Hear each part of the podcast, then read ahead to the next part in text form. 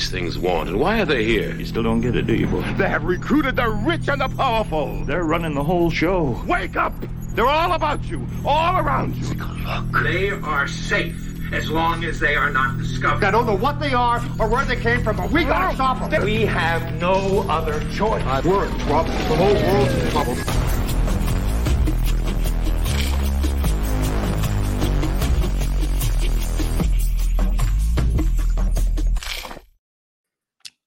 Einen wunderschönen guten Abend. Herzlich willkommen zu einer neuen Ausgabe von Critical Life, die Hinterfragung. Unser heutiges Thema Flucht und Migration in den Medien.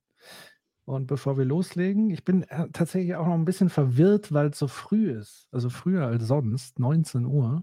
Ich bin noch gar nicht so warm, aber das kriegen wir schon irgendwie hin. Ich begrüße erstmal meine Mitstreiter und Mitstreiterinnen.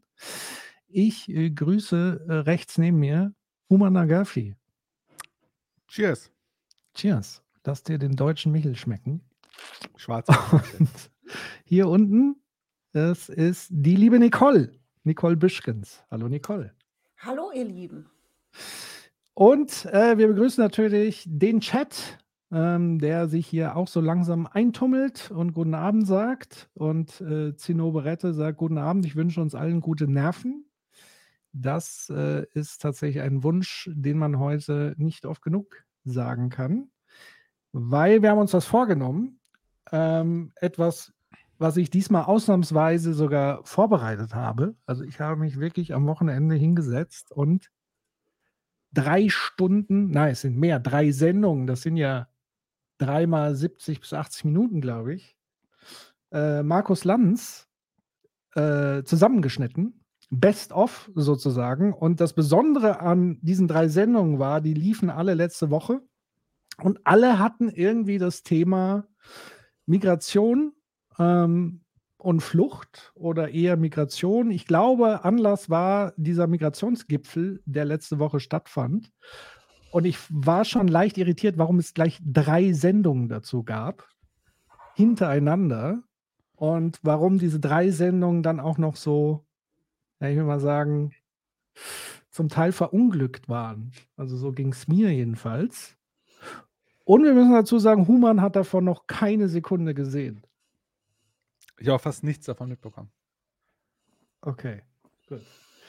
Ähm, wir ähm, haben heute, also wir haben so ein bisschen eine zeitliche Begrenzung, vielleicht.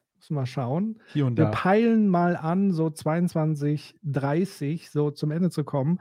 Es wird sportlich, weil dann tatsächlich die Clips sind so insgesamt fast zwei Stunden, weil äh, ich, ich, ich, ich tat mir dann schon sehr schwer, Dinge wegzulassen, weil also das war schon wirklich sehr, sehr geballt der Wahnsinn, der da stattfand. Ähm, für euch da draußen im Chat, ihr dürft natürlich äh, untereinander diskutieren, mitkommentieren, wenn ihr Fragen an uns habt, äh, Frage, Doppelpunkt und so weiter. Und bevor wir jetzt in den Markus Lanz ähm, Marathon. Marathon einsteige, steigen, ich würde gerne den heutigen Abend so ein bisschen framen, tatsächlich. Also mir geht es jetzt nochmal darum, weil alles, was jetzt dann später kommt zu Markus Lanz, hat auch so ein, wie ich finde, ein eigenes Framing. Und da waren ganz viele Dinge, die ich so ein bisschen vermisst habe in diesen ganzen äh, Sachen. Und Human kann ja vor allen Dingen auch Fragen stellen, ob das wirklich dann so alles war, was da stattfand. Äh, weil ich glaube, Nicole, du hast ja auch das Allermeiste gesehen, glaube ich. Ich habe alles leider gesehen.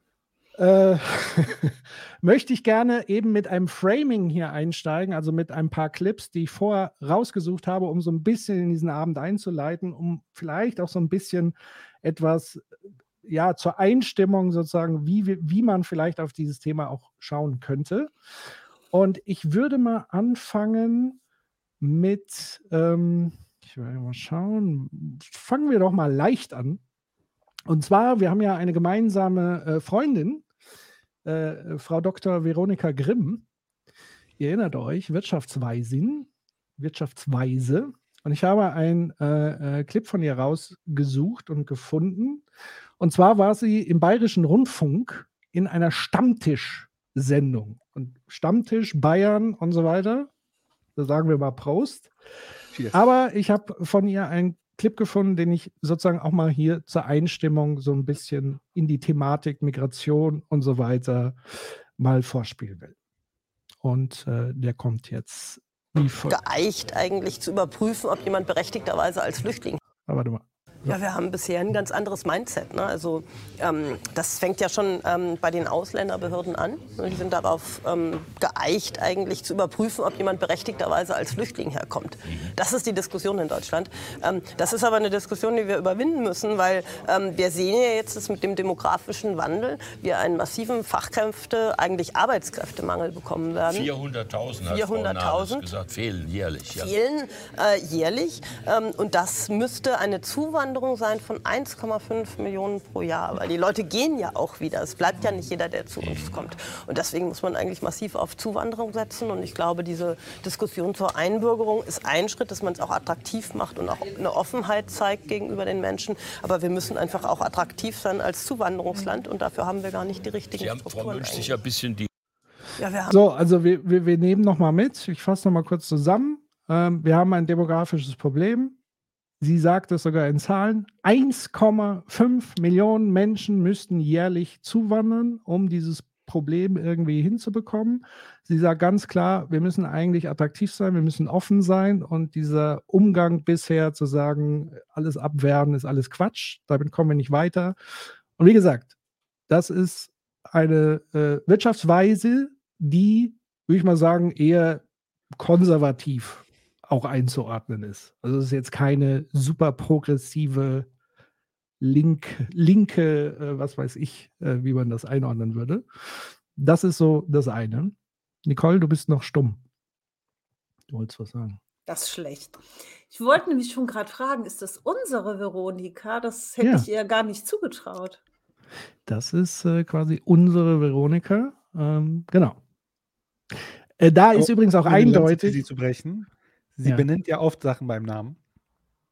Wie? Nur manchmal differenzieren sich die Diskurse aus. Genau, also ich glaube, in der Problemerkennung ist sie schon immer sehr, sehr gut. Und dann ist immer so die Frage, was, was kommt sozusagen und was Und dann- ist sozusagen ihr Background. Äh, und hier würde ich sagen, ist wenig Ökonomie im Spiel, außer dass man sagt, man braucht halt Fachkräfte. Ja. Äh, da- Von der- wann der ist kühle, das? Der kühle ökonomische Blick sagt, an dem Problem kommen wir nicht vorbei. Ich würde sagen, das ist noch gar nicht so alt. Ähm, also ich glaube, das ist kein Jahr alt. Mhm. Ähm, und dazu muss man sagen, Human und ich waren ja auch vor einiger Zeit in Frankfurt auf so einer Veranstaltung in der deutschen Börse. Und da sprach auch einer der Wirtschaftsweisen, ich habe jetzt nur seinen Namen nicht parat, Ja, der Arbeitgebernahe. Genau, der quasi Ähnliches sagt, weil das im Sachverständigenrat ja auch so niedergeschrieben ist. Also das ist jetzt auch nicht Veronika Grimms Privatmeinung, sondern das ist sozusagen auch Konsens in diesem Bericht der Sachverständigen der, äh, der, der Wirtschaft. Martin Ähm, Werding. Martin Derding. Genau. Werding. Gerding. Werding. Werding. Korrekt. Sehr gut. Also, das ist sozusagen mal eine Einstimmung. Ich habe noch einen anderen Clip mitgebracht von einem äh, berühmten äh, deutschen Soziologen. Ich weiß jetzt gar nicht mehr, wie er heißt. Irgendwie, Aber so ein ganz aber- berühmter, oder? irgendwie Schmidt. Nee. Schulz. Stefan Schulz. äh, und zwar Stefan Schulz, wie wir wissen, hat ein Buch geschrieben, Die Alten Republik. Und einen sehr Und- guten Podcast gemacht bei Corporate Therapy mit dem gleichen Titel. Genau, schaut da rein, corporate-therapy.com. Da könnt ihr es nochmal nachholen. Und ich habe einen Clip äh, mitgebracht von Stefan. Da saß er, ich glaube, beim SWR oder so in einer Sendung. Und er sagt Folgendes zu dem Thema Migration. Selbst diejenigen, die diese Wortwahl ablehnen, haben doch im Hinterkopf so ein, ja, ja, die deutsche Staatsbürgerschaft ist schon ganz schön viel wert und es ist wirklich toll, die zu haben, ist sie erstrebenswert.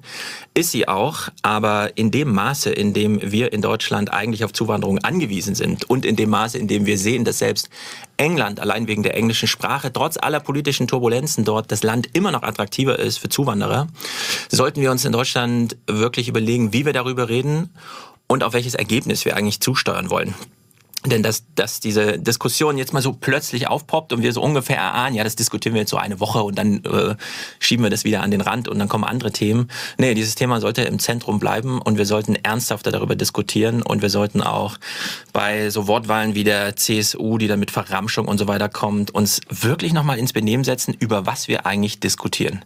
Denn wir Deutschen liegen seit 1972 unser, unserem ähm, Selbsterhaltungsniveau, was unsere eigenen Geburten angeht. Mhm. Und diejenigen, die hier sind, sind in die Sozialsysteme eingewandert als Einzahler. Wir brauchen sie heute schon bitter nötig. Mhm. Und es ist eine 50-jährige Geschichte schon und jetzt immer noch so eine Diskussion zu führen. Schon mitten Dürr hat diese tolle Vorstellung, die er noch eine Weile wahrscheinlich hofieren möchte, weil das so dem Wählerwunsch und den Sehgewohnheiten der Diskussion entspricht, dass es so Flüchtlinge gibt und dann Menschen, die wir brauchen. Und dazwischen aber eine ganz große Lücke und das müssen wir ganz hart trennen. Und äh, nun ist es aber so, die nächsten 13 Jahre gehen 18 Millionen Menschen in Rente und 11 Millionen werden 18. Also wir haben in Deutschland einen riesigen Bedarf an Menschen grundsätzlich. Mhm. Und das einzige Kriterium, was wir zählen lassen sollten, ist das Alter. Wir hatten 2015 im Flüchtlingswellenjahr, wie wir es heute immer noch in Erinnerung haben, über eine Million Zuwanderer, die über den Flüchtlingstrack kamen, die aber zur Hälfte unter 30 Jahren waren und die heute, wenn wir sie damals in die fünfte Klasse eingeschult haben, Abiture machen, Ausbildung abschließen und die Einzahler in das Sozialsystem sind. Also diese Trennung zwischen Flüchtlinge hier und fertig ausgebildete Ärzte, die wir eigentlich brauchen, da, das versucht die FDP noch aufrechtzuerhalten, aber das ist eigentlich, das entspricht nicht der Empirie. Die FDP-Idee ruht ja auf so einer ähm, Erfahrung, die wir haben 1989. Die Mauer fällt, die Ostdeutschen stehen plötzlich zur Verfügung, um in die westdeutsche Volkswirtschaft einzuwandern. Und das machen dann auch vier Millionen Menschen. Und man merkt in Westdeutschland, die sprechen unsere Sprache, die haben unsere Bildungsabschlüsse, die haben so ein bisschen unsere deutsche Identität. Diese Integration ist super. Nur dieser Migrationsstrom, dieser Jungbrunnen Ostdeutschland ist leer. Osteuropa, wo wir noch so ein bisschen, ja, das sind ja auch Europäer, auch leer geplündert. Länder wie Bulgarien, Rumänien und so weiter haben einen demografischen Sinkflug, der sondersgleichen ist. Und jetzt können wir uns das nicht mehr erlauben, einfach zu sagen, ja, wir wollen nur diese Top-Leute, weil wir wissen nicht, wo soll es die denn geben? Also wer, welcher fertige Arzt soll denn nach Deutschland kommen? Vor allem im hunderttausendfachen. Hm. Und deswegen sollten wir uns grundsätzlich in Deutschland einfach anschauen, wir brauchen die nächsten Jahrzehnte Zuwanderung und wir brauchen erstmal einfach nur junge Menschen, die Lust haben, hier zu leben.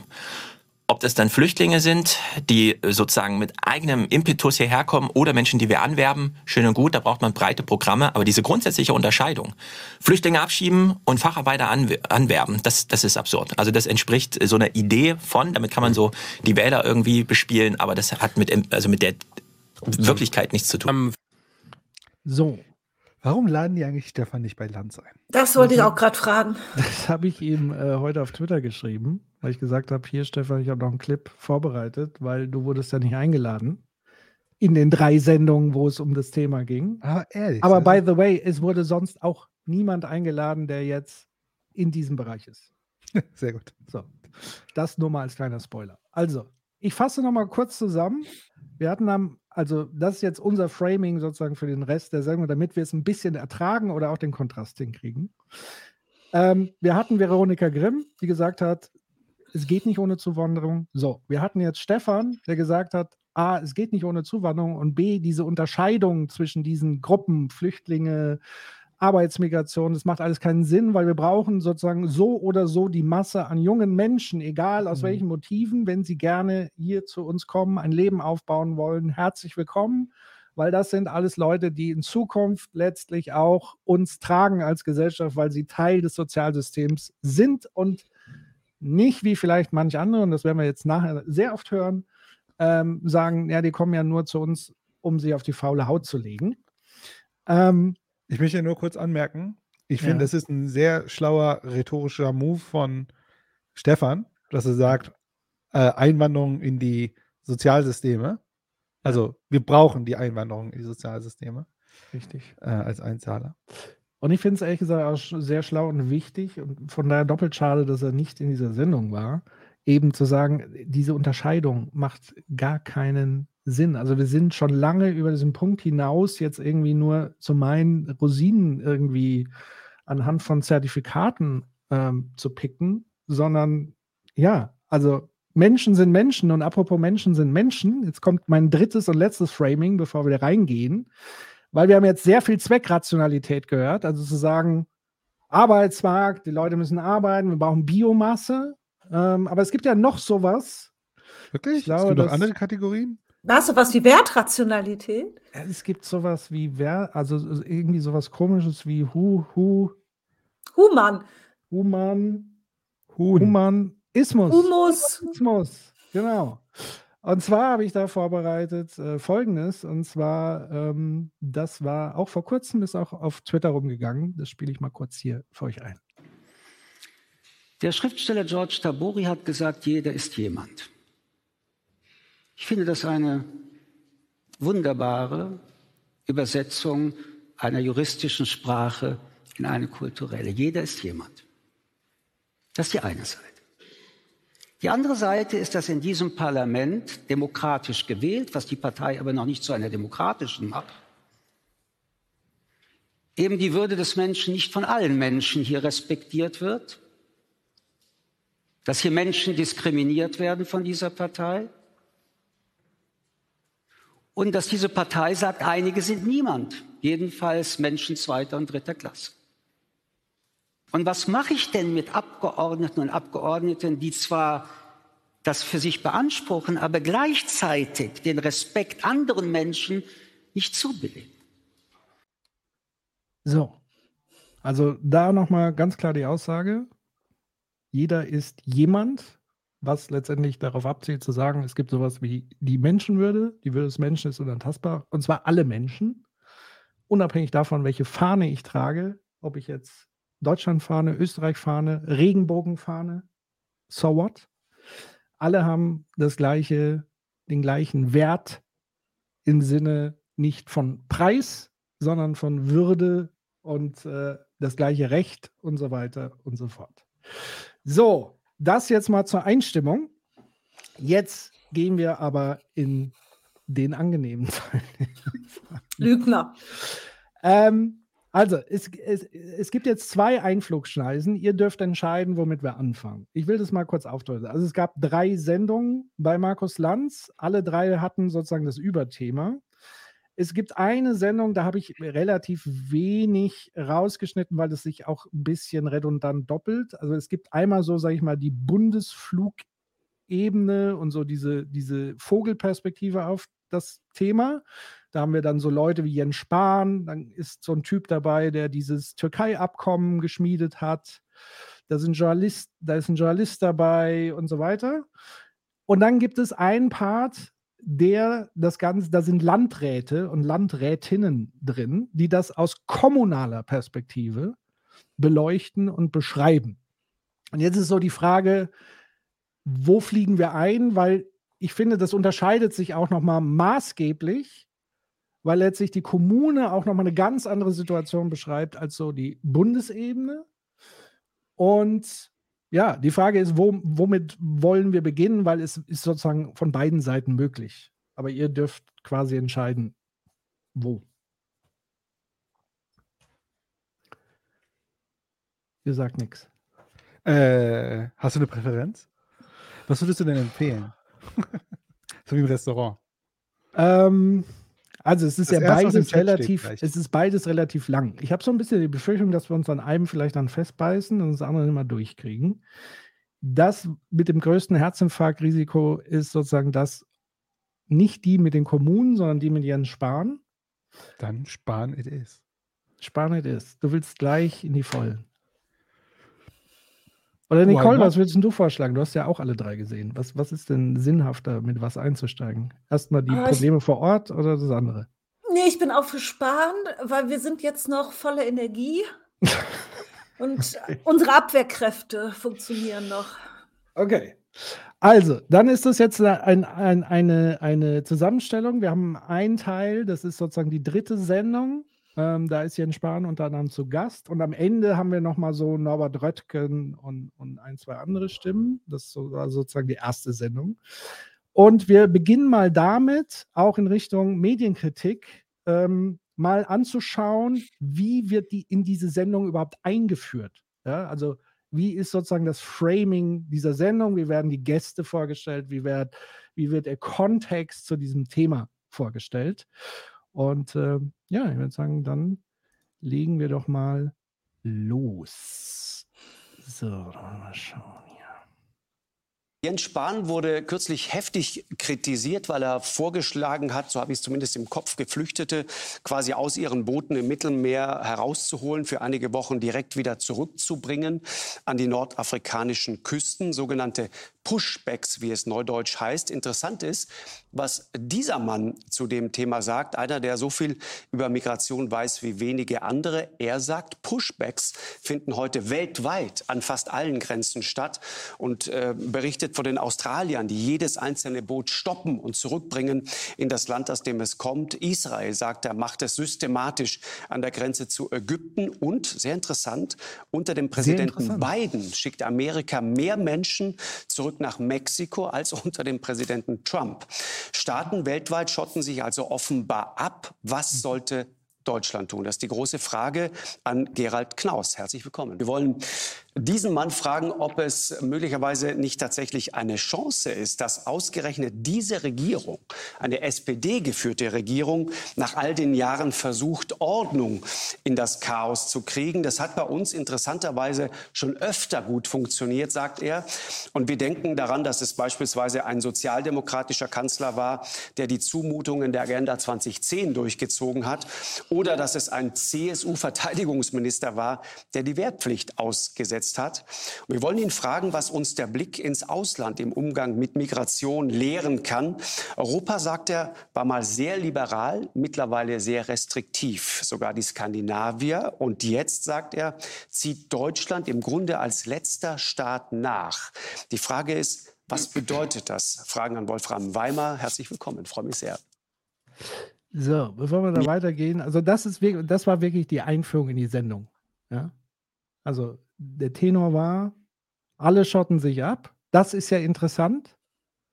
Auch so dieses, ja, früher wurde Jens Spahn mal angefeindet. Klingt so ein bisschen nach, vielleicht kriegt er heute eine Amnestie oder so. Keine Ahnung, was das soll, dieses Ding. Aber das ist sozusagen das Framing. Was, was, Human, du siehst es gerade so zum ersten Mal. Was fällt dir so auf? Also das erste, was mir durch den Kopf geht, ist, dass diese, dass sie alle so eine Art Vergleichsargumentation haben. So wie, wenn die es machen, sollten wir es ja auch machen.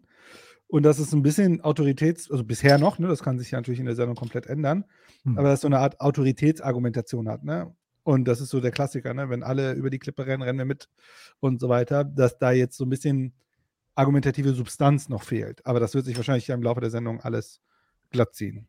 Mhm. Ja. Ja, und vor allen Dingen ähm, ist es komplett nur aus der eigenen Perspektive. Ne? Wir sind die Opfer, es kommen so viele Menschen. Da ist ja auch in allen drei Sendungen ist niemand, der selber geflüchtet ist. Es ist, ne, wie auch vorher bei der Kindergrundsicherung, beim Thema Armut, es ist niemand eingeladen, der wirklich Opfer ist der Situation. Hier sind alle, die da sitzen, Opfer ganz schlimm für alle. Lanz ist auch Opfer für alle fünf, ganz ja. furchtbar. Ich hatte Lanz noch ist ja Punkt. Stellvertreter der, der, der, des einfachen Bürgers. Mhm. Ja, ich, ich hatte noch einen Punkt, jetzt ist er fort. Aber da will ich noch ein bisschen einhaken. Also, wir haben ja insgesamt drei Sendungen und tatsächlich ist es so, dass in allen drei Sendungen kein Mensch mit Migrationshintergrund oder Fluchterfahrung zu Gast war. Hier schreibt gerade einer, Lanz ja. ist doch selbst ein Flüchtling. Ah, ja, stimmt. Stimmt. Ja, dann hat er das quasi ja. mit Mathematik. Sehr gut. Ist aber Vielen eher Dank. wie mit der Armut von Teutrine. Ja. legt, hat es auch abgelegt. Genau, jetzt weiß ich auch wieder meinen Punkt. Und zwar, das Framing ist ja total perfide. Man könnte es auch so darstellen, Deutschland ist noch das Land, was Rechte hochhält und was Menschen aufnimmt. Das wird aber hier ins Negative verkehrt. Ja, das stimmt. Ja, das ist das ganz fies. Also das, die, die, man kann daraus hören, dass Deutschland hier so Nachzügler ist, ne? sozusagen verpasst den Absprung. Ja.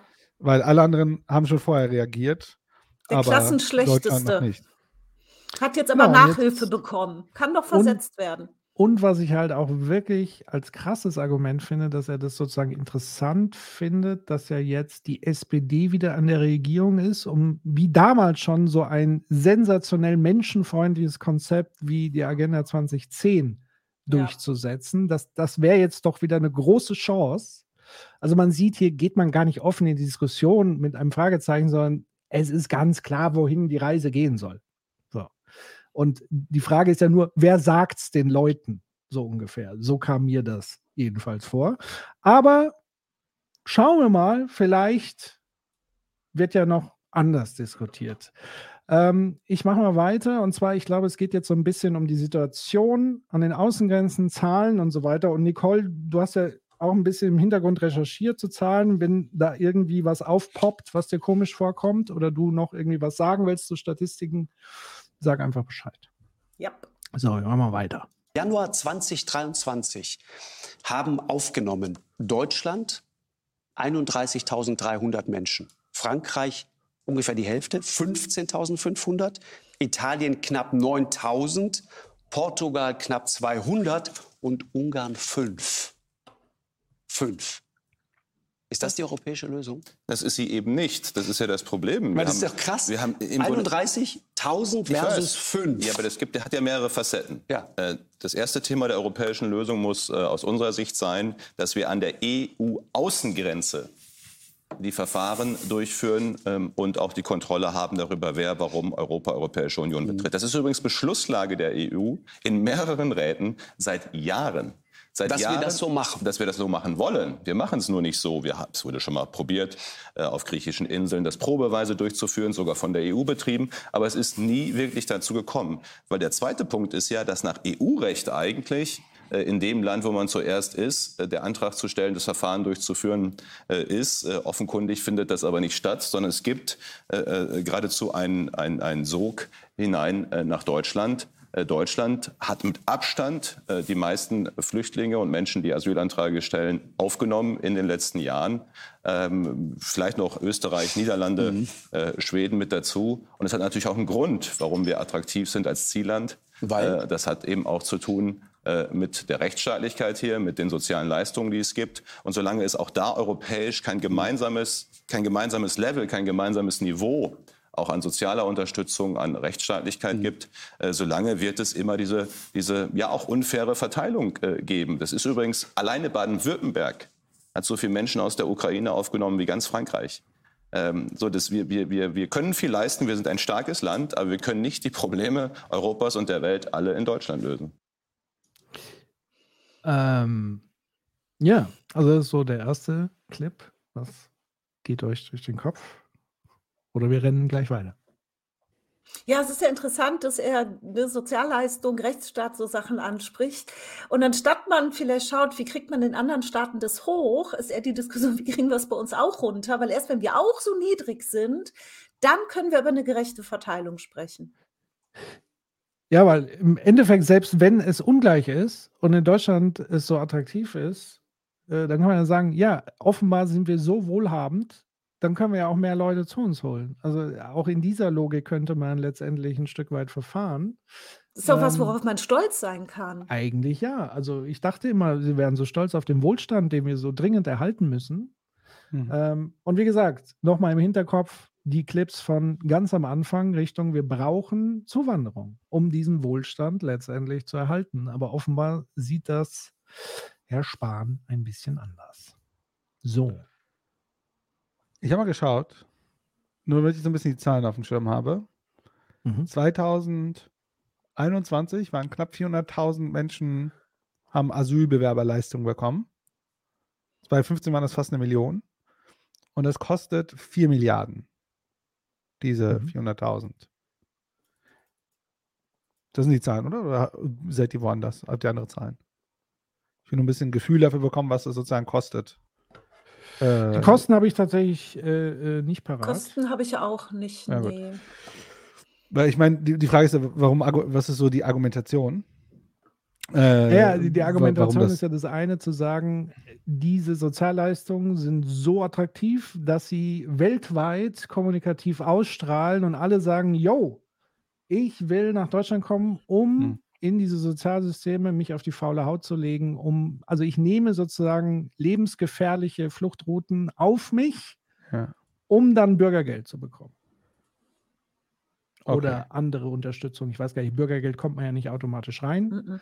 ähm, sondern erst ab einem gewissen Status. So. Okay, verstehe. Alles klar. Gut, ne, ich wollte nur ein bisschen schauen, über, um, also um was reden wir sozusagen auf der Kostenseite. Genau. So, dann gehen wir mal weiter, in wie sozusagen auch Rahmung von Migration, gegebenenfalls Ablenkung von möglichen Kernproblemen. Da wäre jetzt von Vorteil gewesen, so ein bisschen die kommunale Lage sich anzugucken. Das machen wir dann im Nachhinein nochmal ausführlich, aber schauen wir mal rein, was Sie hier sagen. Da gibt es diese naive Vorstellung, offensichtlich auf diesem Planeten Berlin, dass, dass äh, Migration und auch Integration bedeutet, äh, stell einfach ein paar Betten in irgendwelchen leeren, äh, verlassenen Landgasthöfen zur Verfügung. Aber natürlich ist Integration so unendlich viel mehr. Also Kitas, Schulen, die entsprechenden Lehrer, Lehrerinnen dazu, das, das ganze System und alles ist vollkommen überfordert im Moment. Das ist der Eindruck. Ihre auch? Das Problem ist, glaube ich, dass wir jetzt in einer Argumentation drinstecken, wo wir Migration als etwas Gefährliches betrachten, etwas, was uns bedroht, etwas, was wir abwehren wollen, während wir ja auf der anderen Seite so wie Einwanderung brauchen, wegen unseres Fachkräftemangels, wegen fehlendem Nachwuchs im Handwerk. Wenn Sie mit Wirtschaftsvertretern sprechen, dann sagen die alle, wir brauchen mehr Menschen. Wie kriegen wir das zusammen?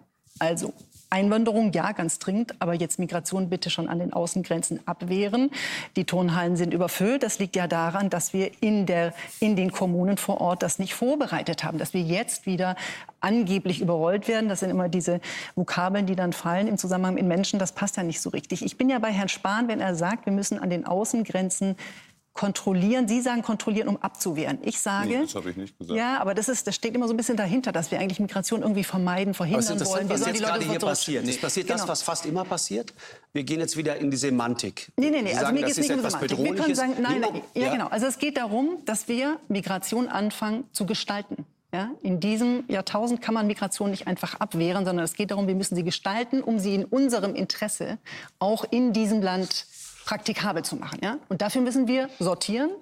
Nämlich erstens, es gibt Menschen, die sind individuell verfolgt. Die haben ein Recht auf Asyl, das ist nicht verhandelbar, das sind einzelne Fälle. Nur diese Menschen sollten auch einen Asylantrag stellen. Warum ist denn unser System überfordert? weil wir alle, ja Moment, weil wir alle Menschen, die Europa betreten oder dann in Deutschland landen, einen Asylantrag stellen lassen. Das ist völlig überflüssig in ganz vielen Ländern, weil diese Menschen nicht individuell verfolgt sind. Dann gibt es Menschen, und das ist eine große Gruppe, weil das sind die Afghanen und das sind die Syrerinnen und Syrer, die kommen aus Kriegsregionen. Dafür haben wir eigentlich ein humanitäres Kontingent. Diese Menschen hätte man schon 2015 mit einem humanitären Kontingent aufnehmen können. Da haben wir 30.000 genommen. Am Ende sind mehrere äh, Millionen gekommen, äh, Entschuldigung, mehrere hunderttausend gekommen über die Balkanroute. Diese Menschen hätten wir gezielt mit einem humanitären Kontingent holen können. Und dann haben wir Migration. Menschen, die keine Perspektive haben, die in Not sind, die zu uns kommen wollen, auch die landen an den Außengrenzen. Und da sagen Sie zu Recht, das ist ein Vorschlag von Herrn Knaus eigentlich seit Jahren, dass wir sagen, diese Menschen müssen schnell in ihre Heimatländer zurückgeführt werden. Und dann müssen die sich bewerben können um Einwanderung nach Europa. Aber das ist genau das Problem. Wir können nicht nur Pushback zurück, Rechtsbrüche an den EU-Außengrenzen machen und sagen, ihr könnt nicht kommen, wir schicken euch zurück, ohne den legalen Weg gleichzeitig zu bieten an Einwanderung. Und zwar echte Einwanderung und nicht nur Kraft Fachkräftezuwanderung, sondern Einwanderung legal in die Europäische Union. Jo. Soweit? D'accord? Keine Einwände?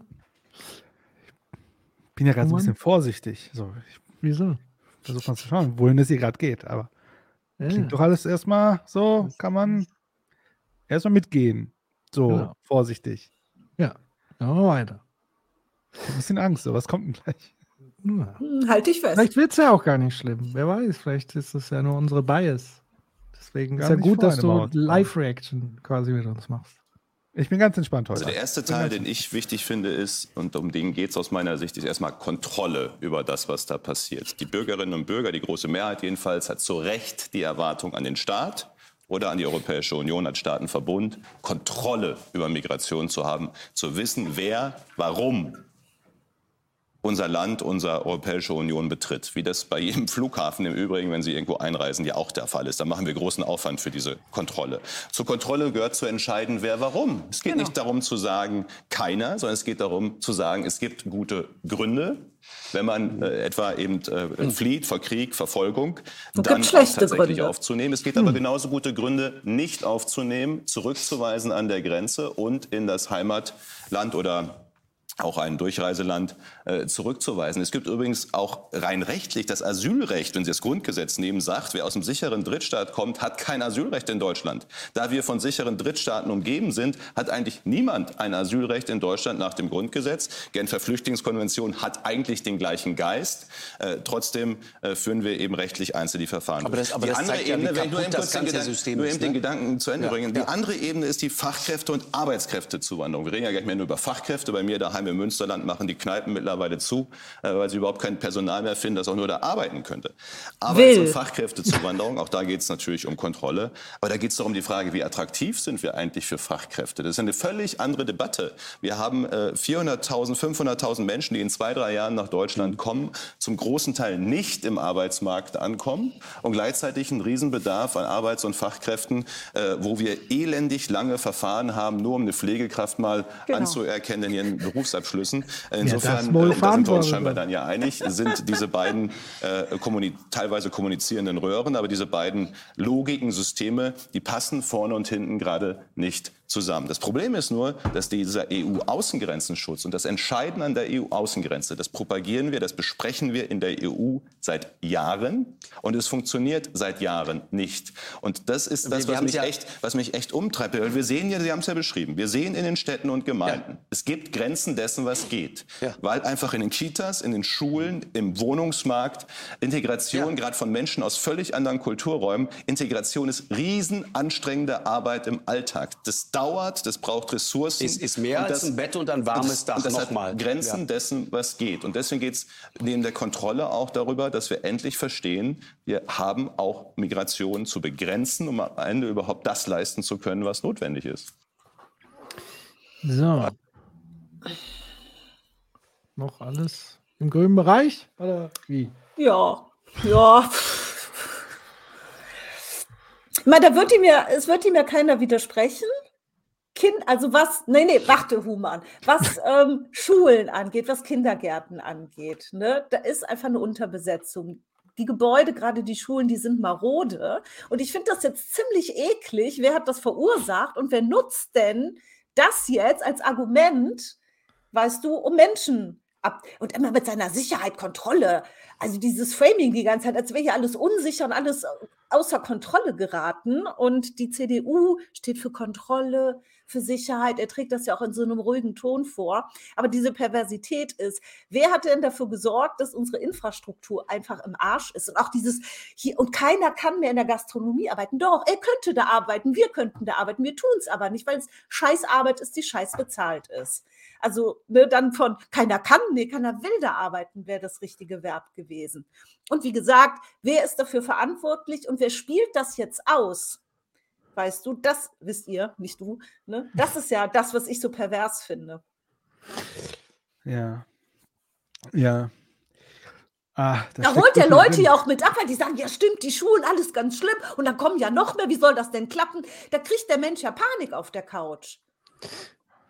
Genau, also das Ding ist, wir hätten vielleicht doch tatsächlich mit den Kommunen so ein bisschen anfangen müssen, die wirklich nochmal vor Ort die Sachen beschreiben, weil ich sag mal, es gibt ja eine Problemanalyse, auf die er aufsetzen will. Die Frage ist, ob sa- sozusagen sein Lösungsweg an der Stelle äh, der saubere und richtige ist. Wie gesagt, deswegen habe ich am Anfang die Clips eingespielt mit Stefan und Veronika Grimm und so weiter. Ähm, und was ich interessant finde, ist, dass sozusagen der übliche Plan, nochmal zu sortieren mit Fachkräften, an einer Stelle kurzzeitig bei ihm bricht, weil er plötzlich merkt, ah, wir haben ja nicht nur einen Fachkräftemangel, wir haben ja tatsächlich einen Arbeitskräftemangel. Da wird ihm im Sprechen plötzlich klar, oh, ich kann ja dieses Argument, ich will ja nur hochqualifizierte, fertig ausgebildete, schon deutsch sprechende Menschen ins Land lassen. Und Da merkt er nämlich, jeder Mensch ist eine Rosine. Genau. So. Und gleichzeitig eben zu bemerken, dass, und das kommt nachher in, in diesen anderen Clips auch nochmal vor, aber ich nehme es mal vorne weg, wo jemand sagt, auch ohne Zuwanderung hätten wir ein Problem in der Infrastruktur. Hätten wir zu wenig Leute in den Schulen? Haben wir zu wenig Kita-Plätze? Also all das, was er sagt, was er aber rein, würde ich mal sagen, in Richtung Zuwanderung als Problem projiziert. Also es klingt ja fast so, als ob ohne Zuwanderung und ohne diese Massenzuwanderung, die wir gerade erleben ähm, oder nicht erleben, das ist ja auch nochmal die Frage, ähm, dass wir dieses Problem ja gar nicht hätten. Das stört genau. mich so ein bisschen in der äh, Argumentation, ja, ja. Die, die es sozusagen suggeriert. So, also es wäre alles super perfekt und toll, wenn nicht plötzlich so viele unkontrollierte Menschen hierher kämen, auch noch aus Kulturkreisen, die so ganz weit entfernt sind. Ja. Ja, also das ist halt das Ding. Also das ist das, was ich mich die ganze Zeit frage, ist, welches Problem adressiert er gerade mit dieser Argumentation, wenn man noch bedenkt, dass es ja das Problem gibt mit dem demografischen Wandel. Ja. Weil, also, ich bin, also das ist halt wirklich so das Ding. Also, was ist denn das Problem gerade? Also, welches, welches Problem haben wir, was er jetzt lösen will? Das habe ich nicht ganz gecheckt bei seiner. Also, er will Kontrolle, dann will er sortieren, dann gibt es ein Volk, das zu Recht irgendwas gesagt hat, was er jetzt umsetzen will. Aber was ist denn das Problem? Das habe ich nicht so ganz verstanden von ihm. Außer natürlich mhm. ein, eine unterliegende Feindlichkeit gegenüber bestimmten Menschengruppen, oder? Könnte man so interpretieren, ja. Er würde das natürlich von sich weisen. Ja, aber dann würde ich ihn fragen, was ist denn jetzt das Problem? Naja, ich glaub, also das ist tatsächlich so die Frage, weil äh, das war mir auch noch nicht so, also das kommt dann auch erst im Laufe der Sendung jeweils immer wieder raus. Es wird ja so getan, als ob wir quasi einen unkontrollierten Zustand hätten, als ob wir gar keine EU, geschützte EU-Außengrenze hätten. Das ist ja irre, also das ist ja dumm. Also da, da, das ist ja dumm, das zu sagen, weil wenn wir sehen, wir können, also man könnte deutlich mehr Flüchtlinge nehmen, man tut es aber nicht. Ähm, aber ich frage mich so, was ist denn das? Also, er könnte argumentieren. Das wäre ja eine valide Argumentation. Unser Haushaltsbudget gibt nicht mehr her. Wir können uns das nicht leisten. Da würde man sich vielleicht hinsetzen und sagen: Ey, schau mal, wenn wir uns das nicht jetzt leisten, haben wir in zehn Jahren ein echtes Problem. So, ist das echt eine gute Argumentation? Das ist dieses so, ne, jeder, bringen wir nicht oft diese Argumentation, aber jeder Unternehmer würde ja sagen, nicht die beste Kosteneinsparnis, da zu sparen. So, wenn du weißt, in zehn Jahren oder in fünf Jahren beißt dir das in den Arsch. Deswegen frage ich mich, aber was ist dann das Problem, wogegen er argumentiert? So, das habe ich noch nicht ganz durchdrungen, um ehrlich zu sein. Vielleicht ich weiß, was du meinst. Mhm. Vielleicht muss man Eigentlich argumentiert er nur gegen Menschen, die von außerhalb kommen. Genau. Und dass also Menschen, die hier drin sind, die wollen das nicht. Und er ist der Sprecher dieser Menschen, die gesagt haben, ich will, dass Grenzen geschützt sind. Ich will, dass alles geordnet ist. Mehr ist es eigentlich nicht. Also man könnte ja argumentieren, aber das wäre halt eine Kritik gegen seine eigene Partei. Man hat es nicht hinbekommen, dass Leute, die hinkommen, fit gemacht werden für den Arbeitsmarkt. Könnte eine Argumentation sein. Das ist ein strukturelles Problem. Wir brauchen die Leute, wir müssen sie fit bekommen fürs Arbeit, für den Arbeitsmarkt. Arbeitsplätze gibt es ohne Ende. So, das sind jetzt nicht auch wahrscheinlich, also mal mal dahingestellt, jetzt will nicht jeder von denen Berater werden oder Investmentbanker, dann wollen sie auch mal vernünftige Arbeit machen, anstatt so diese Arbeit, die andere machen. Ähm, cool, so, das ist ja auch so Dinge, die wir brauchen, so cool, so, aber hat nicht stattgefunden. Ja, okay. Das könnte man, ja. Lass mal ein bisschen weiter laufen, bevor ich hier mein ganzes, ja, äh, ich, ich, ich, ich, halte meinen Pulver noch. Je mehr ich rede, desto mehr rede ich mich äh, in, in, äh, in, in, in äh, Rage. Deswegen entrage ich mich mal. Cheers. Schauen wir mal an, an der, an der EU-Außengrenze versuchen wir sozusagen die Verfahren schon zu machen. Das hat jetzt jahrelang nicht funktioniert und jetzt versuchen wir es wieder. Ich weiß nicht, was Einstein, Herr Weimar, Sie sind der Feuilletonist hier in der Sendung, der sagte immer wieder, das Gleiche zu versuchen äh, und auf ein anderes Ergebnis zu hoffen, ist äh, die Definition von ja Idiotie. Richtig, aber es ist ja nie richtig versucht ja. worden, sondern es ist ja die Frage, naja, es, wird, es, wird darüber, es, wird, darüber, debattiert, ob ja. man an bestimmten Stellen Zäune äh, bauen kann. Natürlich kann man Zäune bauen an der EU-Außengrenze. Sind Sie dafür, dass wir Zäune bauen? An den Stellen, wo es geografisch Sinn macht, ja. Weil man Also nur kein Wasser ist. Beispiel? äh, kon- an den Landgrenzen zum Beispiel macht es natürlich Sinn, damit Wo, man dann wo an konkret? bestimmten Ich will einmal heute gern Is konkret mal ganz die Landgrenze grundsätzlich- Griechenland-Türkei oder, oder Bulgarien hat an seinen Landgrenzen auch Zäune. Richtig. Äh, in Aber wollen Teilen Sie das dann an so der haben wie in- in Und der dann ist zwischen Polen und Belarus, und dann ist wenn ich der das mal andere, kurz Und dann ist der andere Teil, der dazugehört, eben äh, dort an den Grenzen äh, entsprechende äh, äh, Verfahren äh, auch möglich zu machen. Aber dann auch zügig. Da geht es nicht um monatelang, sondern zügig zu entscheiden, wie viel es für wen weitergeht. Konkret, Lampedusa zum Beispiel. Ähm, eins vorneweg, wenn wir das mal miteinander schaffen, Wochen, vielleicht monatelang konsequent zu zeigen, es reicht nicht einfach nur, sich Richtung Europa auf den Weg zu machen, dann bin ich da und bleibe, dann werden die Zahlen auch irgendwann äh, sich senken. Und gerade, und jetzt darf Herr ich, äh, Ne, sagen Sie Herr bitte, Lanz, das ist echt ein bisschen schwierig. Darf ich mal kurz, es- Sie, Sie haben jetzt Lampedusa eingeführt, äh, das, den Vorschlag von mir eingangs ja auch erwähnt, nicht nur von mir, von vielen anderen, äh, wenn wir Menschen aus dem Mittelmeer retten, sie zurückzubringen zu der Küste, woher sie kommen. Das machen sie konsequent, zwei, drei, vier, fünf Wochen. Dann ist die Botschaft klar, dieser Weg funktioniert nicht. Und dann hört übrigens auch dieses furchtbare Sterben auf, das einem ja im Herzen wehtut. Genau. Ja, das glaube ich dir. Und jetzt kam ich leider nicht umherum. Nach dieser herzerweichenden Aussage, dass es im Herzen wehtut, ähm, habe ich noch einen Clip, der außerhalb der Sendung lief, den mir Nicole auch nochmal zugespielt hat vom Matze auf Twitter, äh, um mal einen Ausschnitt zu zeigen, weil man hat ja so den Eindruck, Zäune müssten erst gebaut werden und wir haben sozusagen noch gar nicht diesen Zustand, sondern es ist ja alles irgendwie offen, Leute strömen rein und so weiter. So könnte man das ja verstehen, weil sonst würde er jetzt nicht erstmals irgendwie Zäune führen. Und hier, also wirklich Triggerwarnung, wer zarten Gemütes ist, bitte weggucken, weil tatsächlich die Bilder nicht so schön sind und sie sind quasi an der EU-Außengrenze gedreht.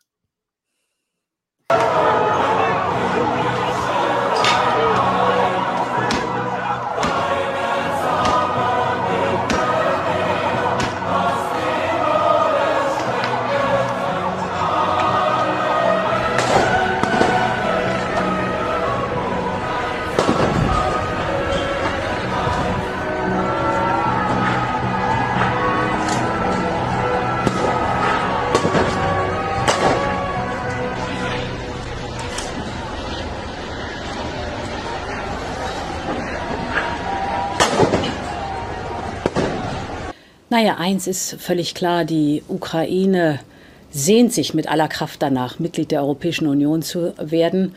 Und wir sehen ja auch, wie beeindruckend sie unsere Werte verteidigen, äh, mit allem, was sie haben, bis hin zu ihrem Leben.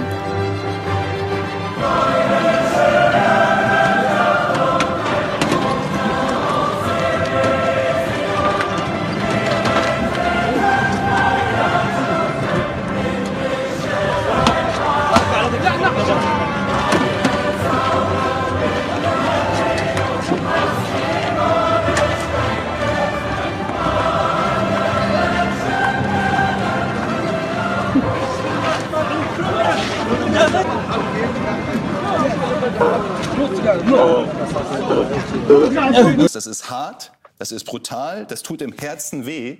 Aber wenn wir das jemals beenden wollen, dieses Sterben, dann glaube ich, müssen wir diese klare Botschaft senden und ergänzen. Und da bin ich dann wieder bei Ihnen mit Kontingenten, wo man gezielt sagt, wir nehmen jedes Jahr eine bestimmte Zahl von Menschen auf, die lassen wir von der UN auswählen, dann kommen vielleicht auch vor allem diejenigen nicht, die am stärksten sind, sondern die es am dringendsten brauchen, Frauen, Kinder, auch andere.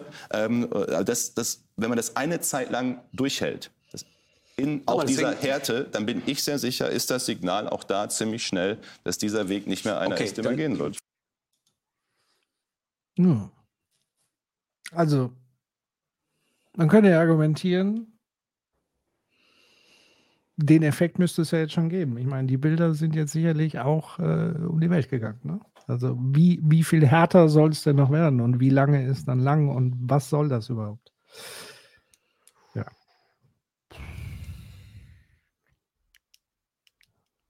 Das war krass geschnitten. Sorry. War echt krass. Mal ganz ehrlich, wundert man sich, dass wenn Leute sich hier hinkommen und sowas erlebt haben, dass die, um mal die Begrifflichkeiten von einigen Politikern zu bekommen, schwer integrierbar sind? Ja, und die kommen ja teilweise auch aus Gebieten, wo sie auch Ähnliches erlebt haben. Das ist wahrscheinlich teilweise auch nicht der erste Kontakt mit Gewalt gewesen. Wie viele kommen auch aus Kriegsgebieten? Afghanistan, wie viele Jahre ist da Krieg? Wenn da ein junger Mensch kommt, der kennt Afghanistan gar nicht in Frieden.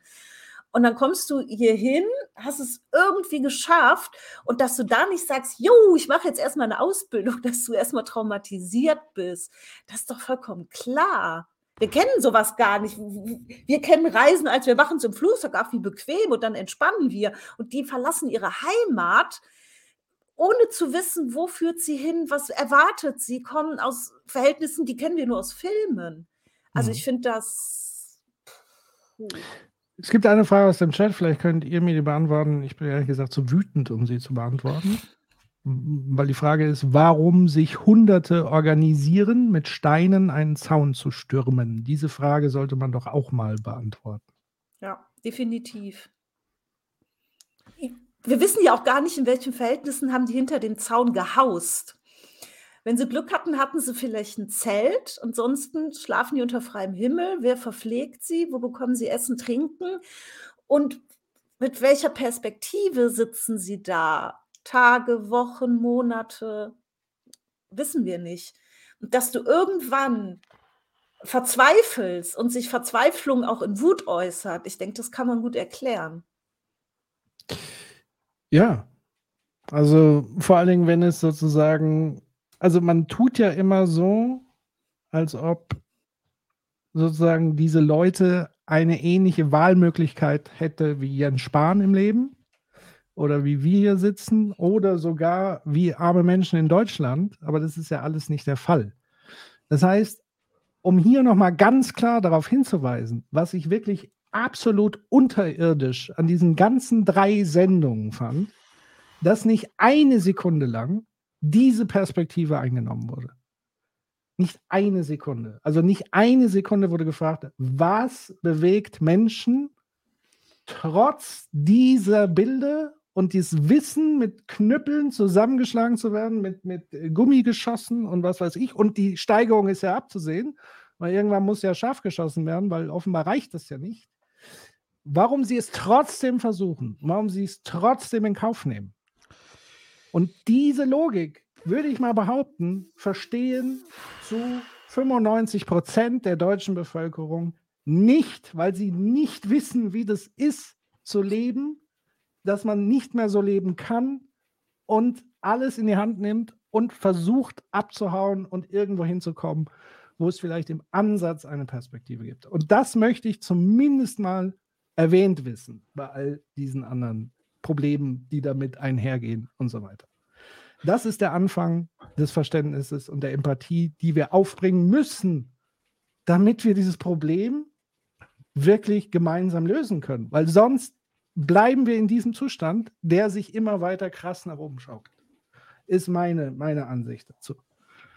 Also das ist nicht zu rechtfertigen. Also es ist auf keinen Fall zu rechtfertigen, dass man jetzt sagt, ja, aber die Leute haben sich doch organisiert und mit Steinen und da musste man doch. Das ist damit nicht zu rechtfertigen. Da lasse ich auch nicht mit mir diskutieren. So. Das war schon krass. Puh. Also es geht noch so ein bisschen so weiter. Ich weiß nicht, ob wir schon Schluss machen müssen. Aber es war eigentlich schon das krasse Ding. Aber ja, es geht in dem Tonus jetzt weiter. Also. Äh, wurden die Bilder da auch gezeigt, die du gerade gezeigt hast? Nein, die habe ich ja von Matze sozusagen, also weil, weil genau an dem Punkt, wo ich mir das angehört habe und geschnitten habe, habe ich gesagt, das kann so nicht stehen. Also, also erstens so dieses Suggerieren, wir hätten diese Bilder noch nicht kommt ja so ein bisschen rüber, so wir müssten das jetzt mal anfangen und dann mal kurz das aushalten und zeigen. Und deswegen habe ich sie sozusagen dagegen geschnitten, um eben auch zu zeigen, okay, das ist schon lange so der Fall. So. Und auch wenn es sozusagen jetzt ein Ereignis von vielen ist und so weiter, aber man muss es trotzdem den Leuten äh, sagen und zeigen, dass das der Fall ist. So. Ja, er hat ja wirklich so argumentiert, als es gäbe keine Grenzen. Die Leute laufen da einfach in die EU rein, die schwimmen auf schicken Booten, weißt du, über die Grenze. Aber dass da Zäune sind, dass da Abwehr ist. ich weiß doch nicht, habt ihr im Fernsehen noch irgendwo Berichte darüber gesehen, dass ja immer noch Menschen im Mittelmeer ertrinken? Wir sehen es doch gar nicht mehr. Also das ist ja auch das, was, was Friedmann gesagt hat. Jeder ist jemand. Aber für uns sind diese Leute niemand, weil sie werden uns nicht mehr gezeigt. Nichts genau, für uns davon. sind es, genau, für uns, und das finde ich so erschreckend, und das muss ich auch nochmal sagen, was mich wirklich nervt, wer wirklich ernsthaft eine Verantwortung in der deutschen Geschichte sieht. Und man sieht, wie Menschen über andere Menschen sprechen, nämlich in Nummern und in Körpern. Da kriege ich wirklich einen riesen Hals. Weil das ist genau die Wurzel des oder mit einer der Wurzel der Probleme gewesen im Menschenbild dieses furchtbaren Regimes. Nämlich Menschen aus gewissen Kulturkreisen, Religionen, Hautfarben etc. runter zu reduzieren auf reine Nummern, reine Körper. Man unterscheidet dann nur noch, sind es alte Leute, sind es äh, junge Männer und so weiter. Und allein diese Art, so darüber zu sprechen und zu denken, finde ich persönlich zum Kotzen. Also das ist einfach so. Das kann man ja. blöd finden, Moralin, wie auch immer. Mir kommt es da wirklich hoch. So. Ähm, ja, du und, siehst ja diese Differenzierung jetzt auch. Jetzt wird ja geschaut nach Menschen, die wir brauchen Ne? Und die, die wir uns hier hinholen, weil wir sie brauchen. Also es gibt diese brauchbaren und unbrauchbaren Menschen. Ne? Das sind ja auch diese Kategorien, die gemacht werden. Wir brauchen Menschen für den Arbeitsmarkt, aber diese Fachkräfte. Aber jetzt kommen nur Menschen, die, ach Gott, die flüchten vor Leid und Krieg und Hunger. Die wollen wir doch gar nicht. Weißt du, diese Kategorisierung, die, die findet auch schon wieder statt. Und das finde ich auch äh, wirklich so widerlich, wirklich so entmenschlichend also ich habe in der Flüchtlingsunterkunft gearbeitet 2015 und du hörst da Geschichten, die kennst du, die kennst du nur aus Filmen. Und da hatte meine Empathie auch irgendwann eine Grenze, weil ich das nicht nachempfinden konnte, weil das eine Realität war, die kenne ich nicht. Was auch gut ist, weil ich glaube, sonst wäre ich da total drüber kaputt gegangen, wenn ich da so hätte mitfühlen können. Du hast da Mütter gehabt, die haben nachts nicht geschlafen, weil sie immer dachten, wenn wieder ein Alarm kommt, ich muss die Kinder in Sicherheit bringen. Da war eine Frau, die hat mitgekriegt, wie das Nachbarhaus von der Rakete, die kam aus Syrien, getroffen wurde und ihre beste Freundin hat drin gewohnt und war weg. Das sind welche gewesen, die sind mit vier Leuten losgegangen und nur drei sind angekommen. Einer ist auf der Flucht gestorben. Das kennen wir nicht. Das ist auch gut, dass wir das nicht kennen. Jetzt kommen aber Menschen, die sowas kennen und dann Bilder, wie wir sie eben gesehen haben, an den Außengrenzen. Ja. Ist unbegreiflich, wirklich. Was ich aber dazu noch sagen muss, wenn, wenn du von wir sprichst, ich glaube, es gibt ganz viele in unserem Land, die das kennen. Also die bereits diese Fluchtgeschichte und so weiter ja. durchgemacht haben. Und die kriegen ja jetzt doppelt das ab. Mhm. Also sie, sie sehen sozusagen das Leid, was da jetzt aktuell passiert und den Umgang der Bevölkerung, wie sie darüber sprechen. Mhm. Ähm, ja. Äh, jemand hatte mal hier einen Link gerade gepostet zu ja. UNO. Ja. Das ist ja auch nochmal eine ganz eigene krasse Sache. Also ich wusste gar nicht, wie, wie schlimm das dort ist in Nordafrika. Also, also man weiß, also man hört, aber ich, ich hier ist mal ein Zitat. Als wir in Libyen ankamen, zwangen uns bewaffnete Männer in, den Unter, äh, äh in unterirdische Zellen, wo bereits 500 andere Gefangene lebten. Sie schlugen uns jeden Tag und jede Nacht. Yassi ist ein Süd, äh, sorry, sudanesischer Asylsuchender. Er erholt sich gerade äh, in Niger bei einem Camp. Nach seiner Flucht aus, Sudan, aus, dem Sudan wurde Yassir von libyschen Milizen gefangen genommen und gefoltert. Die Gefangenen wurden gezwungen, ihre Familien zu kontaktieren und Videos von der Folterung zu zeigen. Sie wollten, ähm, so wollten die Folterer 6.200 Euro für jede Person erpressen. Ja, ja also was ebenfalls kein Thema, also es war in diesen ganzen drei Sendungen war kein, war so gut wie nie die Rede davon, was sind Ursachen der Flucht. Also weder soziale Umstände dieser Menschen, die kommen, noch Klimafolgen, was wir gerade auch erleben. Afrika gibt es eine Riesenbewegung sozusagen aus den Städten, also aus der Landregion, wo alles verdorrt und, und nichts mehr überlebensfähig ist, in die Städte hinein. Plus wir haben diese ganzen kollabierenden Staaten zum Teil. Ähm, Ruanda, Sudan etc. Und das wird ja alles noch an Druck und so weiter zunehmen. Aber da, davon war nie die Rede. Also es war immer nur, und das ist wirklich das, was mir auf die Palme gebracht hat und das, was Nicole ja auch gesagt hat. Es war immer so, wir sind die Opfer dessen und wir müssen das jetzt lösen. Aber dass es andere Opfer gibt und dass es Ursachen dafür gibt. Also es war noch nicht mal dieses Merkelsche Fluchtursachenbekämpfung oder sowas. Da wurde null drüber diskutiert, meines Wissens nach. Da sind wir drüber hinaus. Vollkommen drüber hinaus. So, und wir können ja jetzt noch mal ins Detail gehen, was so weitere Detailvorschläge sind, um das Problem zu lösen. Ich würde mal. Also, wenn man sich anguckt, ja. ist mal ganz ehrlich, man muss ja sich zehn Minuten damit beschäftigen, was da los ist. Dann ist das Problem ja, also das Problem, was man wahrscheinlich auf der Seite hat mit der Aufnahme von Menschen, die flüchten, ist ja auf der anderen Seite richtig krass. Also, äh, ja. Das ist ja, also, es ist ja, als würdest du, keine Ahnung, weiß nicht, ich weiß gar nicht, mir fällt kein sinnvoller Vergleich ein, so krass ist das. Ich glaube, früher gab es mal so man gar nicht. Begriff des Vogelfreien. Also so man, in diese Richtung. Man, man, muss doch erklären, warum, warum Menschen flüchten. Also wenn man, wenn man die dahin stellt, muss, also es gibt doch zumindest diesen, dieses Ding mit, hey, wenn du um dein Leben flüchtest, politisch gesucht wirst, dass du dann Asyl suchen kannst. Aber wenn du flüchtest, also ich meine, der Mann gerade, was da auch stand, wird gefoltert und so weiter und so weiter. Und dann kommt er wahrscheinlich irgendwo an und dann ist das dann da noch los. Auf der einen Seite wirst du von irgendwelchen Milizen gefoltert und dann, wenn du an, an die Grenzen kommst, dann schlagen die mit Knüppel auf dich und schmeißen dich durch die Gegend. Also, wo ist denn da? Wo, das ist ja. Was, was, warum? Äh, ich sag mal folgendes. Der Schriftsteller George Tabori hat gesagt, jeder ist jemand. Ich finde das eine wunderbare Übersetzung einer juristischen Sprache in eine kulturelle. Jeder ist jemand. Das ist die eine Seite. Die andere Seite ist, dass in diesem Parlament demokratisch gewählt, was die Partei aber noch nicht zu einer demokratischen macht, eben die Würde des Menschen nicht von allen Menschen hier respektiert wird, dass hier Menschen diskriminiert werden von dieser Partei und dass diese Partei sagt, einige sind niemand, jedenfalls Menschen zweiter und dritter Klasse.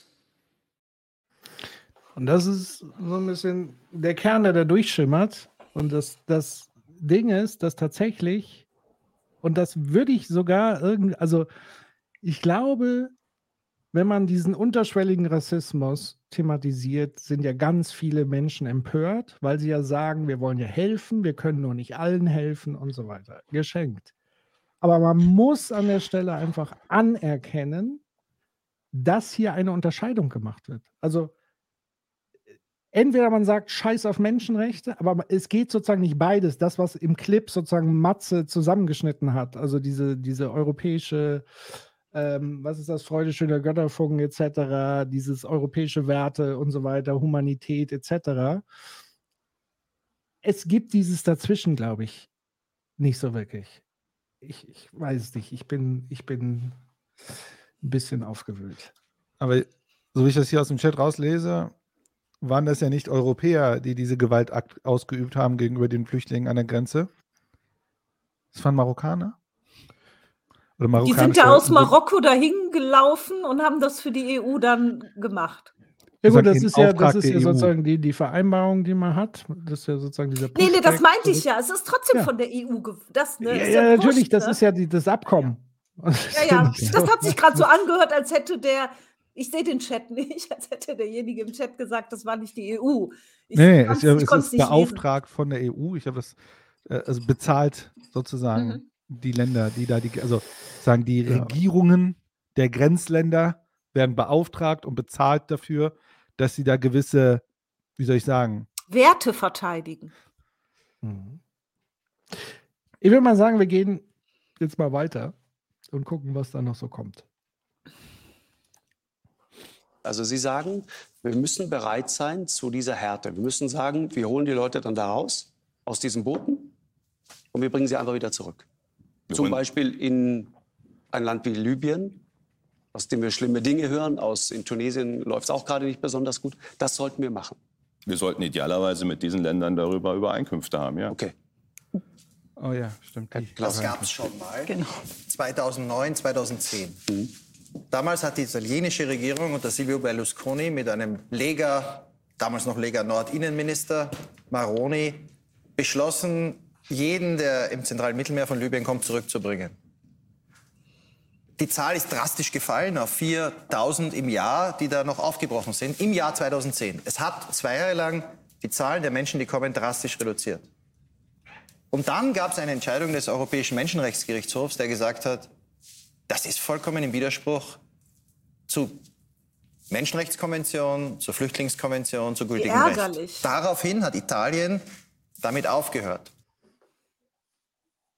Aber die illegale Migration, die müssen wir bekämpfen. Und nun kommt der Katalog von Maßnahmen, was kannst du da tun? Grenzen sichern, Außengrenzen abschieben, äh, Leistungen kürzen. In ganz Europa gehen die einzelnen Staaten unterschiedlich davor. Ich glaube, wie Sie übrigens, dass die Maßnahmen an den Grenzen selber, also Grenzen und dort Abweisungszentren zu bauen, nicht wirksam sein werden. Ich Glaube ich glaube auch. nur, Hm. dass Abkommen mit Drittstaaten dazu führen. Ja, sie, die Marokkaner verpflichten sich zur Rücknahme. Und das heißt dort, die Spanier nennen das Repulsiones en caliente. Das ist heiße Rückführung. Ähm, Das heißt, Aber da wird das? manchmal, wenn, wenn die Spanier einen Flüchtling aufnehmen, geben sie den direkt an die marokkanische Grenzschutzpolizei. Asylantrag. Ohne. Ohne Asylantrag. Natürlich völkerrechtlich fraglich, ja. Ja, das ist, das ist ja der Punkt, der Aber es ist ein Verfahren, das System funktioniert. ist. Und, Es wenn, funktioniert und wenn einfach. die äh, Flüchtlinge merken, ich, ich komme hier nicht durch, weil sie Ma- Marokkaner agieren ja auch ähm, grenzschützend, dann kommen natürlich viel weniger. Sie Will jemand was sagen oder soll ich weiterlaufen? Aber, aber in so einem Moment, das ist doch, als wären wir in so einem dystopischen Cyberpunk-Film gerade. Ja. Ich meine, vielleicht liegt es gerade daran, weil wir dieses Video gerade gesehen haben, was du so mir nichts, dir Maybe. nichts so Sorry. zwischengeschaltet hast. Aber wenn man noch das Bild im Kopf hat und dann sagt, es funktioniert, Ja. da muss doch bei einem was kaputt sein. Oder hat er, oder kennt ihr diese, weiß er nicht, was da abgeht? Aber wenn er es nicht weiß, warum sitzt er dann im Fernsehen? Ich weiß es nicht. Also ich glaube, äh, äh, äh, zumindest hier Knaus, der Experte für Migration, der weiß das. Er hat es ja auch benannt. So. Ähm, aber auch er spricht ja sehr, also alle sind sehr nüchtern auf diesem Level. So. Und das Ja, so, ja, Sachkenntnis und so weiter. Ähm, aber man sollte es wissen. Ich meine, wir haben es ja auch rausgefunden. Wir sind jetzt keine alle, wir, wir, wir beschäftigen uns nicht wie diese Leute tagtäglich mit diesem Thema. Also entweder ist es völlige Ignoranz oder es ist sozusagen eine Abgestumpftheit, äh, ja, um anders in diese Sache zu sprechen. Ja, ist, es geht da um Menschen, aber die diskutieren da Hm. so, als würde nur irgendwie, oh, hier funktioniert was nicht, wie kann man es denn regeln? Ach, man kann das und das.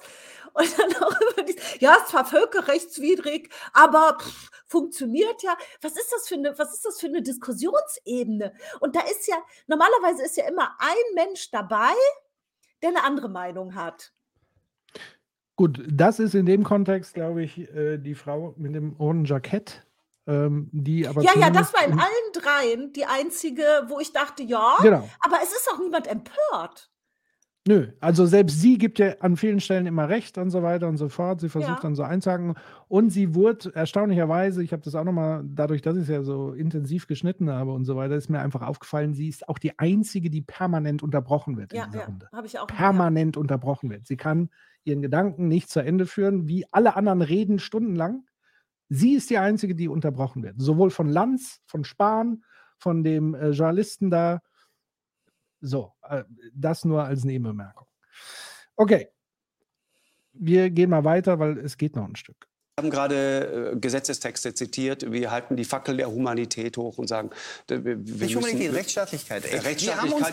Gesetze okay. Was ist Rechtsstaatlichkeit, Ja, wenn man einen armen Marokkaner aus dem, aus, dem, aus dem Boot zieht und sagt, bitteschön, und direkt zurück nach Hause? Nein, und darum. Spanien ist in der EU. Ja, und das Ja, ist genau das Problem. das? Wir haben Warum heute an alle- immer Die wirkliche Krise ist, wir haben heute Pause. an den Außengrenzen, Spanien ist... Ja. Ich habe da echt gewartet, dass Lanz, auf dem er sagt, warum dürfen die das und nicht wir? Ja. Ich habe auf dieses und wir gewartet. Ja, im Grunde genommen ist das ja so, ist, ja, ist ja. ja, so gesagt, weil da, sonst hätte ich es ja anders formuliert. Ja, ja, genau. Sonst hätte ich es ja formuliert. Also das, sorry, das geht gar nicht, ist völkerrechtswidrig, es ist gegen die Humanität. Warum können das Spanier, warum können das andere an, an Die sind ja auch in der machen? EU. So, nee, es ist tatsächlich so dieses, warum können wir das eigentlich nicht? Warum können wir nicht so hart umgehen? Und wie war dieser Ausdruck? Äh, heiße Rückführung oder keine Ahnung. Ähm, aber das ist die Debatte, darum geht es. Also es geht jetzt sozusagen darum, genau diese Desensibilisierung zu machen für diese Art von drastischen Maßnahmen. So, und mit Rechtsstaatlichkeit zu kommen, also da nochmal ganz deutlich formuliert. Die Basis unseres demokratischen Staates ist zwar auch die Rechtsstaatlichkeit, aber wenn Humanität gebrochen wird, wenn Menschenwürde verletzt wird, ist ein Gesetz, was dagegen verstößt, auch kein richtiges Gesetz mehr in dem Sinne. Also Menschenwürde und Menschenrechte ist sozusagen von der demokratischen Grundidee auch nach dem Zweiten Weltkrieg und so weiter so aufgesetzt, dass es zwar eine Rechtsstaatlichkeit gibt, aber die Rechtsstaatlichkeit darf nicht gegen humanitäre Prämissen verstoßen. Dann gilt es auch dagegen, sozusagen aufzustehen. Ähm, und dafür gibt es dann eigentlich ja auch nochmal Checks and Balances und so weiter. Und das, das wurde ja als Beispiel genannt. Also, wir haben ja gesagt, der Europäische äh, Menschengerichtshof hat entschieden, dass diese Praktik bitte sein zu lassen ist. Und da jetzt wieder mit Rechtsstaatlichkeit zu kommen, als schlagendes Argument, ist halt einfach daneben, würde ich sagen. Sondern da muss die Prämissen nochmal gegeneinander anders ordnen. Äh.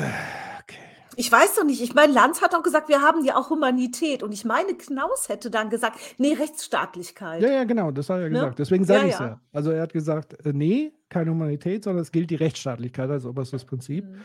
Deswegen würde ich sagen, nee, das ist äh, mhm. eigentlich genau umgekehrt. Und eigentlich hat er selber dieses Beispiel genannt, wobei er es ja auch nicht als besonders ja, begrüßenswert fand, dass sozusagen der Europäische Gerichtshof das gekippt hat, diese Praktik und dass das sozusagen daran gescheitert ist. Ja, war doch so wirksam. Ja, war eine wirksame Rechtsmittelgeschichte. Äh, so, ich mache mal weiter. Nur ein Beispiel. Eine ganze Reihe von Regierungen, die beschlossen haben, die einzige Chance, irreguläre Migration zu reduzieren, ist mit Gewalt. Ja. Zurückstoßen ohne Verfahren. Wir haben in der EU mittlerweile 19 Zäune. Also wir haben eigentlich an allen Landgrenzen Genau, ich will nur sagen, 2015 hatten wir ungefähr 300 Kilometer Zäune. Heute haben wir über 2000 Kilometer.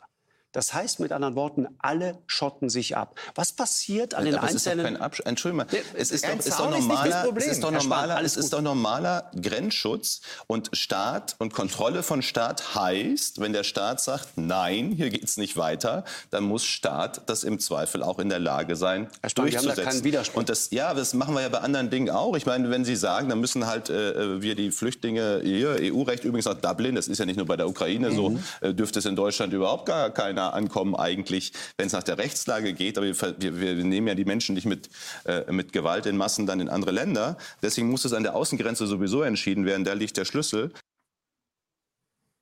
Und ich wage jetzt mal was, was wieder tausend Shitstorms bringt, aber ich sage es trotzdem. Vielleicht müssen wir tatsächlich mal drüber nachdenken, ob die Flüchtlingskonvention, die äh, Europäische Menschenrechtskonvention so noch funktionieren. Ich meine, die Flüchtlingskonvention kommt aus den 50er Jahren. Die ist unter dem Eindruck des Zweiten Weltkrieges entstanden. Äh, übrigens galt sie ursprünglich nur für Europa.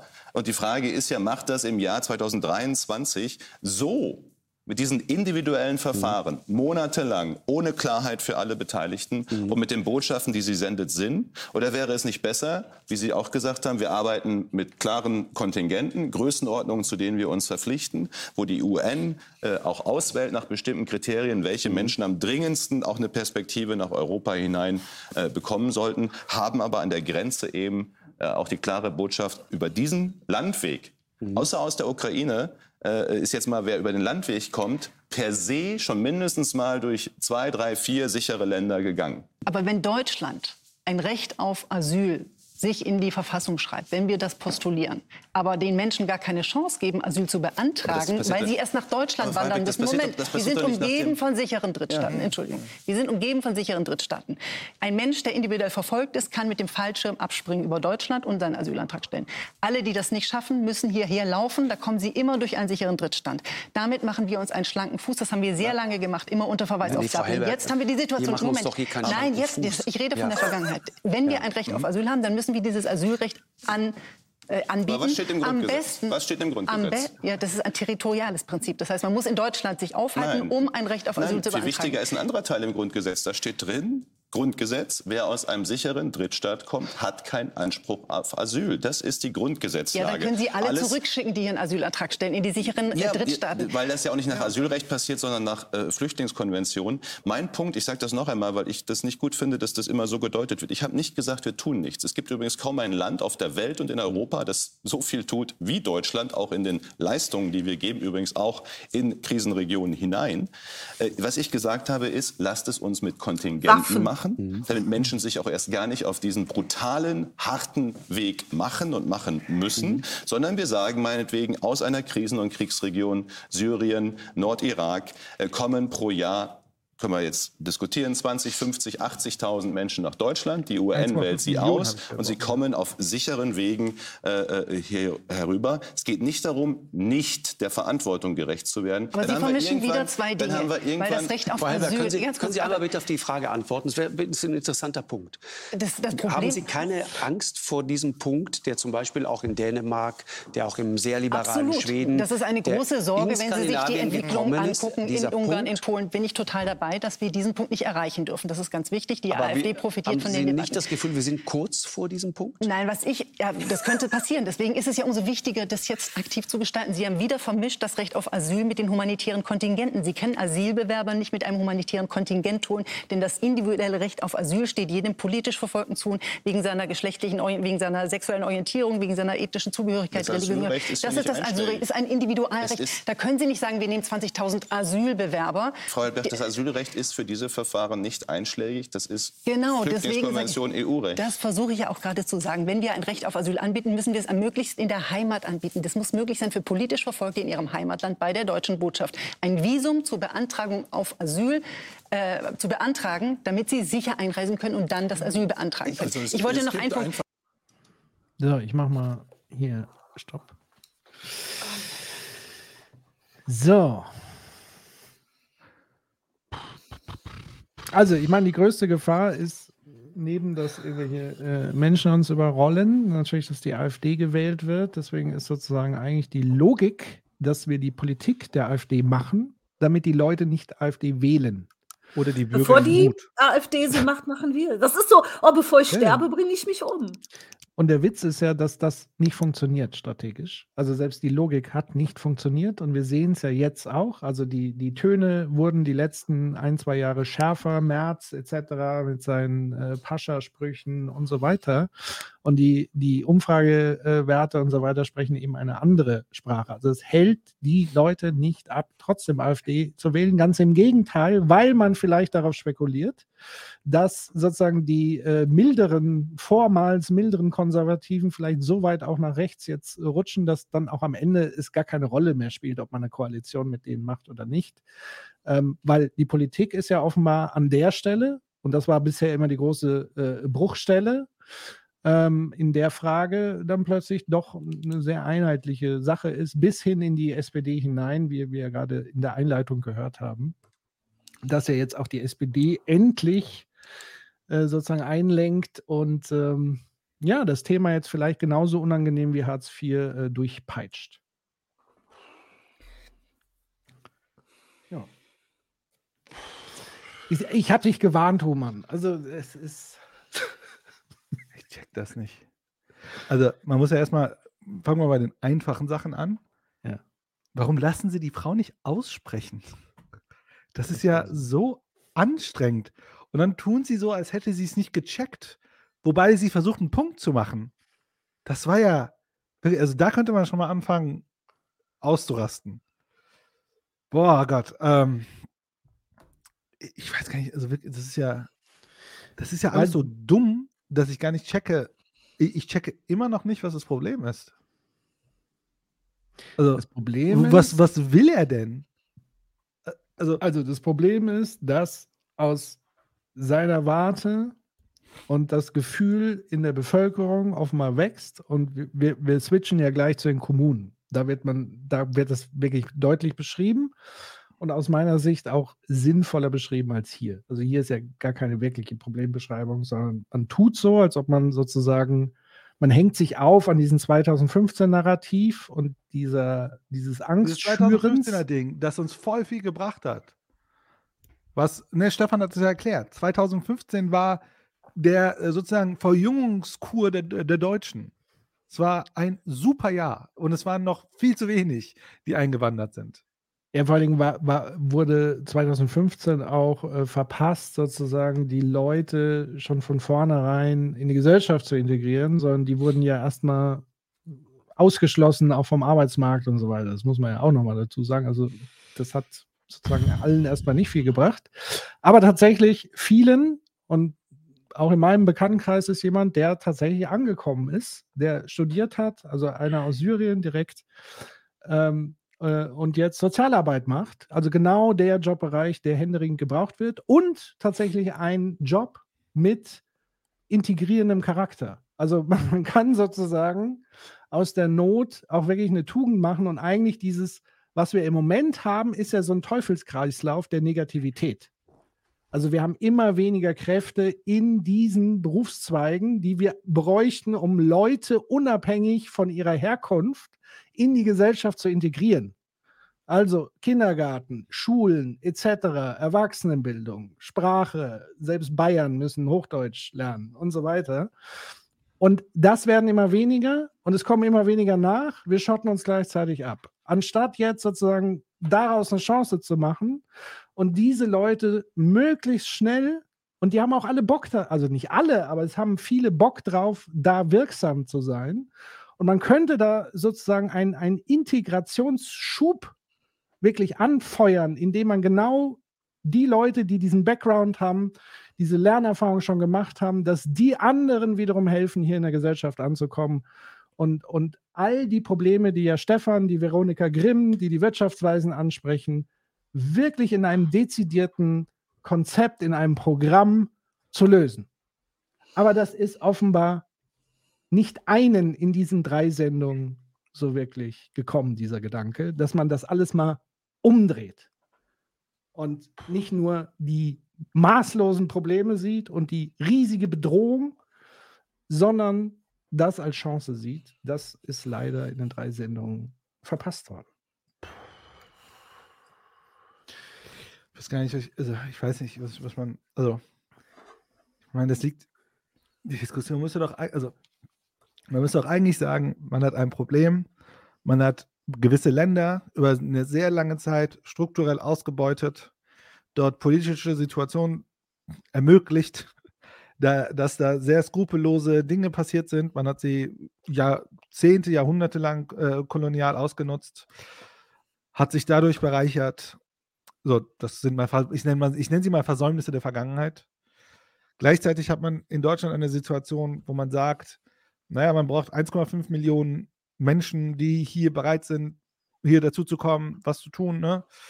Man kann, man muss davon ausgehen, dass diese Menschen nicht hinkommen, um den ganzen Tag nur auf der faulen Haut zu liegen. Ach, so, man kann mal drüber nachdenken, diese Menschen gehen echt durch, äh, insbesondere die, die, die jetzt gesehen haben, äh, das ganze Ding im Mittelmeer und Afrika und so weiter, die gehen echt durch krasse Sachen durch, die kommen wahrscheinlich traumatisiert hier an. Man hat Menschen, die flüchten aus, äh, aus Kriegsgebieten, man hat Menschen, die flüchten aus politischen Gründen, man hat Menschen, die flüchten aus wirtschaftlichen Gründen, weil sie auch gar keine Perspektive in ihrem Land sehen. Es gibt, und für all das kann man anfangen, Lösungen zu entwickeln.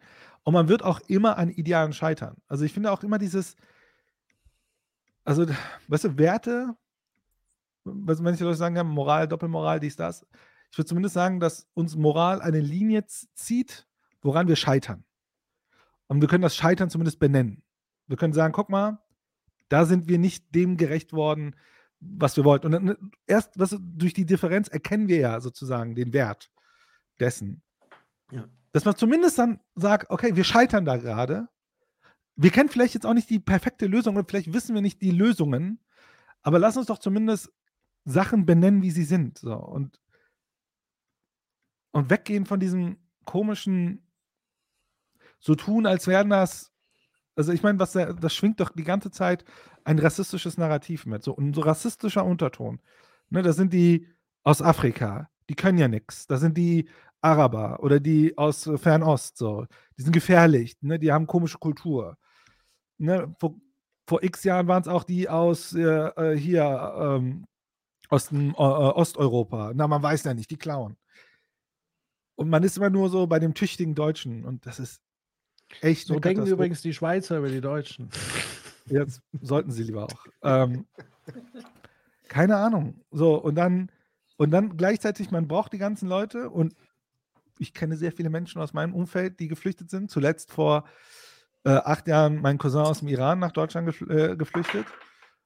Und dann darf man erstmal ein, zwei, was weiß ich, wie viele Jahre nicht mal arbeiten. So, und dann muss man in so Baracken unterkommen. Ich selber habe zwei Jahre in Wellblechhütten gelebt mit meinen Eltern. Und dann darf man gar nichts. Dann werden Abschlüsse nicht erkannt. Mein Vater hat, war Architekt im Iran und in Deutschland wurde einfach sein, das Ding nie anerkannt. Dann, dann hat er einfach, äh, dann äh, hat er für ein Architekturbüro einfach schwarz gearbeitet. Die haben dann seine Dinge anerkannt. So, bis dann diese ganzen CAD-Programme gekommen sind und er niemals die Mittel hatte, äh, sich fortzubilden und dann haben Computer ihn abgelöst. Digitalisierung. Aber wäre auch eh egal gewesen, weil er nie anerkannt wurde. Also, halt so viele komische Sachen werden gemacht und ich bin ja selber unter Flüchtlingen aufgewachsen und ich sagte, ich habe kaum Leute erlebt, die nicht arbeiten wollten. Auch wenn ich jetzt nicht dieses Narrativ aufmachen will, so Arbeit, dies, das. Aber so, man kommt doch jeden, man kommt mit seinen Kindern, man will doch auch so sagen, ey, ne, wir starten mal was Neues. So. Das ist in Deutschland einfach eine Riesenkatastrophe. Also, und dass, dass so eine, dass, dass Jens Spahn da sitzt, das hört sich ja an wie, nicht, wann sind wir hier, wann sind wir nach Deutschland gekommen? So 92. Also es hört sich an wie in den 90ern, was er erzählt. Also da, da gibt es doch jetzt genug Evidenz, oder nicht? Also, das muss man doch einfach sagen. Ey, wir haben Afrika richtig ökonomisch ausgebeutet. Und jetzt haben wir dort Gangs und Milizen so. Wir müssen mal echt was dafür sorgen, dass dort strukturell mal wieder vernünftig wird und die Leute und dann gleichzeitig, also gleichzeitig den Gedanken zu haben, und diese Menschen sind jetzt geflohen. So, wir müssen was strukturell tun und müssen für die Menschen was tun, die gerade da sind. Und wenn Leute fragen, so, was sollen wir mit den ganzen Leuten machen? Sollen wir hier aufnehmen? Sage ich, ja, why not? So. Ich habe mal gelesen, dass man doppelte Menge der äh, Weltbevölkerung in Deutschland unterkriegt. So. Also es ist kein Platzproblem auf jeden Fall. Und das ist ja für mich auch das Erschütternde, die Art und Weise, wie über dieses, also über die Situation gesprochen wird, dass eben als, also das kommt ja nachher noch mit den Kommunen. Ich greife nochmal darauf zurück, wo, wo die Kommunen halt sagen, wir haben jetzt die Leute bei uns. Und die einzige Antwort, die ein Jens Spahn und auch andere in der Bundespolitik geben, ist, wir lösen dieses Problem, indem wir die Grenzen noch schärfer machen. Damit wird gar nichts gelöst. Damit wird überhaupt nichts gelöst. Es wird weder das Thema Fachkräfte, Arbeitskräfte, Integration der Leute hier, die längst da sind, äh, auch nicht kriminelle Strukturen, die sich aus dieser mangelnden Integration und so weiter. Es wird nichts gegen Rechtsextremismus etc. pp. Also es ist ja ein ganzes Komplex an, an Problemen, die dieser Situation entspringen.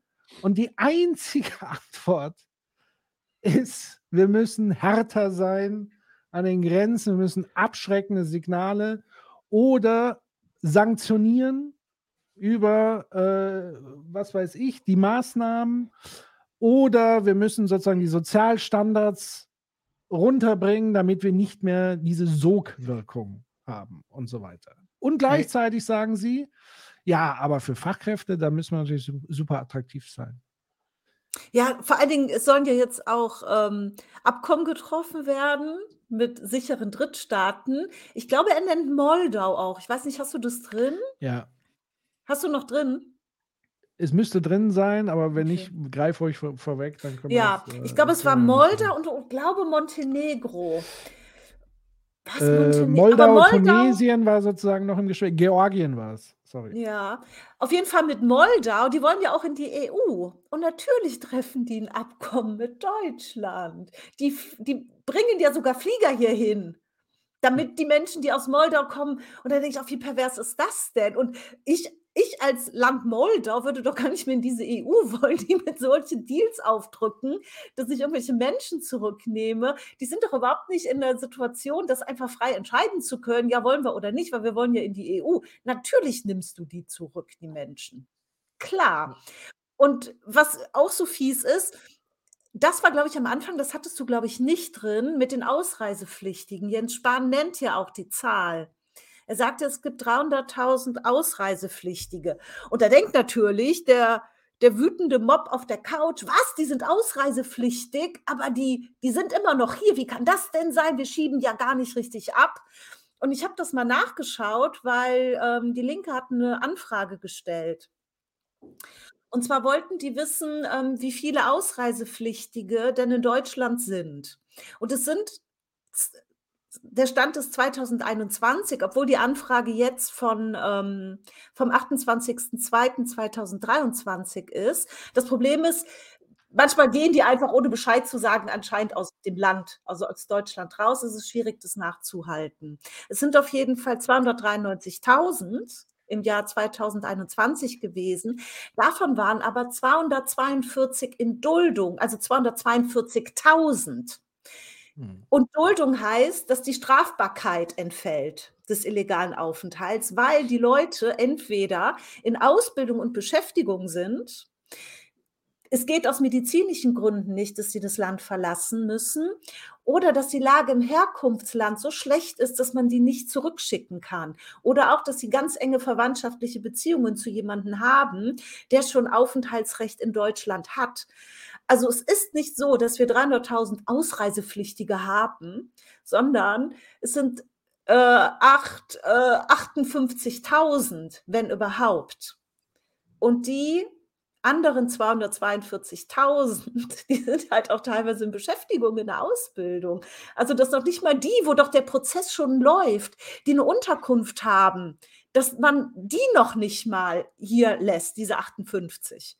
Nur nee, die müssen auch noch weg. Und diese 242, die mich, dass diese Zahl einfach so genannt wird, 300.000, ohne mal zu sagen, ja, wer ist das überhaupt? Warum werden die denn? Ne? Was ist der Grund, warum sie noch hier sind? Wird das so als populistische Zahl genannt und ähm, als Menschen, die ähm, kein Recht haben, die sollen wieder zu niemand gemacht werden. Das fand ich von ihm ganz. Die Zahl ist ja nicht falsch, aber da steht ja viel mehr hinter. Genau, also die Sequenz kommt tatsächlich noch. Das war nicht bei Spahn, sondern bei Röttgen. Nee, Spahn hat die Zahl auch genannt. Ah, okay. Dann ja, hab die haben die beide genannt. Ich raus. Ähm, genau, aber da bringt es sozusagen Lanz nochmal selber so und äh, mhm. äh, macht das da auf. Aber wir kommen ja nochmal hin, aber du hast ja jetzt äh, gut erklärt, was da das äh, Problem ist und war. Ähm, genau. Wir Gehen wir weiter. Oder wolltest du noch was sagen, Human? Nee, geh ruhig weiter. Wir haben diese Probleme, weil wir im Grunde genommen das Faustrecht des Stärkeren dulden. Das heißt, ja. derjenige, der sich irgendwie durchschlägt zu uns, der hat irgendwelche Ansprüche. Können wir noch mal, und, und das äh, liegt daran, während Sie sprechen, können wir noch mal ganz kurz äh, die Fotos aus Lampedusa zeigen, ja. weil Sie sagen Recht des Stärkeren. Ich, ja. Jemand sagte dieser Tage, das ist ein zutiefst darwinistisches und damit ehrlich gesagt auch wahnsinnig zynisches System. Es ist grauenhaft. Und dann sterben wir, so Was wir Leute. da sehen, sind in erster Linie junge Männer, natürlich, weil die, die sind in der Lage, kräftemäßig sich durchzuschlagen. Eine, eine arme Afrikanerin, die sich auf den Weg macht, die kann sich äh, ausrechnen, an, an welcher Stelle ihr schlimme Dinge widerfahren. Und eine, eine Jemenitin, die ihr hungerndes Kind auf dem ja. Arm hat und gerade im Krieg ist, hat keine Chance, genau. jemals Lampedusa zu Und wenn man sich vorstellt, jeden Tag ertrinken Menschen, weil wir dieses Rechts- und Verfahrensvakuum dort äh, zulassen. Deswegen ist mein Petitum, und die Spanier, da kann man sagen, das ist vielleicht zu streng, wie die das machen, aber sie haben das gemacht, übrigens mit allen westafrikanischen Staaten die Küste runter, damit man ordentlich Verfahren hat, wer kann rein, äh, Visa, Rückführungsabkommen. Und wenn du das geordnet hast, dann kannst du das meinetwegen liberaler oder restriktiver handhaben, aber das ist Ordnung. Aber Aber wir schaffen das nicht mal mit den Maghreb-Staaten. Wir schaffen es ja noch nicht mal mit Georgien. Wir schaffen es Jetzt nicht hat mal die mit Bundesregierung Moldawien. Ja, zynisches System. Rechte Stärkeren hat zum Glück mit uns nichts zu tun, sondern nur mit der Rechtslage der Ungeklärten. Fragezeichen. Ich- Ja, äh, ich frage mich halt so, okay, cool. Relevantes Problem. Kann man lösen. Oder nicht. Halt, baut eine Brücke. Da kann jeder drüber laufen. Nee, das, ist, äh, äh, das wollen wir jetzt auch nicht, sondern wir wollen, dass gleichsam alle nicht kommen oder wir zumindest selektieren können aus sicherer Ins äh, Distanz. Das ist, glaube ich, so die Grundidee, die dahinter steht. Das Ding ist, das ist ja ein relevantes Problem. Ne? Ja. Also, es ist wirklich etwas, das kann man nicht einfach so lösen. Nee. Und so, aber, Aber so halt auch nicht. aber auf diese Art. Also, ich glaube, mein Problem sind wahrscheinlich nicht mal, doch, sind sie auch, aber die, die Personen, die da sprechen, ist aber, dass so ein krasses Problem so unterkomplex diskutiert wird, weil es ein Spektakel ist. Weißt du, und dann sitzt da ein Jens Spahn und der Stefan hat das hat mal erzählt, hier in Frankfurt gab es ja Wahlen und da gab es ja, äh, sag mal, in der Stichwahl gab es zwei Personen. Einmal, ich weiß nicht, wie der Vornamen heißt. Weißt du, was der Nachnamen? Der CDU-Mann hieß Becker, keine Ahnung, irgendwas mit Vornamen, Becker. Oder der CDU-Mann und dann gab es den äh, SPD-Mann äh, Mike Josef, ein äh, Flüchtling aus Syrien vor langer Zeit. Und es war ganz spannend. Das war halt eine Stichwahl, so knapp dies, das. Und hat sich ja äh, im Nachhinein, also Stefan hat mir das erzählt, ich, ich hoffe er hat die Evidenz dazu. Ähm, in jeder Altersgruppe hat ähm, Mike Josef gewonnen in der Stichwahl, außer irgendwie Ü60 oder Ü70. Aber das war so eine große Gruppe, die das Ding echt knapp gemacht hat. Und manchmal denke ich mir, dass Menschen wie Jens Spahn dort sitzen, um diese Personengruppen anzusprechen. Ne, So, wir sind die Besseren für Sicherheit, wir haben Kontrolle, ne, wir haben da ein Augenmerk drauf, wir machen da keinen Unfug und so weiter und so weiter. Ja, und so, also ich frage mich, mit wem reden die da? Weil die reden ja nicht miteinander, die reden ja für jemanden. Und ich denke mir, so, wo, wo kommen wir? Also, ich meine, das ist doch so absurd, diese Diskussion, das kann man nicht anders sagen. Naja, nochmal der Hinweis. Die Einleitung war ja auch so ein Stück weit, ähm, oder ein Mitargument ist ja, man hat Angst davor, dass die AfD sozusagen die Mehrheiten und so weiter gewinnt. Also von daher kö- könnte schon was daran sein, gewisse Wählergruppen zu adressieren, um sie zurückzuholen zu ihrer Seite, indem man eben die Politik verspricht oder suggeriert, die gleiche Politik zu machen oder, sage ich mal, das gleiche alarmistische Problem ähm, lösen zu wollen, auf eine ähnliche Art und Weise, nämlich sehr autoritär und kontrollierend und so weiter und so fort. Ich glaube, da liegt ein großes, ein großes Motiv letztlich hin. Meine, bei Jens Spahn geht es grundsätzlich immer um Macht. Ich meine, er ist gerade sozusagen im, im, im oppositionellen äh, Wahlkampf. Ähm, da haben sie ja wirklich eindeutig alle umgeschaltet, die Union. Also die, die gehen wirklich an, sozusagen die Macht zurückzuholen. Ist ja auch legitim, ist Aufgabe der Opposition. Und sie machen das leider im Gegensatz zu früheren Oppositionen auch sehr, sehr gut, nämlich äh, sehr konzertiert. Sie haben sich ja viel abgeguckt aus den USA, ähm, haben sich ja auch mit einigen Leuten da getroffen, haben Playbooks ausgetauscht und so weiter. The Das Wall scheint und so. also, genau, also so diese populistischen Narrative scheinen jetzt ganz gut zu zünden. Die Frage ist aber dann tatsächlich, ob es aufgeht, die Strategie, weil wie gesagt, die Zahlen der AfD gehen jetzt nicht nach unten. Und diese, ich sag mal, Sprüche, die sie da lostreten in der Öffentlichkeit, sind jetzt auch nicht super neu.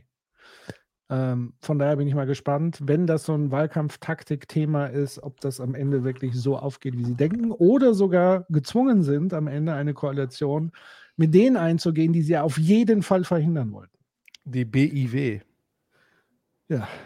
Vielleicht braucht brauch AfD einfach nur ein Relabeling und dann kann man das dann irgendwie so äh, koalidieren. Es ist ja nur noch eine Semantikfrage, wie Markus Lanz so schön vorhin gesagt hat. Ja, das ich bin ist gespannt. Wie, ihr sagt, das ist es halt auch das Perverse. Wir schaffen ja auch genau die, ähm, die Umstände, dass wirklich nur die Stärksten kommen können. Also wer macht sich denn mit seinem Kind? Ne? Das sind auch nicht so viele, die sich auf den Weg machen. Du schickst natürlich in der Familie den, wo du denkst, der würde es überleben können. Wie zynisch ist denn das alleine, schon diese Überlegung anzustellen? Und da sitzen da diese Politiker und sagen, ja, da kommen ja nur die Stärksten. Ja, das wolltet ihr doch auch so. Ihr habt Bedingungen so geschaffen. Ne? Und auch deine Frage, Human, für wen ne, für wen sprechen die? Ich frage mich da zu wem. Also wen, wen wollen Sie da adressieren? Oder denke ich wirklich, es sind diese AfD-Wähler, die angesprochen werden müssen von Ihnen, weil die als ähm, Zielgruppe gefragt sind. Und das Perverse ist ja, die AfD, sie wirkt ja, sie regiert nirgendwo, aber sie regiert mit. Sie sitzt Balance, als da ist ein sechster Stuhl für die AfD. Und das ist auch das, was, was ähm, Spahn gesagt hat. Ne, Genfer Flüchtlingskonvention. Habt ihr da Artikel zu gelesen, dass das irgendwie aufgegriffen wurde von, von irgendwelchen Medien? Das sind so viele rote Linien, die überschritten werden. Und die mhm. werden überschritten ohne, keiner hat in dieser Sendung gesagt, entschuldigen Sie, Herr Lanz, was sagen Sie da gerade? das wird einfach hingenommen. Und so verschieben sich die Grenzen des Sagbaren immer weiter. Und es gibt Dinge, die sollten nicht unwidersprochen gesagt werden. Aber das waren so viele Punkte, die unwidersprochen in der Landsendung rausposaunt wurden, die weder von der Gruppe, die dort gesessen hat, in irgendeiner Art und Weise aufgegriffen wurde, und zwar negativ, Entschuldigung, was sagten Sie gerade, noch andere Medien gucken doch die Landsendung. Ich weiß nicht, kann mich gerne jemand korrigieren. Ich habe keine Artikel dazu gefunden, dass jemand gesagt hat, Lanz hat da wirklich eine rote Linie übertreten. Habe ich nichts zu gelesen. Ich sag's, das ist, als wäre man wieder in den 90ern. Also, was, ja. ich check das nicht. Also, wir wissen doch all die Probleme. Wissen wir, was ich vorhin alles gesagt habe, das Wissen, das ist sogar Konsenswissen, aber sich dann so hinzusetzen und so über die Problematik zu reden, Plus, was man ja dazu sagen muss, seit den 90ern hat sich ja auch alles verschärft. Also auch Asylgesetzgebungen haben sich verschärft. So, und jetzt sagt man, es wird eigentlich immer schlimmer und schlimmer und keine Kontrolle, aber eigentlich hat man ja genau das in der Gesetzgebung eigentlich gemacht. Also, wo ich mich dann frage, wo ist dann, wo ist dann der Hebel, der hier angeblich greifen soll? Also, so. Ähm, das ist halt so ein, so ein Ding und ähm, ja, es ist tatsächlich eine, eine krasse Diskursverschiebung aus meiner Sicht, die allein schon auf der Konzeption dieser Sendung basiert, aus meiner Sicht, bei der Auswahl der Gäste. Also es war auch, also selbst wenn man sagt, okay, keine Betroffenen am Tisch, wo sind Interessensvertreter zum Beispiel pro Asyl oder irgendjemand, der mal eine ganz andere Perspektive einbringt, war nicht der Fall. Einfach nicht der Fall in der Auswahl Normalerweise hat man ja ein Augenmerk darauf, dass es kontrovers zur Sache geht. Hier lag offenbar per Zufall oder per Planung ein Fall vor, wo es sozusagen durchweg eigentlich Konsens gab und man sich gegenseitig in der Schärfe noch irgendwie übertreffen wollte. Und, und, und das war jedenfalls mein Eindruck. Und mir ging es tatsächlich so wie dir, Human. Also ich habe auch gedacht, bin ich jetzt irgendwie, weiß ich nicht, aufgewacht in einem anderen dunklen Zeitstrahl oder so. Also ich, ich habe das so gar nicht verstanden, wie, wie diese Diskussion geführt wurde. Dass da Leute sitzen wie Spahn, die sowas sagen, das kenne ich. Aber diese Rahmung und, yeah. und das Lanz war hat verkackt. für mich. Lanz hat also wirklich dieses Lanz und Redaktion und wer auch immer hat bei diesen Sendungen hart verkackt. Das muss man wirklich so sagen. Also man hat Leute sich, man, man hat Leute eingeladen, da hat man verkackt. Die Moderation hat man verkackt. Man hat wieder zu sehr den einfachen Bürgern gespielt und dabei verkackt. Man hat diese eine Frau nicht ausreden lassen und dabei richtig verkackt. Diese Sendung, guck mal ganz, ich gucke sie ja nicht mehr, diese Sendung. Diese Sendung ist doch einfach, das ist, keine Ahnung, symptomatisch für die Zeit, in der wir leben. Ohne Scheiß. Ich mache trotzdem mal weiter. Wir sind ja noch lange nicht durch. Genau das, was bei den. Überlegungen von Herrn Spahn eigentlich vorhin gefehlt hat. Natürlich müssen wir auf der einen Seite dafür sorgen, dass Leute schnell zurückgeführt werden in die Heimatländer. Sie wollen dieses Signal setzen, eine gewisse Zeit lang jeden zurückzuführen. Auf der anderen Seite, nochmal, wir wollen eine Grundsatzdebatte führen. Ich denke, ein Mensch, der, egal wo, in Nigeria oder in anderen Ländern fest entschlossen ist, äh, loszuziehen, der keine Perspektive für sich hat, der in großer Not lebt. Diesen Menschen können wir nicht umstimmen.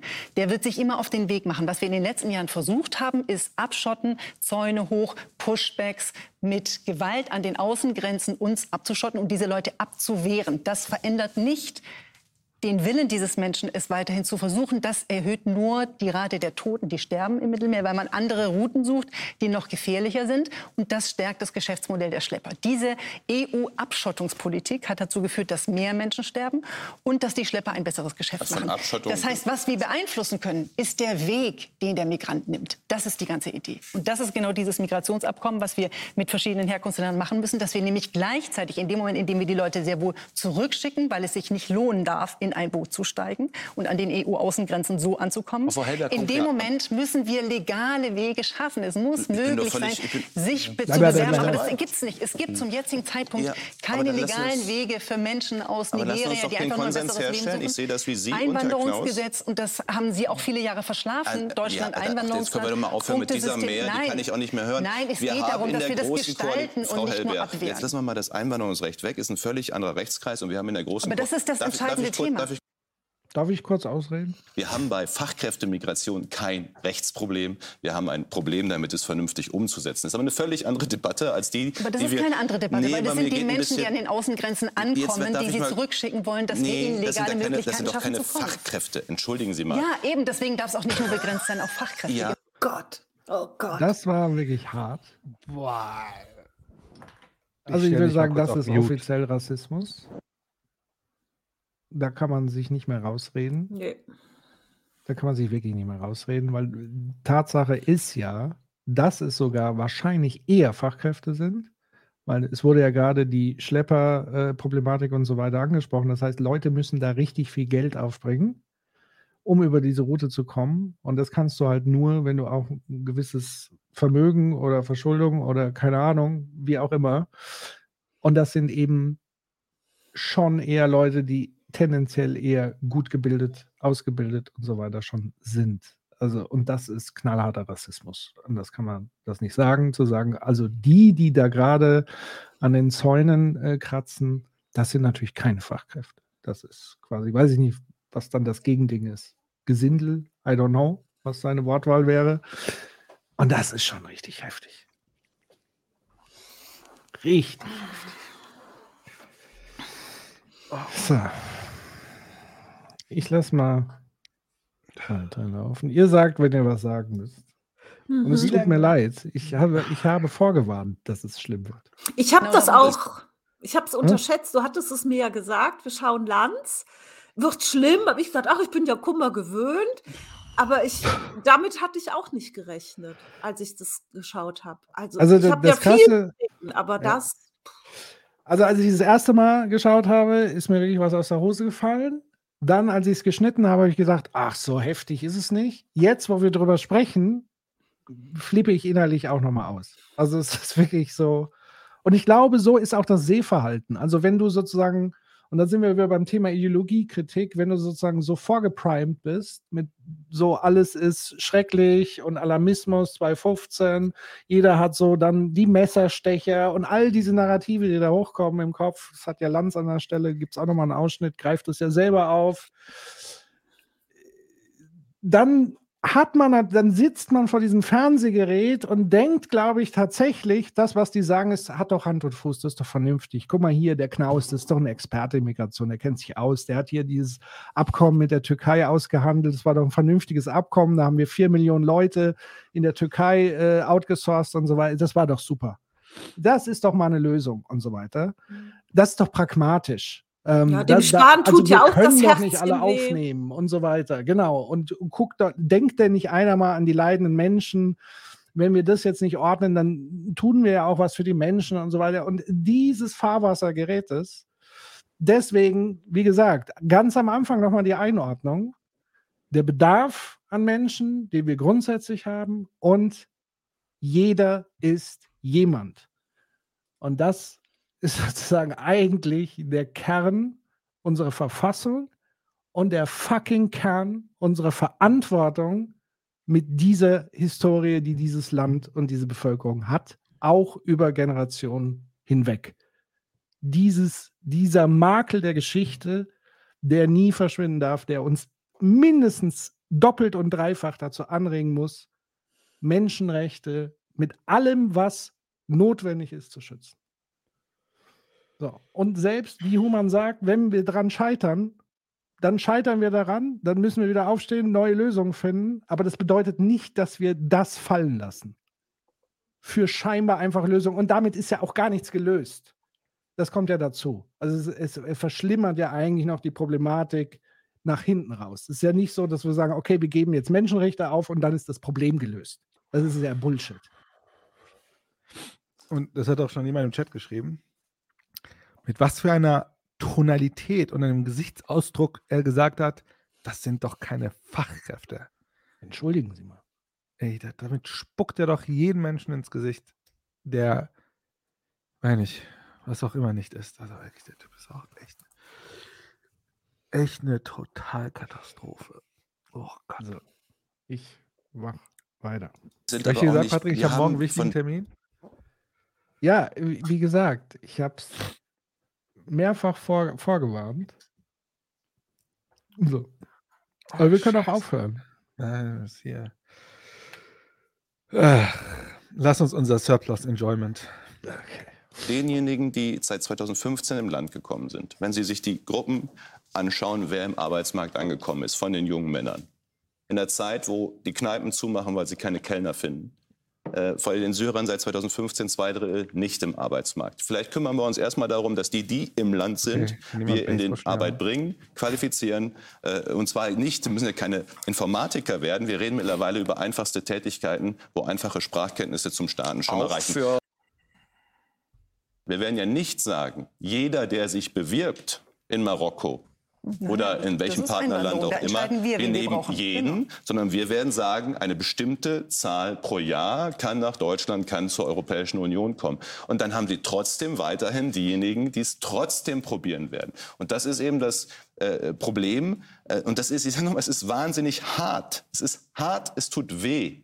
Aber wir werden uns eingestehen müssen, wir können nicht jeden, der seine Reiseroute nicht ändern will, aus nachvollziehbaren Gründen, so hart das ist, äh, äh, nach, in die EU kommen lassen. Müssen bereit sein, dann eben zu sagen, hier geht es nicht für jeden weiter. Aber das der muss eine weil, Chance weil, haben, sich zu bewerben, um Einwanderung ja, zum Beispiel, indem er dann Deutsch lernt. Wir werden aber nicht jeden Bewerber nehmen können. Das Nein, müssen wir dann uns, aber ehrlich genau. sagen. Ja, das ist ganz klar. Gut. Einwanderung ist nach unserem Interesse, nach unserem Bedarf. Das heißt, wir entscheiden, wer kann, wen brauchen wir hier. Und aber dieser Mensch, das, den wir das zurückschicken, funktioniert ja gerade nicht. Ja, aber das muss, ja, das, das muss aber jetzt funktionieren im da, Sinne, dass damit verhindern nein, wir dann die Menschen illegale, müssen eine Chance haben. Illegale Migration. Ja, das verhindern wir, weil der Mensch zurückgeht und sagt, Warum? ja, weil der Mensch, der nach Hause geschickt wird, zum Beispiel in ein afrikanisches Land, die Leute sehen, es lohnt sich nicht in ein Boot zu steigen. Ich habe hier 3000 Euro. Ich investiere meine 3000 Euro nicht für den Schlepper durch die Sahara oder durch den Schlepper übers Mittelmeer. Ich investiere das in einen Sprachkurs, Französisch, Deutschland, egal wo ich hin will. Ich mache ein Praktikum in einem Hotel, dann weiß ich Deutschland. Was sucht Deutschland? Aber Deutschland der, der bewirbt sich um Asyl? Nein, der bewirbt sich um Einwanderung. Okay, er bewirbt sich um Einwanderung. Das ist der große okay, Unterschied. Okay, ja, das sind die legalen es gibt aber auch einen richtigen Punkt, wenn ich, ich schicke ihn zurück, wenn er kein Asyl Aber dann sind wir uns aber einig, in so einem System müsste man im Mittelmeer die Leute zurückbringen an die Küste, von der sie gekommen sind. Sonst macht das aber System. nicht in die Küste, sondern in ihr Heimatland, weil die Küste Meinetwegen ist nicht auch in ihr Heimatland habe ich auch kein Genau, aber da, da werden wir uns einig. Aber nur wenn es den legalen okay, Weg gibt. ist ja schon mal eine genau, gute da sind wir uns völlig einig. Aber, aber dafür muss man, ne? Nein, das ist nicht, das ist nicht Pushback, sondern im Sinn der, also Was der? Asylberechtigte, den nehmen wir auf. Die Kriegsflüchtlinge nehmen wir über humanitäre Kontingente. Wer einfach nur ein gutes Leben in Europa Im Moment, sucht, deswegen sagte den ich gerade, wer sich um. Asyl bewirbt, im Moment benutzen wir doch das Asylrecht faktisch als Einwanderungsrecht. Das ist das große Problem. Das Und ist die- das, was wir ja, gerade tun. Keiner fordert So, und die- Pushbacks. Ne? Aber ganz kurz noch, Pushback ist, wenn ich einen Menschen ins Wasser schubse und ihm gar nicht das Recht gebe, an Land zu kommen und einen Antrag auf Asyl zu stellen, der dann schnell abgelehnt wird. Das ist Mhm. völlig richtig, dass wir die, das Recht auf Asyl nicht mehr in dieser Weise missbrauchen Wird- wird- lassen können. Aber das kommt ja nur dadurch Ja. zustande, dass es eben die Einwanderungsgesetze nicht Was gibt. interessant ist, ist, ähm, gibt es. Gerald Nein, die Knaus gibt es in dieser Form nicht. Nein, Herr Spahn, die gibt es nicht. Einwanderungsgesetze gibt es. Es gibt im Moment, was Sie Sie meinen mit den es gibt nur Kontingenten. für- Fachkräfte, die kommen für, dürfen. Nein, es gibt für die Arbeitskräftekontingente mit den Balkanländern, mit Ja, denen das machen ist wir ja das die schon. Westbalkanregelung, Auch das genau. Modell gibt es schon. Aber dann sollten wir Fachkräftezuwanderung, sagt die OECD, haben wir eine der liberalsten Regelungen Ich der rede Welt. nicht von das Problem ist, die. Fachkräfte wollen ja gar nicht zu uns, weil wir so hohe Das ist ja Steuern haben, weil wir so hohe. Abgaben haben, weil wir keine wirkliche Willkommenskultur in den Behörden haben. Hier keine reden wir über. Kontingente äh, für Arbeitskräfte, wie wir es mit dem Balkan machen. Da funktioniert es übrigens auch sehr, sehr gut. Ja, das äh, und das kann man auch mit anderen machen. Es bleibt halt nur eins, äh, Frau Halbe, und das ist mir halt wichtig. Wenn man das macht, ist eben klar, dass die anderen Wege dann aber nicht mehr gehen. heißt, die Sonst macht das ja, Ja, keinen das lohnt Sinn. sich dann ja auch automatisch nicht mehr. Naja, Wer will das- sein Leben riskieren für 3000 Euro, wenn ich mich einfach bewerben Naja, kann, aber in es, ist, Deutschland es wird ja nicht jeder ausgewählt werden können. So. Ich musste mich äh, zur Se Selbstsicherheit muten. Verständlich. Äh, sie redet über Flüchtlinge und er redet über Arbeitsmigration. Wie kann man so stur, also, wow, ist das dieses Mansplaining? Was Dieses denn? so, man hat auf der einen Seite eine Frau, die ist confident und so weiter, und dann erklärt ihr Mann ihr etwas, was sie eigentlich selbst checkt, so. Hm. Hat, macht, keine Ahnung. Also, was, oder ist einfach nur ein Arschloch oder ein Volltrottel oder so sein? Was soll das? Wo ist der Moderator? Der macht ja mit.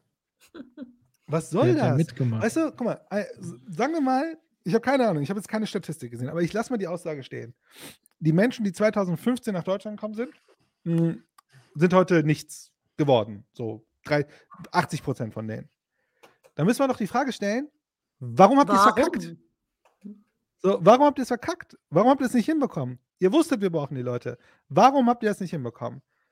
Also, entweder denkt ihr, das sind alle faule, dumme Nichtsnutze, die nur hier hinkommen, um, keine Ahnung, wie Wilde zu leben, oder ihr nehmt das ernst.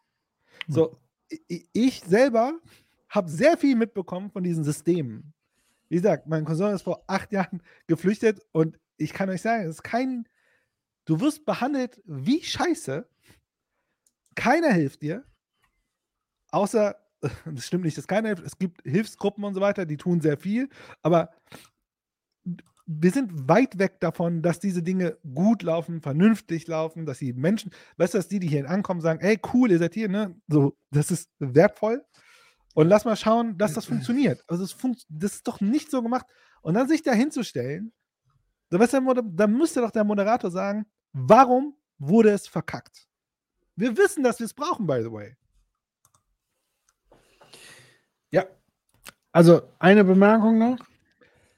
Auch so die Zwischentöne zu sagen, naja, die wollen ja, also erstmal, die werden ja nicht alle Informatiker werden können oder irgendwie sowas. Was, Also Informatik ist das, was man ganz gut lernen kann, jetzt mal ehrlich. Ja, das ist ja Steckt die Leute drei Jahre in den Informatikkurs und wir haben hier, lernen. wir, wir haben hier das nächste Open Air hier rumsitzen.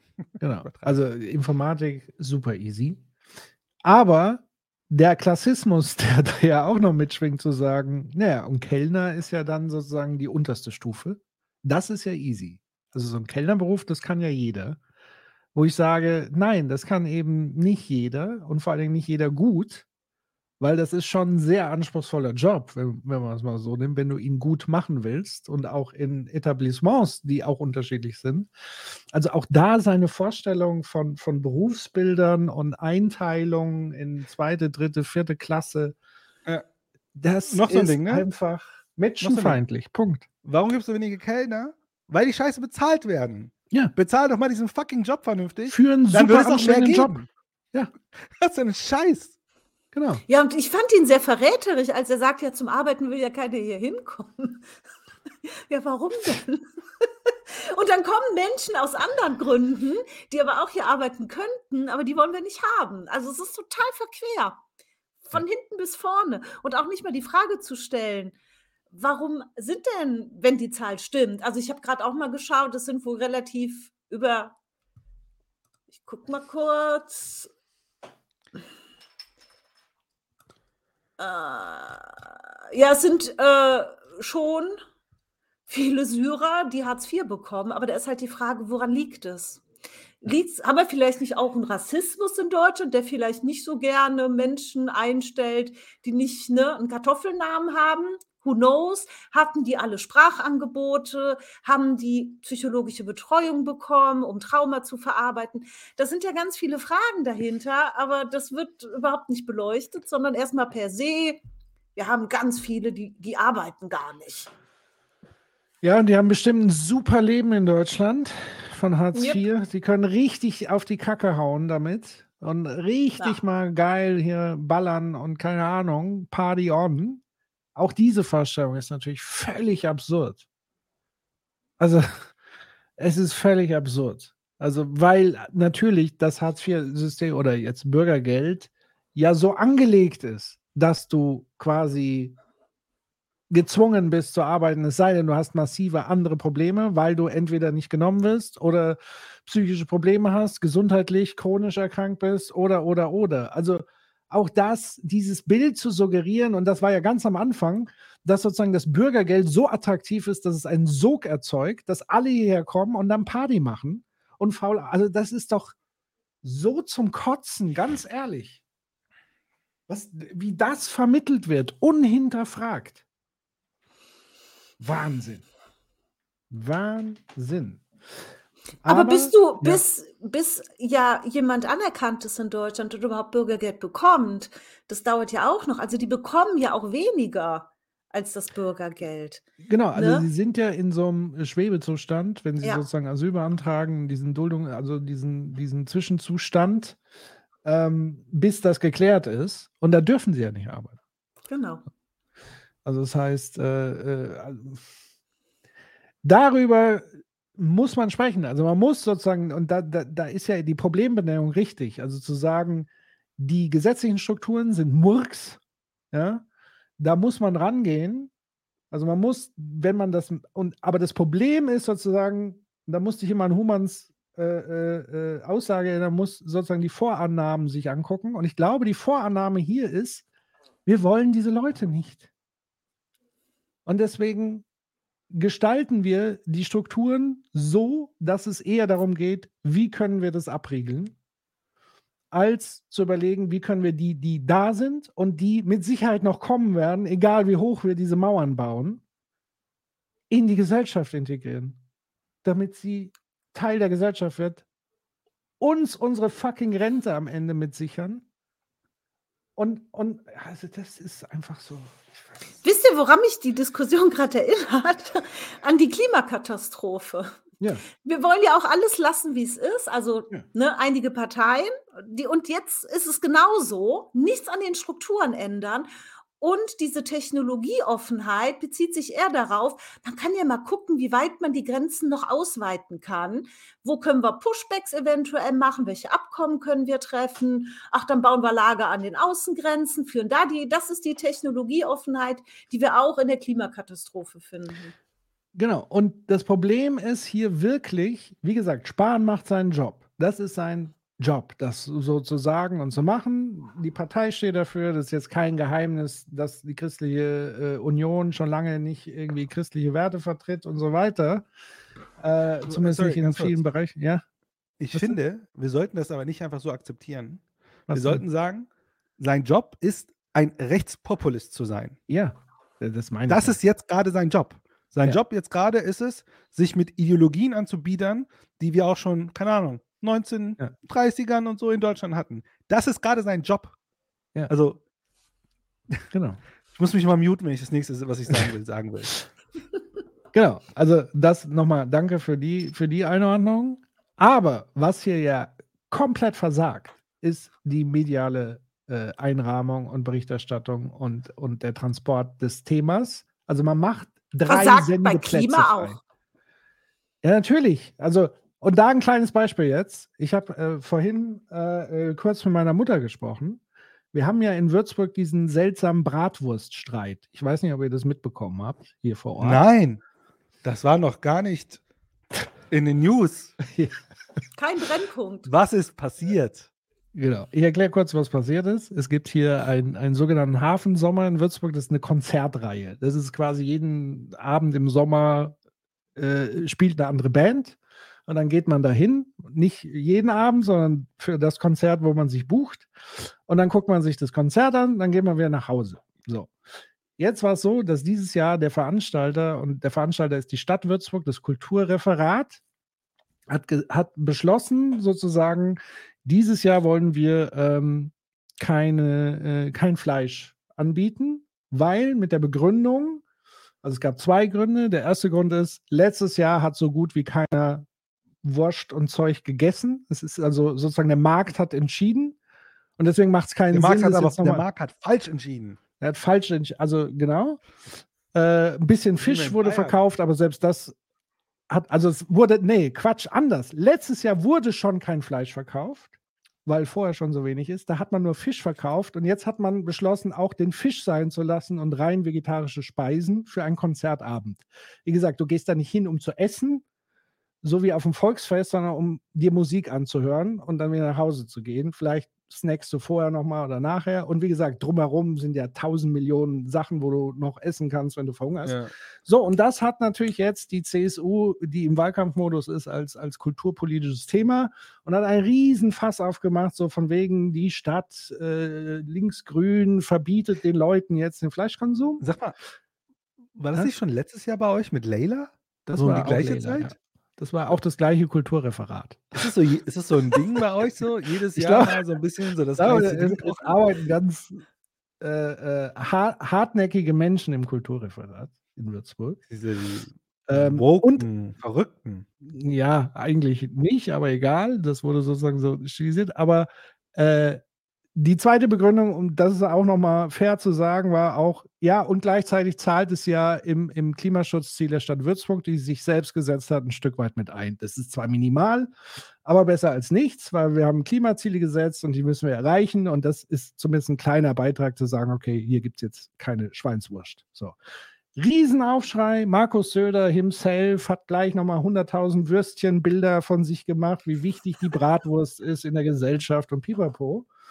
Und auf jeden Fall, ich spreche heute mit meiner Mutter und ich meine, die ist ja jetzt nicht, sie ist ja keine CSU-Wählerin oder so. Und die sagt, nee, das ist ja auch richtig. Man soll den Leuten ja auch nicht verbieten, die Wurst zu essen. Und ich meine, sag mal, hast du, die, hast du überhaupt mitbekommen, was sozusagen der Background, also die hat über diese ganzen mediale Berichterstattung überhaupt nicht verstanden, was da der Hintergrund war, sondern was wirklich hängen geblieben ist, war dieser Schwachsinn, dass, dass man Patrick. jetzt den Leuten fortschreibt, keine Wurst mehr zu essen. Du hast das falsch verstanden. Es geht nicht um Wurstmöglichkeit, es geht um Wurstpflicht. Die Leute, das ist wie Leila letztes Jahr. Die Leute müssen das hören. Ja, jetzt muss die Leute Wurst müssen Wurst werden. essen. Kein Genau. Eintritt ohne eine Wurst. Genau, ich wäre auch für Zwangsverkostung. Ich würde allen jetzt so eine Wurst da reinschieben. Vor allen Dingen, ja, ich weiß nicht. Also, aber das ist auch so ein Beispiel von, von medialer Berichterstattung, dass eben am Ende bleibt das hängen, weil, weil es ist ja auch für die Medien, ähm, wie habe ich das mal beschrieben? Einer auf Twitter hat mal einen ganz guten Begriff. Wir, haben, wir sprechen ja immer von Nichtpolitik und so. Er hat jetzt von Trollpolitik gesprochen. Ich finde, dass es ein guter Begriff ist, dass mittlerweile Politik nur noch trollt, also so ein Eiwanger und so. Also sie machen nicht Politik, also sie machen keinerlei Politik, die Probleme löst in ihrem Land, sondern sie trollen einfach. Und Medien sind natürlich dankbare, ähm, äh, ein dankbares System mit ihrer äh, Aufmerksamkeitsökonomie, dieses Getrolle aufzunehmen und zu verbreiten, weil sie profitieren ja von dem Getrolle, weil das wird ja geklickt und sich darüber empört und so weiter. Und so haben wir eine, eine riesige Trollökonomie mittlerweile geschaffen. Und am Ende bleiben halt aber die Sachen liegen. Die Probleme bleiben liegen. Ähm, und das ist doch, das ist da eigentlich die wahre Dystopie dahinter, oder? Das konnte sich selbst ein Orwell nicht ausdenken oder ein Huxley. Die Trollrepublik. Vielleicht sollte ich ein Buch schreiben, die Trollrepublik nach der alten Republik. Ja, ein guter Titel. Westend Verlag anrufen. Und dann, und dann machst du auch noch äh, Trollonomics. Genau. Da hast du ja auch den einen oder anderen Ökonomen, mit dem du dich ganz gut gerne trollst. Das stimmt. Aber den habe ich stumm geschaltet. Seitdem geht es mir auch viel besser. So. Ich folge ihm jetzt gar nicht. Ah, du wahrscheinlich auch nicht, ne? Ich habe ihn stumm geschaltet, das heißt, er taucht nur auf nach Hinweis von Leuten, die sagen, guck mal, er hat wieder was über dich geschrieben oder so. Also Ja, ich kriege noch ist nicht mal mit, wenn er mich menschent oder retweetet. Ah, Das okay. ist Da, ja da hast ja. Glück. Das ist schon der erste Ja. Schritt zum Glück. Ja, jetzt müssen nur noch Leute aufhören, mir das zu sagen, wenn das passiert. Das Problem ist halt, du siehst das ja und in der Regel, wenn du so ein Zitat dann hast, dann kannst du dir zu 33 Prozent vorstellen, dass er es ist. Ja. Er ist auch Und sehr, ich meine, sehr das Muster ist ja auch klar. Äh, äh, gedrungen äh, aktuell. Deswegen, mit dem Thema bin ich eh durch, weil das Muster ist ja immer das gleiche. Da, passiert ja auch nichts nach vorne gesehen. Ja, aber du musst, du musst auch mal hier Waffen abbauen, ne? Ja, ja. Äh, genau, Abrüstung. Abrüstung, genau. So, wir gehen mal weiter, weil äh, hier kommt noch mal ganz gut raus, was sozusagen eigentlich das Motiv ist. Was, was ist eigentlich das eigentliche Problem an dieser Thematik und was wird hier eigentlich? Ist jetzt immer noch nicht verstanden, was das Problem ist, by the way. Jetzt- jetzt Man redet auch vielleicht von. Menschen und stilisiert sie als äh, wilde Tiere oder so. Ja, aber jetzt schauen wir, vielleicht kommen wir jetzt drauf, was das Problem sein könnte. Ich habe ich hab die Sorge, dass das, was jetzt Scholz und Faeser auch groß ankündigen, das ist eine große Wende unserer politischen Lage. Also das, was Frau Faeser angekündigt hat, ist eine Asylwende, im Grunde genommen, wie sie Seehofer vor fünf Jahren gefordert hat. Das ist jetzt im Grunde genommen das Programm unserer Ampelregierung. Ich halte das für richtig, was sie tun, aber ich habe die Sorge, dass sie es nicht durchsetzen. Weil schon bei den Grünen Widerstand da ist, Herr Hofreiter sagt, das sei unmenschlich, die Vorsitzende Jusos sagt, das geht ja alles gar nicht. und ja, wenn aber das jetzt ist es ja auch passiert, gerade unmenschlich, wie es abläuft jetzt gerade. und wenn ist das passiert in. Duplizität seiner zu Recht vorgebrachten Kritik an dem ähm, System in der EU, dass es da unsolidarisch zugeht und so weiter, dann haben wir in einem halben Jahr die Situation, die Bundesregierung hat es endlich versucht zu ordnen und ist gescheitert und dann wächst die AfD immer weiter an. Ich möchte daran erinnern, wir haben in einem Jahr Europawahlen. Europawahlen sind traditionell gerne die Protestwahlen. Und es sieht im Moment danach aus, wenn sich an der Lage nichts ändert, dass die AfD in Deutschland zweitstärkste Partei werden kann. Und das möchte ich eigentlich nicht erleben. An dieser diese Frage der Migration das ist der große AfD-Elefant im Raum. Und diese Regierung hat jetzt die Aufgabe, das zu lösen. Und meine Sorge ist, dass sie es nicht schafft, weil die europäischen Entlösen. Partner nicht solidarisch sind und weil in ihren eigenen Mhm. Parteien der Widerstand zu groß ist. Und deswegen wünsche ich Frau Faeser, also, dass sie das, was jetzt angekündigt wurde, auch wirklich durchsetzt und sachpolitische Erfolge Ja. bekommt. Ja. Ja, Zustimmung von Herrn Lanz, Zustimmung in der Runde. Äh, warte, warte. Lass uns nochmal das Argument nachvollziehen. Also, lass mich erstmal eine Sache äh, anmerken und gerne kann man mich in den Kommentaren korrigieren. Ich habe, also vom, bei dem ersten Teil habe ich immer noch nicht verstanden, was das Problem ist. Also ich verstehe, Menschen stehen an der Grenze, ich verstehe, man hat, man möchte, sie- aber was ist das konkrete Problem, habe ich noch nicht so ganz verstanden. Ähm, das ist die eine Seite der Medaille. Die andere Seite ist, jetzt wurde ein Problem vorgebracht und so wie ich das verstehe, ist die Argumentation wie folgt. Die AfD könnte in der Europawahl gewinnen, weil sie Nazis sind, so mehr oder weniger. Und damit die nicht so viel gewinnen, sollten wir mehr Nazi sein. Ja, Damit nicht so viele für die Nazis wählen. genau. Richtig verstanden, ja. Schlau. Hat ja schon so gut funktioniert. Sehr schlau. Wirklich. Da sitzen intelligente Menschen und sagen schlaue Sachen. Schlau. Und Ja. vor allen Dingen diejenigen, die da vielleicht irgendwelche Einwände in Richtung Menschlichkeit, Humanität, das sind ja natürlich wieder die üblichen Verdächtigen, hier so Hofreiter und Jusos, das sind diese. Hm? Vor allen Dingen sind die ja nachher schuld, wenn die Nazis gewählt werden. Ja, ja, auf jeden Fall ist Weil sie Hofreiter nicht genug persönlich waren. schuld. Ja, Der weil er war zu menschlich, genau. Er war zu Wirklich? menschlich. Da sitzt dieser Typ und redet mit so einer, so, ich habe Ahnung davon, mit Art. Das ist doch das Dümmste, was man dazu. Also, der, der würde doch keine normalen Diskussionen standhalten. Das ist doch dumm. Oder. Also Das ist doch ernst. Guck mal, das ist wirklich die Argumentation. Die AfD wird gewinnen, weil sie so krass rechts sind. Wir müssen recht. Wir müssen so recht werden, dass die nicht zu viel gewinnen. Ja, weil es tatsächlich, also er, er sagt es ja nochmal selber, das ist ihr Kernthema Migration.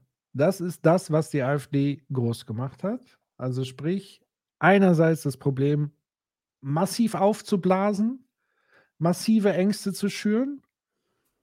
Ähm, und also wir erinnern uns, 2015 gab es Aufschreie, auch aus der Union, SP, äh, SPD, Grüne sowieso, FDP auch, als Beatrix von Storch, ihr erinnert euch, mit Maus gerutscht und so weiter, wo es darum geht, ja, da müssten wir vielleicht so einen Schießbefehl auch an Also, das ist ja same level mittlerweile. Äh, und das ist sozusagen der Kern, warum man auch der AfD attestiert hat, dass sie eine rechtsextreme Partei sind, auch wegen und vor allen Dingen wegen dieser Thematik und der Sprache darüber und wie sie sozusagen Handlungen fordern. Und jetzt ist tatsächlich das Argument so, besser, die SPD macht das jetzt, weil sie hat ja eh so einen linkeren Anschein, als dass am Ende die AfD gewinnt und, und sie das halt dann machen. Ich, ich finde das Also, schlau eigentlich. Man muss, jetzt mal ernsthaft, man Ja. muss in solchen Situationen wirklich ausbuchstabieren, mal wirklich sich so eine Sekunde das anhören und sagen, was hat der Typ gerade gesagt? Also wirklich.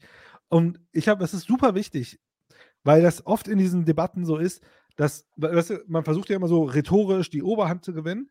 Der Typ sitzt da und redet so, als wäre er bei der Realität so. Er ist der Nüchterne, der das versteht und also, das ist doch kompletter Bullshit. So, das muss man doch wirklich benennen, was es ist. Der Typ ist ja komplett off. Also, Ja, aber das, Schlimme ist, alle stimmen dem zu. Ja. Sogar die Frau, die als einzige eine Gegenposition. Alle stimmen, Ja, also niemand widerspricht dem. Wobei man Niemand muss in dieser Runde. Also ich würde zur Verteidigung von irgendjemandem in dieser Runde sagen, ich kann mir vorstellen, weil das ist halt auch, weißt du, ich glaube, das ist das Problem der Art, wie kommuniziert wird. Ne, wenn da jemand so ist und so mit so einer, na hier, ich bin, ich kenne den Typen, wer ist dieser Typ überhaupt? Ich kenne ihn noch nicht mal. Ist er relevant? Ja, Ich wenn da jemand so sitzt und so redet, so, ja, ich bin hier und bl- blickt sauber drauf, dann kann man natürlich so einer rhetorischen Form verfallen ne? und sagen, ja, ja, stimmt so, da müssen wir nüchtern und kühl bleiben und bla bla bla. Aber man muss da echt, man muss immer bei, der, bei den Argumenten bleiben. Und wirklich, das, das, das Argument ist, wir müssen recht, weiter, ich schmeiße ja schon Sachen um, wir müssen weiter rechts werden, weil die Rechten sonst gewinnen. Also, das ist doch, er hat doch gerade ausbuchstabiert, wir müssen den gesellschaftlichen Pfosten weiter nach rechts schieben. Ja, Ja, das, und ich, das war aber auch Politik klar. machen. Ich finde, das hat er klar gesagt. Ich fand das gar nicht verschwurbelt. Das fand ich eindeutig zu hören. Und alle anderen, die da gesessen haben, sind doch auch nicht auf den Kopf gefallen. Das kann doch nicht sein, dass das keiner inhaltlich verstanden hat.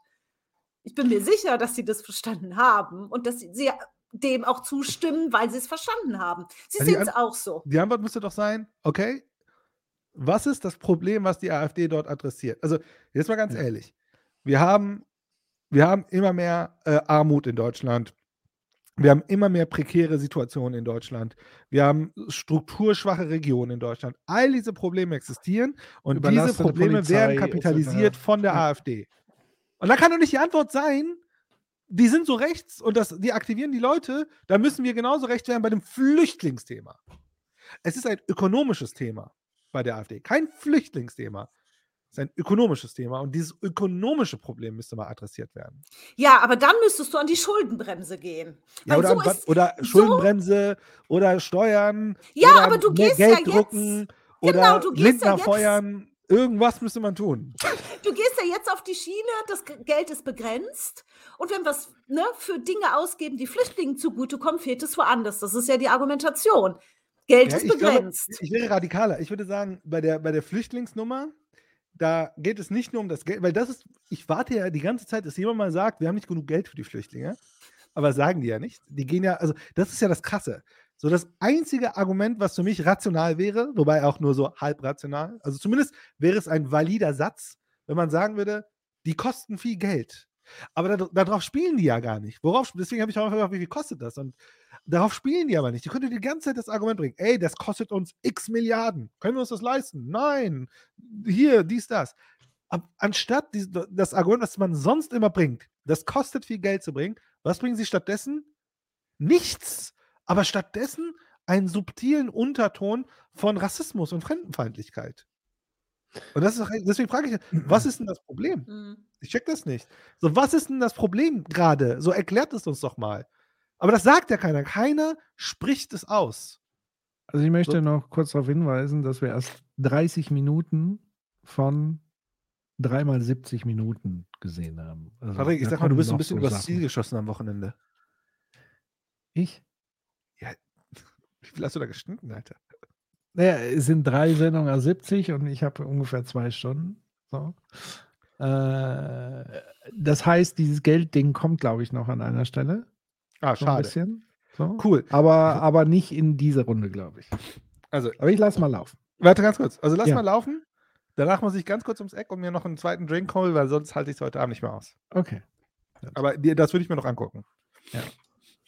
Die, man muss ja sagen, die Dänen verkünden ja sogar eine Zero Migration äh, Policy Ja. Ja, und, aber und Dänemark machen. Schmuckgesetze, dass Leuten äh, der körperliche Schmuck Ja, aber abgenommen Dänemark, wird, die da hat's- genau. ankommen. Dänemark schickt Signale und sagt, bleibt in Schleswig-Holstein. Und das funktioniert. Ja, das aber, kann Deutschland nicht machen. Aber Sie müssen sehen, egal ob es Dänemark ist, übrigens auch egal, welche Couleur regiert Ja. bei Ihnen. Ist es schwarz-grün? In, in Dänemark sind es Sozialdemokraten, in, in Schweden sind es Bürgerliche, in Holland sind es Liberale, in Spanien ganz Linke. Da haben wir eine richtig hart linke Regierung. Und trotzdem machen die jetzt alle eine Politik, die auf Grenzschutz Man muss das einmal, Kontrolle einmal kurz erklären, weil Sie, das gerade so, so unterging. Ne? Also die, die Dänen haben, glaube ich, 2002 schon gesagt, wer nicht aus der EU kommt, für den halbieren wir die Leistungen. 7,61 Euro kriegt man in Dänemark pro Tag.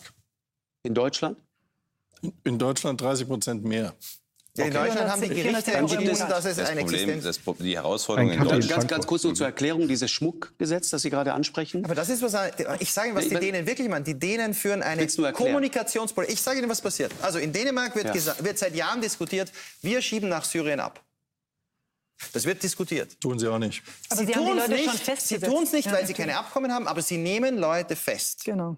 Und das, ich war mit Boris Pistorius in Kopenhagen im letzten Jahr Ja. bei einer Diskussion mit dem dänischen Migrationsminister. Ich muss sagen, vieles, was die Dänen diskutieren, ist interessant. Zum Beispiel, wie man im Mittelmeer irreguläre Migration durch Abkommen versucht zu reduzieren. Da bin ich ganz dabei. Was ich zynisch finde, ist, wenn Dänemark eine syrische Frau in Abschiebehaft nimmt, eine junge syrische Frau, mit dem Signal, liebe Syrer, bleibt in Deutschland und Österreich, weil die machen das nicht. Was dazu führt, dass die Niederländer jetzt keine Dublin-Überstellungen mehr für Syrer nach Dänemark machen dürfen von den Gerichten. Also es ist total unsolidarisch, was die Dänen da machen. Die nehmen eine syrische Frau in Abschiebehaft, wohl wissend, dass sie natürlich auch nicht mit Assad reden, dass die also nie abgeschoben wird. Okay.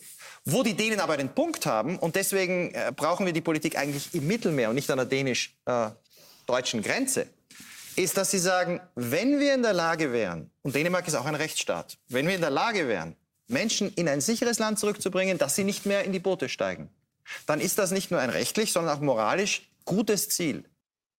Mhm. Willst du nochmal ums Eck oder hast du Fragen? Ich gehe ums Eck. Ciao. Tschüss. Tschüss. Wird das Ja. noch erklärt mit dem, äh, mit dem Schmuck? Kommt das noch in einem Clip? Ich glaube, ich habe es noch, äh, ich bin mir nicht mehr 100% sicher, ob ich das äh, äh, noch drin habe. Ich meine ja, weil Lanz war ja da ganz begeistert von dieser Geschichte. Er konnte ja gar nicht aufhören, das nochmal irgendwie dann ausführen zu lassen. Nee, er Ähm, fand das, nee, äh, er hat, da muss ich dich korrigieren. Da äh, die er Geschichte gesagt, an und für sich wollte er unbedingt so, ja. platziert haben. Sagen wir Ja, so. genau. Nicht, dass er es persönlich super findet, aber er wollte das sozusagen nochmal hören. hören, auch so ein bisschen in Richtung, weil es so ein spektakuläres Beispiel quasi ist. Ähm, so, und witzigerweise, ich glaube, da, da, da kommt jetzt noch die Stelle, wenn nicht, spoiler ich's ähm, trotzdem, weil dann äh, Spahn gesagt hat, naja, das machen wir ja schon im Grunde genommen über Vermögenswerte und so weiter. Bürgergeld und Hartz IV, also der war da gar nicht so beeindruckt. Ähm, ja, aber das zum Thema Schmuck. Also der Background ist, die Leuten werden quasi irgendwie den Schmuck abgenommen und ab einer gewissen Vermögensgröße wird es irgendwie behalten und gegengerechnet und wie auch immer. Weil es sollen ja nicht nur die Schlepper verdienen, sondern muss ja auch das Land entlasten. So. Ja, da guckt man sich echt das Schlechteste an, was man hat. Ne? Ja, also ich finde es wirklich beeindruckend, dass man sich drei Sendungen Zeit nimmt und es dreimal, also wie gesagt, das Kommunalding würde ich nochmal ein bisschen anders sehen, aber selbst mit dem ähm, FDP-Menschen, der dann mit in der Runde saß, ist es dann auch nochmal verunglückt. Mhm. Ähm, und es ist tatsächlich auch da nicht zu diesem Punkt gekommen, ähm, wo man dieser Komplexität des Themas gerecht wird. Und eigentlich haben sie ja auch nur aneinander vorbeigeredet. Also die, die Kommunen haben eigentlich sehr gut geschildert, was ihr aktuelles Problem ist. Eigentlich auch Lösungsvorschläge. Vielleicht schaffen wir es, nachher noch reinzugucken. Ähm, aber auf Bundesebene ist ja die Sache klar, wo das Problem ist und wie die Lösung aussieht. Jawohl. So, Human ist gestärkt. Wir ich gehe auch mal kurz ums Eck, aber ich höre weiter zu. Ich habe ja einen Laptop, okay. ich kann den Gut. mitnehmen. Du nimmst uns mit ums Eck, okay. Ganz kurz, kurz. Dänemark noch einmal oder überhaupt Skandinavien. Ist vorhin so nebenbei gefallen, diese, äh, dieses Schmuckgesetz. Ich meine, mitten in Europa leisten wir uns ein solches Gesetz. Äh, 1340 Euro also jemand, der äh, eine geflüchtete Frau, ein geflüchteter Mann, der in Dänemark ankommt und Schmuck, der jenseits von 1.340 Euro ist. Die Regel haben wir doch grundsätzlich auch, wenn Sie, kann Sozial eingezogen werden. wenn Sie Sozialleistungen in Deutschland beantragen, müssen Sie auch grundsätzlich ja. erstmal, wenn Sie Vermögen haben, das selbst benutzen. Aber, Nein, aber hier geht es um Symbolpolitik. Wir ich auch. wollten, dass das kommuniziert ja, ich, ich wird. Im Grunde sagen. genommen ist das ein Schäbigkeitsweglauf der restlichen. Ich verstehe schon richtig, dass der Jens damit eigentlich d'accord ist. Weil wir machen das ja ähnlich auch. Also was soll das? Was ist jetzt das Ding? Sieben neuen Migrationspolitik.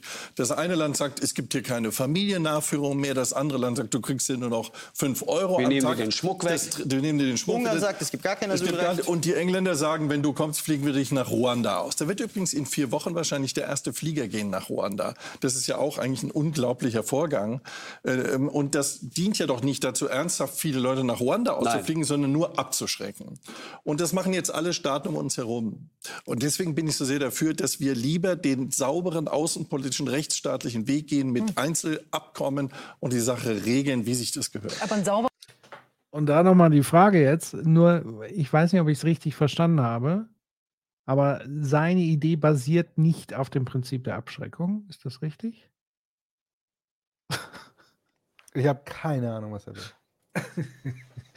naja, im Grunde genommen das, was sie die ganze Zeit diskutieren, nämlich Leute sozusagen zurück äh, in die Länder zu führen und so weiter, und, und das, was vor allen Dingen in Spanien ja gesagt hat, mit man muss ja jetzt mal Härte zeigen und dann muss man durch, weil das ist ja Abschreckung. Und jetzt äh, echauffiert er sich über Abschreckungsmaßnahmen wie äh, äh, die Schmuckgeschichte, die tatsächlich widerlich hoch 10 ist, aber auch so Sachen, die wir hier haben, nämlich äh, Familiennachzug und so weiter zu limitieren. All diese Prinzipien basieren doch auf der Idee der Abschreckung, Leute, bleibt zu Hause. Oder sehe ich das falsch? Nee, das ist richtig. Und vor allen Dingen, dass er sagt, das ist ein Schäbigkeitswettbewerb. Die ja. schauen sich doch gerade an, was machen die Länder denn für schäbige Sachen? Was können wir denn hier umsetzen? Also er will sich doch aus den Schäbigkeiten selber Schäbigkeiten rauspicken. Die sitzen doch alle da und diskutieren die Schäbigkeiten ob ja. die auch in Deutschland umsetzbar ist. Das finde ich von ihm. Wo war der denn die ganze Zeit? Hat er sich runtergefahren? Hat er das nicht gehört, worum es die ganze Zeit ging? Also kann ich überhaupt nicht. Auf einmal ist ein Schäbigkeitswettbewerb, was andere machen. Also. Und gleichzeitig, das muss man mal sagen, der Herr äh, Knaus heißt er ja, glaube ich, war ja wirklich maßgeblich für die Konzeption und verantwortlich für, diesen, für dieses Abkommen mit der Türkei. Ähm, und da müsste man dann auch mal bewerten, ist das humanitär sauber und so weiter, weil das wird ja auch so als Paradebeispiel, das, also im Grunde genommen sagen sie, das, was wir mit der Türkei gemacht haben, müssen wir mit allen Ländern an den Außengrenzen machen. So, und dann kann mir doch niemand erklären, dass, dass, dass vier Millionen, also das sowieso zu argumentieren, dass für uns schon eine Million zu, äh, Zugewanderte pro Jahr eine Zumutung ist, und dann zu sagen, aber 4 Millionen outsourcen per Deal, das ist dann keine Zumutung für die Türkei, die noch beschissene Infrastruktur und wirtschaftliche äh, Dinge haben und noch vom Erdbeben jetzt gebeutelt sind und, und, und. Das ist dann für die keine Zumutung, sondern das ist ein sauberer, toller Deal. Das ist doch eine, eine rechtsstaatliche, tolle Sache, auch im Sinne der Humanität. Also, ist auch eine, und die Zumutung für die Menschen. Wir schieben ja immer noch Menschen irgendwo hin und nicht Gegenstände. Genau. So. Ich mache mal weiter. Rechtsstaatlicher Weg würde ja bedeuten, dass an den Außengrenzen eben auch rechtsstaatliche Verfahren stattfinden. Richtig, das tut es ja. aber nicht. Weil was Griechenland gemacht hat, ist zum Beispiel Lager zu bauen wie auf Kos. Das nennt sich dann äh, Controlled äh, Restrictive äh, Access Area. Das sind äh, Gefängnisse, die sieht aus wie in Guantanamo ungefähr. Dort haben auch zum Beispiel Juristen oder NGOs, die Geflüchtete beraten, gar nicht mehr den Zugang. Man hat eigentlich inzwischen die ganze Arbeit im Zusammenhang mit Geflüchteten kriminalisiert, so wie man die Geflüchteten selbst auch als Kriminelle betrachtet. Und das ist ja eben nicht, dass Also da wir... ich selbst in diesem Lager in Kos noch vor zwei oder drei Monaten war, trifft das jetzt nicht ganz den Zustand, der da ist, äh, an der, Hat er da äh, an der? Stelle. Ähm, aber die Zahlen sind auch deutlich zurückgegangen. Also es ist ja nicht so, aber dass... reden Sie mal mit Menschen, die versuchen, diese Menschen zu beraten. aber die, die kommen Frage- nämlich gar nicht mehr kommen dorthin. Das heißt, Menschen, die rechtlich, also die berechtigterweise einen Asylantrag stellen wollen, weil sie tatsächlich Ja, wissen Sie, was schutzberechtigt das sind, das- dann muss das doch möglich sein, auch auf Kurs. Das Bemerkenswerte ist doch eigentlich mittlerweile, dass Griechenland in Wahrheit doch am Interesse Hm. hat an einem schnellen Asylverfahren, im Zweifel Anerkenntnis sogar, weil dann gibt es Bewegungsfreiheit, Freizügigkeit innerhalb der EU und dann können Sie als anerkannter Flüchtling aus Hm. äh, Griechenland nach Deutschland reisen. Ich will halt nur eines äh, sagen, rechtsstaatliche Verfahren ja, aber individuelle Verfahren, die drei, sechs, zwölf, 18 Monate oder gar Jahre dauern, können wir natürlich nicht an den Grenzen führen, sondern es müssen schnelle, Genau. auch Schnelle rechtsstaatliche, rechtsstaatliche aber schnelle Entscheidungen sein. Genau. Ähm, und die Entscheidung muss dann aber eben auch äh, mit Konsequenz durchgesetzt werden. Wenn es Standgericht nennt man das, glaube ich. Ne? heißt, es geht nicht Wie rein lange- in die wie lange wird das dauern, aber das das schafft in Griechenland Wie nicht das Auch dauern? Italien schafft das nicht. Das das Wie lange wird das dauern, bis wir das haben? Das ist die Debatte seit acht Seit- Jahren. So. Wir hatten es doch schon einmal. Und damals hat es letztlich einige Wochen gedauert. Die EU-Türkei-Erklärung am 18. März 2016. Der Punkt war, dass die Türken überzeugt waren, die haben uns es angeboten. Davutoglu, der damalige Premierminister, kam zu Rütte, dem niederländischen Ministerpräsidenten und zur Kanzlerin Merkel in Brüssel am 7. März und hat angeboten, wir nehmen aber einem Stichtag Leute zurück, mit dem Ziel, dass das dann aufhört.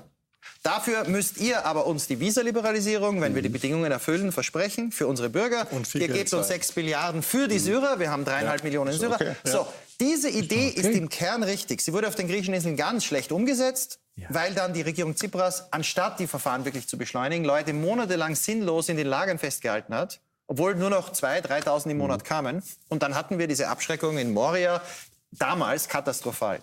Aber wir brauchen jetzt dringend eine Erneuerung eines Angebots an die womöglich nächste türkische Regierung. Das wichtigste Land für Deutschland, für Migrationskooperation, ist tatsächlich die, die Türkei. Denn in der Türkei leben dreieinhalb Millionen Flüchtlinge. Ein Präsidentschaftskandidat Kilic Darolo verspricht in jedem Wahlkampf derzeit, bei allen seinen Auftritten, das Erste, was er macht, ist Botschaft in Damaskus. Das Zweite, was er will, ist in Syrien Häuser bauen mit EU-Geld, damit die Syrer, die dreieinhalb Millionen, in zwei Jahren weg sind. Und dann sagt er als dritten Satz, wenn die EU uns das Geld nicht gibt, um die Syrer in Assads Syrien anzusiedeln, was total verrückt ist, das wird nicht passieren, dann gehen sie nach Europa. Wir brauchen jetzt eine klare Kommunikation, dass wenn in der Türkei sich etwas ändert und auch wenn sich nichts ändert, dass wir sagen, wir machen ein Angebot, wir wollen Kooperation, aber diese Politik, die würde die Beziehungen und mit, zwischen der EU und der Türkei drastisch verschlechtern und würde zu einem Chaos führen für drei Millionen Syrer in der Türkei. Nochmal gerne zu dem Punkt zurück, äh, sozusagen Lernen auch von, von anderen Ländern. Über Dänemark haben wir eben gerade gesprochen. Dänemark war 2015, glaube ich, äh, auf Platz äh, fünf, sechs oder sieben, äh, was sozusagen die, die Aufnahme von, von Geflüchteten angeht, mittlerweile sehr weit hinten. Das heißt, das Signal wirkt offensichtlich. Aber nicht Ganz in egal, ob wir Österreich das, und Bitte? nicht in Italien. Also, ob wir das, wirkt aber, ob wir das gut finden oder nicht, in Dänemark, erklärte, das erklärte Ziel der Regierung, sozialdemokratische Regierung dort ist Null Migration. Ja, aber das dort, in, in österreichische Schweden, auch. ganz kurz, Schweden war auf Platz 2 2015, mittlerweile zurück auf Platz 16. Das auch in Schweden gehen die Zahlen massiv runter. Die schwedische Situation kenne ich ein bisschen. Ich weiß, wie massiv dort an den Flughäfen beispielsweise kontrolliert wird. Ich weiß, welches äh, Problem die Schweden mit, mit der Clankriminalität äh, haben. Äh, 60 Morde allein im vergangenen Jahr. Das wären hochgerechnet auf unsere Bevölkerung 500 Morde mehr. Äh, die haben Schießereien in der Stockholmer Innenstadt und all diese Dinge. Das hat dazu geführt, dass diese Schwedendemokraten plötzlich so erfolgreich wurden und die Regierung, die Politik sozusagen vor sich hergetrieben haben. All diese Zustände wollen wir nicht. Äh, Herr Weimar hat auf die AfD hingewiesen. Ein Thema, Schmuck haben wir auch gerade gesprochen, das ist sehr zynisch, gerade auch mit Blick auf unsere eigene Geschichte. Das erinnert an sehr dunkle Zeiten. Aber die Frage zum Beispiel zur Arbeitspflicht, wenn wir darüber sprechen, wie kann man auch, also wie, wie gelingt Integration, wie, wie, entlasten wir möglicherweise unseren Arbeitsmarkt. Wir suchen händeringend Leute und selbst, da hat Herr Spahn ja recht, für unqualifizierte Tätigkeiten finden wir keine Leute. Deswegen nochmal die Frage, die dänische Idee zur Arbeitspflicht, ist das eine gute Idee? Könnten wir den Leuten mehr abverlangen? Könnten wir dadurch mehr Versöhnung haben in, in diesem Land und nicht so verhärtete Positionen? Frage an Wolfram ich Weimar. Finde, ich finde, das wird, also so Zwangsarbeit trägt immer zu Versöhnung bei. So ein Konzept. Definitiv. Sehr. Ich finde, wir sollten aus den Beispielen, weil die anderen Länder uns jetzt eben vorgelaufen sind in dieser Frage, uns aus jedem Land das Beste nehmen. Ja. Das Schmuckgesetz ist nicht das Beste, was wir nee. auswählen sollten. Aber wenn wir von den Spaniern nehmen, die Verträge mit den anderen Staaten machen und die wir nehmen von denen die Arbeitspflicht, dann ist das eine aber Kombination, die für mich Sinn macht. Es, wir werden wahrscheinlich auch um eine Begnadigung all derer, äh, die illegal da sind, aber nicht zurückgeführt werden können, irgendwann nicht mehr drum herum kommen, wie die USA das ja. auch alle paar Jahre machen. Und wenn wir sie dann schneller in den Arbeitsmarkt integrieren, umso besser. Integration über Arbeit ist sowieso das Allerbeste. Ist ja, das wie wär's jemandem denn- zuzumuten? Das Was? Wie wäre es denn damit, wenn man Leute einfach früher arbeiten lässt, als sie.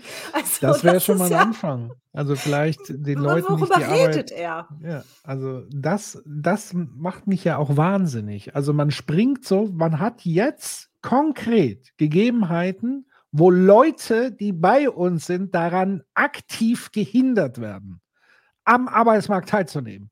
Und jetzt springt man in die Diskussion, ob man nicht alle zur Arbeit zwingen sollte. Also wie absurd ist diese Diskussion bitte? Ich möchte noch kurz anmerken, dass wir die ganze Zeit in einem Framing drin stecken, der Menschen, die hier hinwandern, als negative Menschen oder Geschöpfe darstellt. Ja. Dass der Lanz gerade auch diesen Begriff benutzt hat, wieder, ne, die haben Clan-Probleme, äh, Schießereien. Also, da schwingt schon wieder die, die, so, so, ein, so ein Ding mit, dass Menschen, die hinkommen, zwangsläufig kriminelle Menschen werden. Dass es Menschen gibt, die in Deutschland kriminell sind und ein Teil davon sind mit Migrationsgeschichte, das mag wahr sein, aber auch da sind wir wieder bei den ökonomischen Strukturproblemen, die wir da haben. Ne, wenn man hier hinkommt, kaum Perspektive hat und so und so weiter und so weiter. Das sind ja die strukturellen Treiber, dass, dass Menschen in, äh, äh, in, in Kriminalität geführt werden. Aber die Konnot- Konnotation ist ja die ganze Zeit, sie kommen so hierhin und sind das dann. Und das ist echt kritisch, muss ich Ja. sagen. Sehr kritisch. Ja, auch diese, diese Hochrechnung, wie viele Tote wären es in Deutschland. Äh, Man könnte auch sagen, wie viele der Menschen, die hier hinkommen, verfallen in eine Depression, weil sie nicht wissen, darf ich bleiben, sie sind nur geduldet, bekomme ich eine Genehmigung, wann darf ich arbeiten. Man könnte das ja auch mal aus der Perspektive der Menschen sehen, die hier ankommen. Und klar gibt es Clankriminalität, aber wie du sagtest, Fuhrmann, ist immer die Frage, warum gibt es die? Warum sehen Menschen in dieser Art der Beschäftigung eine Möglichkeit, Geld zu verdienen? Wo, wieso, wieso dort? Wieso gehen die nicht arbeiten? Ah, vielleicht aus diesen und diesen Gründen. Und Ja, das also- finde ich, das, wie du sagtest, die kommen nicht hier hin und denken, haha, jetzt verkaufe ich Drogen, weiß ich nicht wo im Park. Das ist ja total absurd. Ja, man, man, kann ja, man kann ja sagen, man kann zwei Arten der Weltbeschreibung machen. Man könnte zum Beispiel auf der einen Seite schreiben, was für eine Gesellschaft bedingt, dass bestimmte Menschengruppen sich auf diese und diese Art und Weise verhalten. Was ist dafür, ne, was gibt es für strukturelle Hindernisse, Blockaden und so weiter und so weiter, sodass wir das sehen, dass eine Menschengruppe, ne, ne, welche Gesellschaft ist das, dass das produziert sozusagen? Das ist die eine Art, wie man ne, so, so ein bisschen auf einer System- und Strukturperspektive sich das fragt. Oder man könnte die andere Seite fragen und dann eher kommen von ähm, sowas wie der menschliche Charakter. Es gibt, es gibt gewisse Kulturen, die bilden eine gewisse Art von Charakter aus. Ne? Das sind dann so die Vorfahren. Ne? Die sind dann so, die wurden nie richtig, was auch immer gemacht und so weiter. Die sind vielleicht, ne? man könnte irgendwann argumentieren, die sind genetisch anders und so weiter. Deswegen Nazis ist es, quasi. Det ist es Determinismus, dass die so sind. Die sind tendenziell so. Es gibt auch mal den Guten, ne, der hat es mal geschafft, der ist anders. Aber, und ich glaube, die Frage ist halt, wie gucken wir auf die Welt? Gucken wir auf die Welt und gehen davon aus, es gibt so eine Art biologischen Determinismus, wie wir sind? Oder gucken wir auf die Welt und sagen, naja, gewisse Ideen und Institut, Institute und Strukturen und Prozesse und ähm, andere Ideen be bedingen eine Gesellschaft, die wiederum andere Dinge bedingt. Ja, und anscheinend hat Wie die Runde gerade eine kleine Herausforderung, weil was, auch, was, was mich auch so ein bisschen triggert, ist auch immer dieses mit dem guten und schlechten Asyl-Ding. Ich denke mir, auch da wieder, welche Gesellschaft, so was passiert, dass jemand seine Heimat verla verlässt und so weiter und so weiter. Was heißt da überhaupt gute und schlechte, ähm, ja, gute und schlechte äh, Flüchtlinge? Keine Ahnung. Das ist halt schwierig. Meinst du die Begründung, warum jemand sein Land verlässt? Dass wir dann sagen, das ist ein Grund, da sagen wir, ist okay, und der andere, oh nee. Ja, also wo zieht man denn dann die Grenze? Also frage ich mich so. so wa- was Ja, ist die da- Grenze an der Stelle? Genau, also das, Witz, äh, das Witzige ist, ist ja eher das Absurde ist, wir haben sozusagen in, im Fernsehen Reality-Shows, die Auswanderer und so weiter, das sind ja quasi deutsche Wirtschaftsflüchtlinge, die aber als Helden. Abenteurer und Helden gefeiert werden. Aber im Grunde genommen sind das deutsche Wirtschaftsflüchtlinge, die sagen, ich habe hier keinen Bock mehr in der Pflege äh, in, unter deutschen Bedingungen zu arbeiten. Ich gehe nach Schweden, weil da sind die Arbeitsbedingungen besser. Oder ich suche mein Glück in, was weiß ich, auf Ma- Malle oder keine Ahnung. Und das wird selbstverständlich geframed, weil das sind ja die guten Deutschen. Das hat ja gar nicht so. Und das ist genau der Punkt. Und allen anderen, die aus wirtschaftlichen Gründen, weil sie tatsächlich Existenz noch wesentlich, also diese Art von Wirtschaftsflüchtlingen aus Deutschland sind ja diejenigen, die sich noch aussuchen können. So, also die, die, die noch wesentlich bessere Bedingungen haben. Und bei den anderen attestieren wir dann, ja, also Wirtschaftsflüchtlinge ist sowieso No-Go. Also es kann überhaupt nicht sein, dass jemand aus seiner Heimat aufbricht, um hier sein Glück zu suchen. Also das macht mich wirklich fuchsig. Auch diese Einteilung und diese Selbstverständlichkeit und so weiter und so fort. Und wenn es um Kriminalität geht, dann kann man doch unabhängig davon, woher jemand kommt oder er sich gerade befindet, wenn jemand in Deutschland kriminell ist, dann muss halt sanktioniert und bestraft werden, so wie jeder andere auch. Aber da mache ich halt keine Unterscheidung. So wie ich ja jetzt auch nicht sage, äh, ich unterstelle dem Nachbarn erstmal prinzipiell ein Verbrecher zu sein. Das wird doch niemand machen. Also, und das ist doch genau dieser Punkt, diese Unterscheidung von Menschen aufgrund von Vorurteilen, die wir sonst nicht machen würden. Aber da machen wir sie. Das ist Wahnsinn. Plus, wie gesagt, eigentlich brauchen wir Menschen. Das kommt ja dazu. Ja, und das ist auch eigentlich egal, mit welcher Ausbildung Sie hier hinkommen. Wir können doch auch selber ausbilden. Also wie viele Ausbildungsstätten gibt es, die nicht besetzt wurden, weil niemand gefunden wurde? Und wir wissen doch selber, wie viele Kinder geboren werden. Ja, jetzt, guck mal, das ist so ein, so ein Ding. Man könnte ja jetzt argumentieren, Menschen wie Spahn und so weiter, die wissen, dass wir die Leute brauchen, aber die sind so davon überzeugt, dass die Leute, die da kommen, nur nicht mal dafür zu gebrauchen sind. Also sozusagen, hey, das Problem ist da, aber noch nicht mal die einfachsten Sachen sollten wir diesen Menschen zutrauen. Und ganz viele von denen zurückschicken. Oder, und ich meine, ich weiß nicht, jemand hat es, glaube ich, im Chat geschrieben, wäre mal interessant, wie viele werden denn abgeschoben überhaupt? Aber keine Ahnung. Ich bin auch Es kein Fan von, so von Zahl Statistiken sich anzuschauen. Um, umgegeistert. es, sind nicht, es sind nicht viele, weil, wie gesagt, es gibt, also ich glaube, es gibt so diese Gesamtsumme von 300.000, die eigentlich äh, äh, rückführungsfällig sind.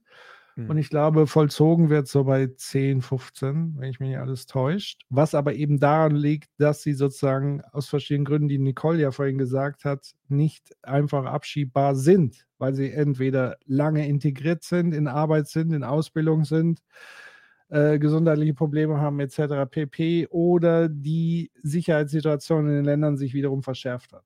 So. Ähm, spielt auch, also auch da geht es sozusagen ja an diesen, es wird ja immer suggeriert, dass sozusagen diese 300.000 sind ja auch alle kriminell, weil sie werden ja abgeschoben. das, das schwingt da natürlich auch immer wieder mit. Und das stimmt ja nicht, de facto nicht. Und wenn ich jetzt hier im Chat wieder lese, ja, die Deutschen sind doch so gebildet, äh, deswegen nimmt die ja jeder mit Kusshand, deswegen gibt es ja auch keine deutschen Wirtschaftsflüchtlinge.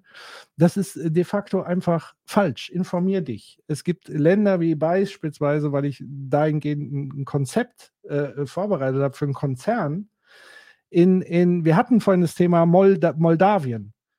Äh, ich kenne jemanden aus Moldawien und ich kenne sozusagen die Schulsysteme in Moldawien. Die sind in Sachen Mathematik und so weiter tausendmal besser PISA-mäßig aufgestellt als die Deutschen. Und sie kriegen aber vor Ort keine Jobs, weil die wirtschaftliche Struktur nicht gegeben ist. Aber sie würden gerne nach Deutschland kommen, weil es da Jobs gibt und weil sie gut ausgebildet sind.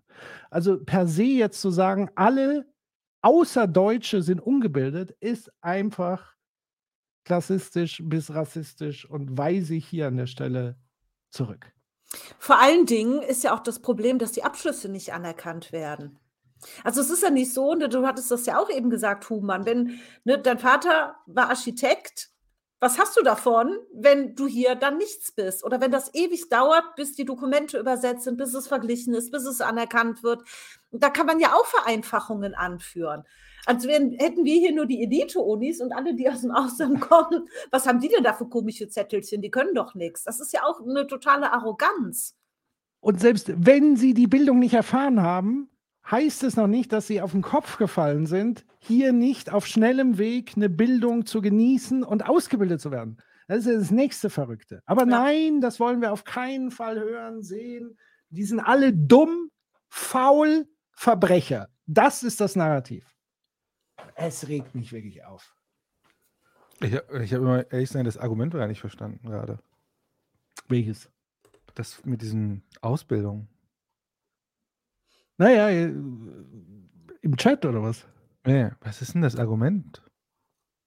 Das Argument ist, weil ich ja gesagt habe, hier äh, Leute gehen ins Ausland, um zu arbeiten. Das sind ja im Grunde genommen Wirtschaftsflüchtlinge. Und dann kommt das ja. Argument, äh, die müssen doch eine gewisse Bildung mitbringen nach Kanada und so weiter. Das ja. heißt, der Unterschied ist, dass Deutsche prinzipiell besser ausgebildet sind, schlauer sind, äh, sozusagen ein Kapital mitnehmen, ein, ein mhm. kulturelles Kapital mitnehmen, was alle anderen offenbar nicht haben. Und wenn ich dann Moldawien nenne als Beispiel, dann kommt ja, wieso denn jetzt Moldawien? Nimm doch mal die anderen. Und die anderen meine ich, er meint damit Leute mit anderer Hautfarbe, die ein bisschen dunkler mhm. sind und weiter weg sind von Europa. Und das ist zum Kotzen, das ist zum Kotzen Rassismus. Punkt. Also, ich würde das mal sagen, in Deutschland gibt es eine gute Ausbildung. Man kann hier zur Schule gehen, hat eine gute, man hat Möglichkeiten zu studieren. So, alles cool so, wird auch ein bisschen ausgegraben, so unter, äh, äh, ausgehöhlt über die Zeit. Aber das stimmt ja. Ja, sollten doch die Leute hier hinkommen und die gleichen Chancen haben. Also, ja. sehe ich das Problem gar nicht. Genau. Aber es suggeriert ja sozusagen genau das, dass sie nicht wollen, nicht können, nicht in der Lage sind, weil sie ja, ja. von Grunde auf. Hätt, so hätten, hätten mehr Länder nach dem Zweiten Weltkrieg einen Marshallplan gehabt, dann würde es vielleicht auch woanders anders aussehen. Ja, aber so ist es halt hier. So, das so wir, über das, uns diskutiert werden, wie das, hier äh, diskutiert wird. Das müssen wir einfach so als Kontingent einfach mal akzeptieren, dass wir in diesem Zeitstrahl leben, in dem wir leben. Und so ist es. Klar, können die Leute hier hinkommen, mal Ausbildung machen. Ich, ich kenne ganz viele Freunde, die auch Flüchtlinge waren, hier hingekommen sind haben hier studiert, irgendwas mit Elektrotechnik und so, haben gemerkt, wie rassistisch Deutschland ist und sind dann in die USA gegangen, weil es dort viel entspannter ist und dort sie nicht so, also in Kalifornien, um genau zu sein, nicht überall in den USA oder nach Kanada oder was weiß ich was, weil man, also Leute merken auch irgendwann, hier ist halt scheiße, wenn man die ganze Zeit so behandelt wird. Hm. Komisch. Ich mache mal. Man sagt, du kommst in dieses Land, du beziehst Leistungen aus diesem Land und wir möchten gerne, dass du dem Land dafür etwas zurückgibst. Dann sagen Leute, das ist Zwang zur Arbeit, das ist äh, inhuman, das darf man nicht machen.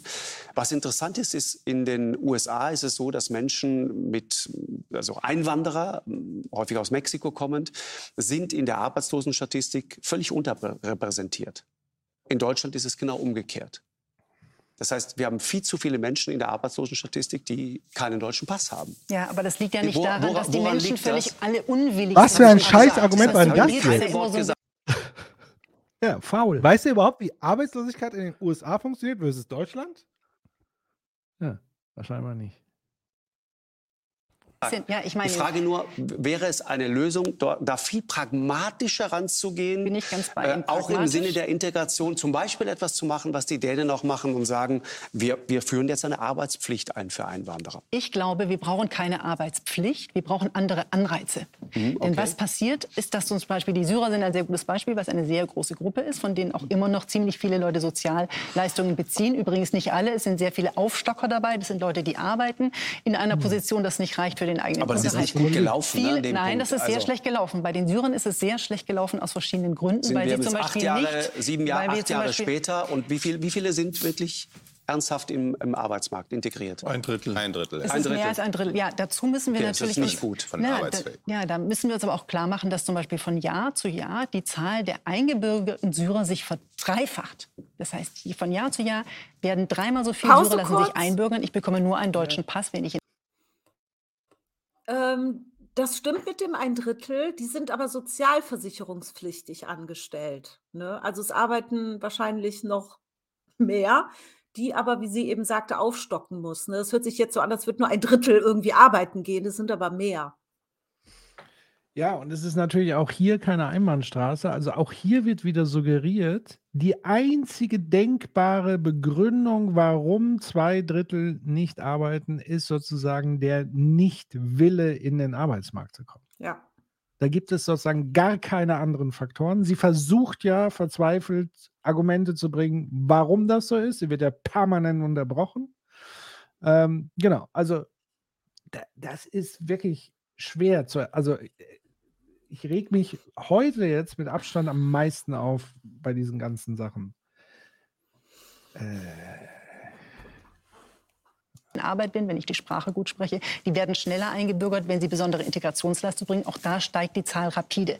so, nochmal, weil wir jetzt mehrfach gefragt wurden, was wollen diese Menschen in der Talkrunde? Also auch, ich dachte, das wäre sozusagen ironisch gemeint. Welche Ziele verfolgen Lanz und Spahn in dieser Sendung? Das kann ich nicht sagen, welche Ziele sie verfolgen, weil ich nicht in ihren Kopf gucken kann. Ich kann ja nur äh, sozusagen bewerten, welche Argumentationen sie liefern und was sie sagen. Und dann kann man das versuchen zu interpretieren. Aber welche Ziele sie damit verfolgen, I don't know.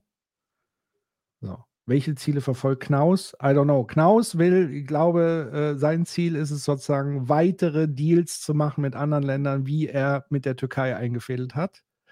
Würde aber bedeuten, er ist nicht für offene Grenzen, sondern er will natürlich auch die Kontrolle an den Grenzen, aber er will sozusagen Deals machen, damit sozusagen Rechtsstaatlichkeit und Humanität aus seiner Sicht in Einklang kommt, dass das sozusagen rechtlich alles sauber ist und dann will er sozusagen reihum mit Tunesien, Marokko, wer auch immer an der Außengrenze ist, ein ähnliches Abkommen machen wie mit der Türkei.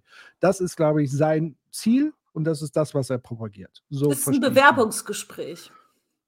Ja, ich glaube, der muss sich nicht groß, ich glaube, der ist gut im Geschäft. Er muss sich nicht groß bewerben, weil allein mit diesem Türkei-Ding hat er ja mhm. ordentlich für Reichweite und Aufmerksamkeit und ist ja auch permanent in der Politik unterwegs als Politikberater und äh, dient sich natürlich da an, diese Abkommen sozusagen mit auszuhandeln. Er ist ja da auch scheinbar unterwegs mit Pistorius und Co. und keine Ahnung. Ähm, aber das ist sein Ziel sozusagen mit diesen Ländern, ein, ein Abkommen zu finden. Es fließt einerseits Geld, andere Dinge mit dem Gegendeal, dass sie die Leute halt zurücknehmen. Unter welchen Umständen auch immer dann. Das ist dann egal. Hauptsache sozusagen, es funktioniert. So wie halt bei der Türkei halt auch. So. Äh, äh, interessant fand ich aber, dass sie gleichzeitig ja sagen, dass äh, äh in anderen Kontexten ähm, Flüchtlinge und so weiter als Waffe eingesetzt werden von Diktatoren. Ja, und dann aber gleichzeitig diese Deals zu propagieren, ist ja auch irrsinnig. Weil dadurch entsteht ja auch erst Erpressbarkeit und so weiter. Er hat es ja selber gerade formuliert, zu sagen, da wird jetzt eine neue Regierung vielleicht gewählt, das Abkommen wird sozusagen gekündigt, wir müssen jetzt neu verhandeln. Also das ist ja, ja, so. So, wir wissen beide, dass Lanz Quote will und Spahn will rechtskonservativen Wahlkampf mit der Verschiebung des Sagbaren. Ja, dann frag doch nicht, dann hast du doch die Antwort gegeben. Äh, ich weiß nicht, ob Lanz Quote, äh, äh, ich, ich, ich weiß es nicht. Ich glaube, Lanz will staatstragende Medienformate. Also ich glaube, Lanz ist mehr als Quote. Er möchte, glaube ich, die Gesellschaft mit formen, die Politik mit formen. Da sind wir so ein bisschen bei diesem ganzen Thema vierte Gewalt von, von Welzer und so weiter. Ich glaube, er möchte mit Politik machen. und zwar aus zweiter Reihe, wo er selber keine Verantwortung tragen muss, aber er will sozusagen die gestalterischen Diskurse setzen, die Narrative setzen. Er will Teil dessen sein, das Land sozusagen umzugestalten oder anders zu gestalten oder mitzugestalten. So. Das Problem bei den Syrern war erstens, sie kamen aus einem Krieg, Sie kamen traumatisiert. Sie kamen hier an und waren nicht sofort bereit für unseren Fachkräftemangel, den auszugleichen, weil das war gar nicht das Ziel. Sie durften auch gar nicht. Bomben, vor dem Abriegeln ihrer Wohngebiete. Sehr viele Leute haben Verwandte verloren, haben Freunde, Nachbarn verloren. Die sind gekommen und waren erstmal in Sicherheit. Das hat einen Moment gedauert, bis Menschen dann Aber angefangen acht Jahre haben. sind ja jetzt kein Moment. Nein, ne? Moment. Nein, es, es Ja. gibt doch weitere Gründe. Dann gibt es ein großes Problem mit der Familienzusammenführung. Es gibt ja sehr viele Menschen, sind gekommen, um dann ihre Familie auf sicherem Wege nachzuholen. Es gibt Menschen, die warten über mehrere Jahre auf ihre Ehepartner und Kinder. Wir reden ja bei der Familienzusammenführung von Ehepartnern und Kindern und Eltern. Das bremst jemanden. Wenn ich als Familienvater hier bin und erstmal versuchen muss, ich will Deutsch lernen, aber meine Familie, meine Mutter, meine, meine äh, Ehefrau, meine Kinder sind noch in der Türkei womöglich, ich kann sie nicht holen, da kann ich mich nicht gut integrieren, da kann ich auch nicht sehr schnell einen Job suchen, weil ich die ganze Zeit beschäftigt bin mit diesem Thema. Wir haben ein, zum Beispiel, ein Beispiel ist zum Beispiel ein, ein junger Syrer in Österreich hat mehr als ein Jahr gewartet, ist anerkannter Asylbewerber, hat gewartet auf Familienzusammenführung, seine Frau und drei kleine Kinder im Süden der Türkei, in Hatay, die ist bei dem Erdbeben gestorben. Und dieser junge Syrer sitzt jetzt da, der ist hingefahren. Er hat seine Frau und die beiden Töchter noch ausgegraben mit seinen eigenen Händen und den fünfjährigen Sohn im Krankenhaus gefunden. Der ist dann eine halbe Stunde später gestorben. Solche Schicksale spielen alle eine sehr große Rolle bei den Syrern, weil sie aus einer Krisenregion kommen. Dann haben wir ein weiteres großes Problem. Die Syrer, die gekommen sind, die qualifiziert waren, die gleich losstarten wollten, die Englischlehrer waren oder Mathematiker oder Chemiker, denen haben wir extreme Hürden aufgebaut, weil wir einen sehr restriktiven Zugang haben zu bestimmten Berufsgruppen, vor allem im Gesundheitssektor und im Bildungssektor. Das sind die reglementierten Berufe, zum Beispiel Hebammen, aber auch Physiotherapeuten, Lehrer. Diesen Menschen wurde gesagt, nee, also keine Chance hier als Lehrer zu arbeiten. Da sind sehr viele gut qualifizierte Syrer heute, die unter ihren Möglichkeiten arbeiten, denn sie fahren Essen aus oder sie sind Paketzusteller oder sie arbeiten eben, also ich meine, ich kenne Mathematiker, die fahren Essen aus, ich kenne Chemiker, der arbeitet in der, in der Bar, es gibt Lehrerinnen, die jetzt putzen müssen. Da haben wir nicht das getan, was wir eigentlich als Einwanderer meine, tun müssen, nämlich Chancen Sie erkennen, sagen, Sie kennen die Fähigkeiten, sorry, das Fähigkeiten ist, erkennen. An dem Punkt ist das anekdotisch. Ich schaue, also Okay, also es gibt und, bei so den traurig die reglementierten- Geschichte ist, die Sie Ja, gerade nein, vorhin erzählt ich kann Ihnen haben. das erklären, warum das so sagen, aber war. die Statistik spricht ja eine sehr deutliche Sprache. Ja, erkläre gerade, warum Ja. das so ist. Weil zum, weil, äh, zum Beispiel, Mhm. Aber wenn ich jemand, noch wenn jemand, Grund, den nein, noch ein ganz kurzes Beispiel, was Mhm. auch wieder die Syrer insbesondere betrifft, nämlich, wenn ich in einen reglementierten Beruf möchte, also im Gesundheitssektor oder Bildungssektor, Erzieher, wir haben davon geredet, die Kitas sind überfordert, sie finden keinen äh, Pfleger werden gesucht, dann muss ich um eine Anerkennung zu bekommen, ein polizeiliches Führungszeugnis für meine persönliche Eignung vorlegen. Ein, Perso ein polizeiliches Führungszeugnis aus meinem Heimatland. Das heißt, ich muss als Syrer dann dieses Assad-Regime, vor dem ich geflohen bin, das systematisch foltert bis heute, muss ich ein polizeiliches Führungszeugnis beifügen, um dann hier als Hebamme arbeiten zu dürfen Aber oder als Frau, Frau Hedder, Physiotherapeut. gerade äh, Da machen wir es den Syrern extrem schwer. Und das sind genau die, die wir eigentlich brauchen könnten, die auch ein Okay. Stück weit die Fachkräfte Aber gerade äh, bei Erzieherinnen und. Erziehern und Ärzten und Pflegekräften möchte ich schon gerne wissen, wer das ist und welche Qualifikation er hat. Dass wir Wege, wir haben Die Qualifikationen sind ja nachweisbar. Ja, und die werden ja auch nachgewiesen. Aber wenn ich dann noch ein doch gerade einen polizeiliches Punkt zu machen. Wir haben zum Beispiel bei den Ärzten ja die Möglichkeit gegeben, jenseits des Papierkrams auch fachlich, die, also praktisch die Qualifikation nachzuweisen. Man kann eine praktische Nachweis äh, der Qualifikation bringen. Aber ich würde schon gerne wissen, ob jemand, der behauptet, ein Arzt zu sein, einer ist. Weil im Ja, Gesundheitswesen, das glaube ich, ich macht das, macht das Sinn. So, aber jetzt mal unabhängig von der Frage, sind das ja nicht diejenigen zwei Drittel, die nicht in Arbeit sind. Und deswegen, um auf Ihre Frage zurückzukommen, Herr Lanz, glaube ich sowieso, wir müssen noch einen Schritt zurück. Es geht gar nicht um diejenigen nur, die in den letzten sieben, acht Jahren nach Deutschland Nee, gekommen sind. So, ich würde mal sagen, egal Genau. ob 50 Jahre, 5 Jahre, oder gut 50 Jahre, sagen wir 35 Jahre, äh, 5 Jahre oder 5 Monate, wir sind in einer Situation auf dem deutschen Arbeitsmarkt. Die wird sich auch absehbar nicht mehr ändern, Richtig. weil wir eine älter werdende Gesellschaft sind mit weniger Arbeits- und Fachkräften, wo wir einen massiven Bedarf haben an Arbeits- und Fachkräften. Wir haben hunderttausendfach zumutbare Arbeit, offene Stellen. Und da geht es auch gar nicht darum, wie lange jemand im Land ist. Wer arbeiten kann, sollte arbeiten. Das ist die einfache Regel. Äh, Hier geht, wir reden über Arbeitsfähige, über Erwerbsfähige. Wer, Warum sind wir nicht in der Lage, das das ist eine Frage, so- das haben wir beim Bürger letztes Jahr doch diskutiert. Das ist auch eine Frage der Sozialsysteme.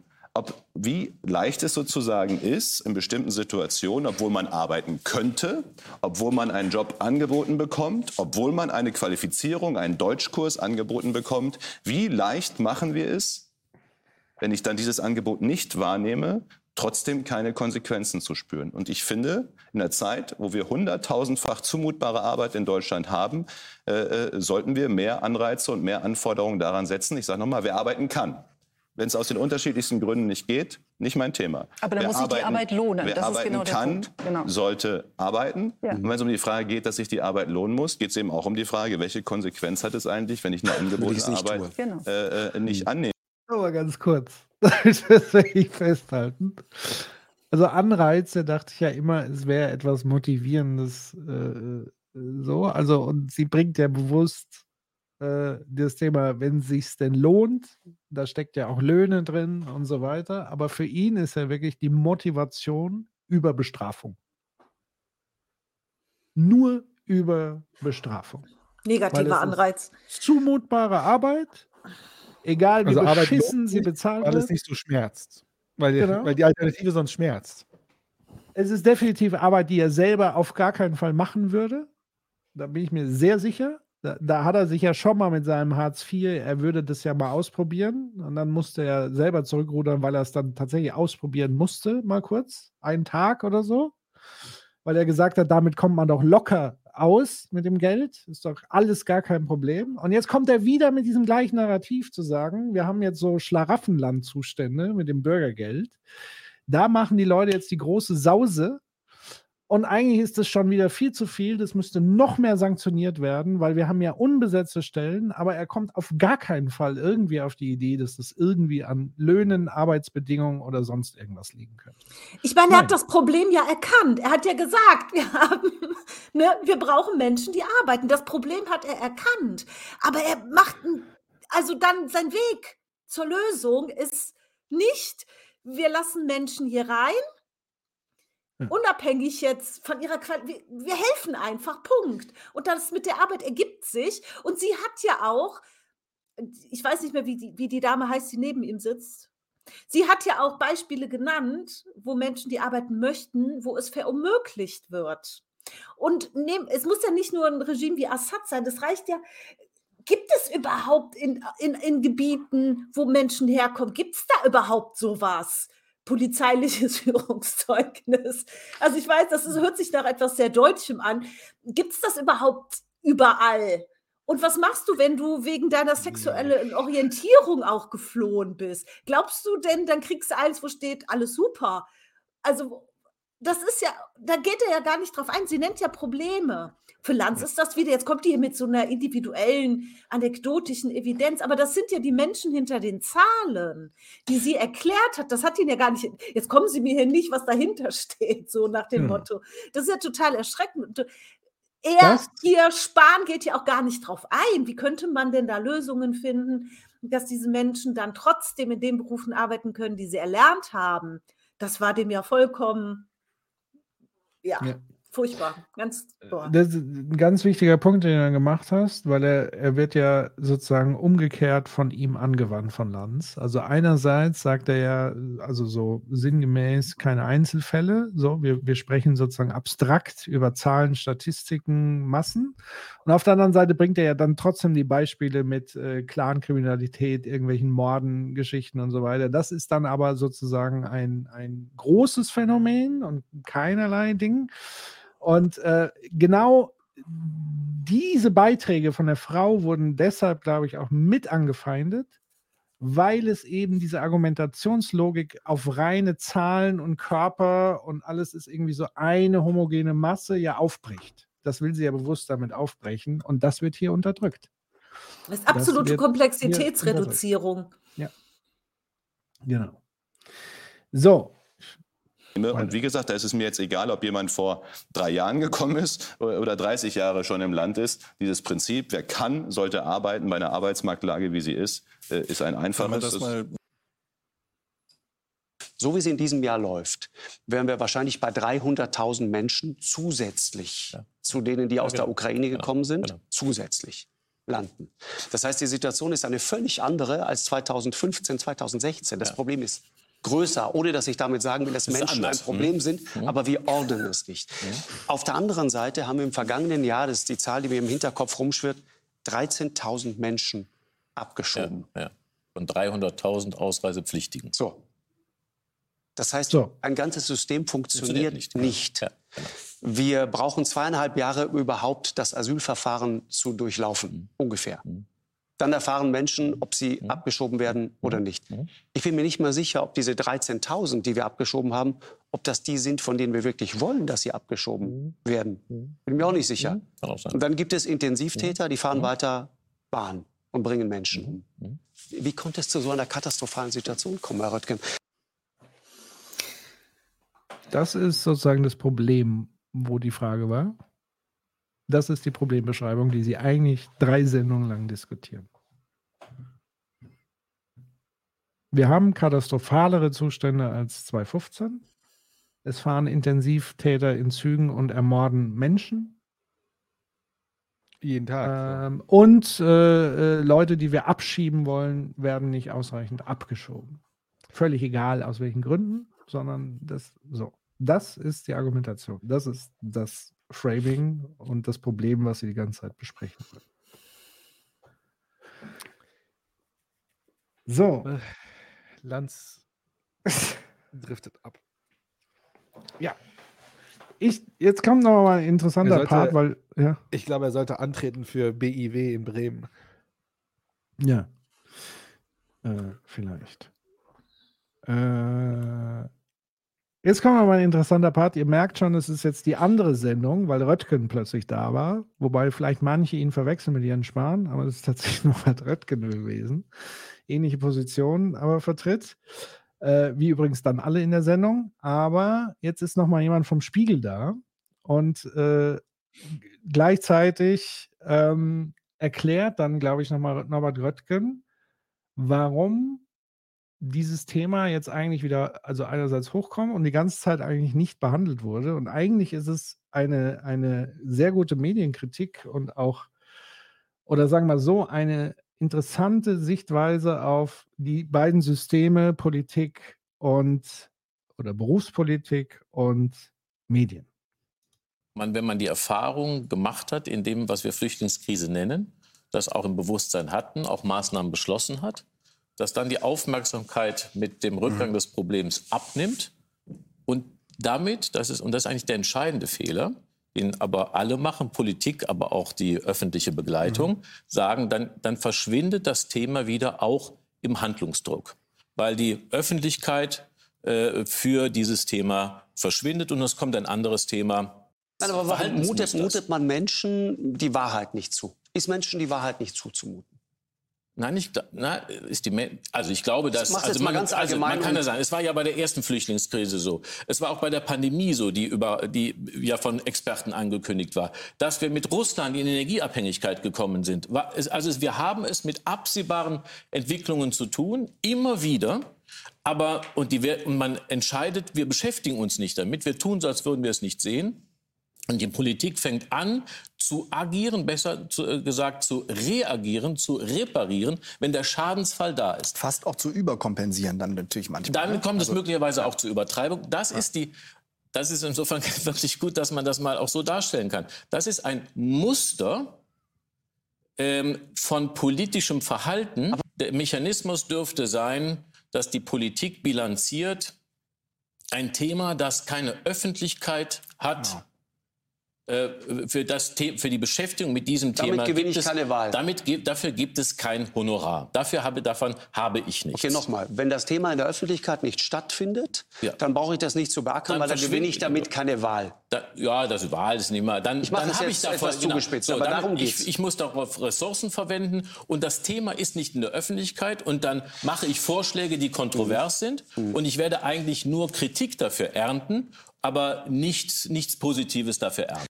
Es ist unheimlich anstrengend in einer Phase, wo es keine Aufmerksamkeit für ein Thema gibt, dieses Thema zu pushen. Also man stelle Mehr sich mal Klimakleber. vor, die Bundesinnenministerin Nancy Faeser hätte, sagen wir 2018 oder so, als die Flüchtlingssituation einigermaßen entspannt war, gesagt, äh, ich will jetzt die EU-Außengrenzen schützen. Wir bauen einen Zaun um Europa. Was das für eine Debatte nach sich gezogen hätte. Sie hätte keine Chance gehabt. Jetzt sagt sie das und alle sagen, ja, ja, müssen wir irgendwie machen. Also die Diskursverschiebung, die nimmt man dann natürlich so mit. Ja?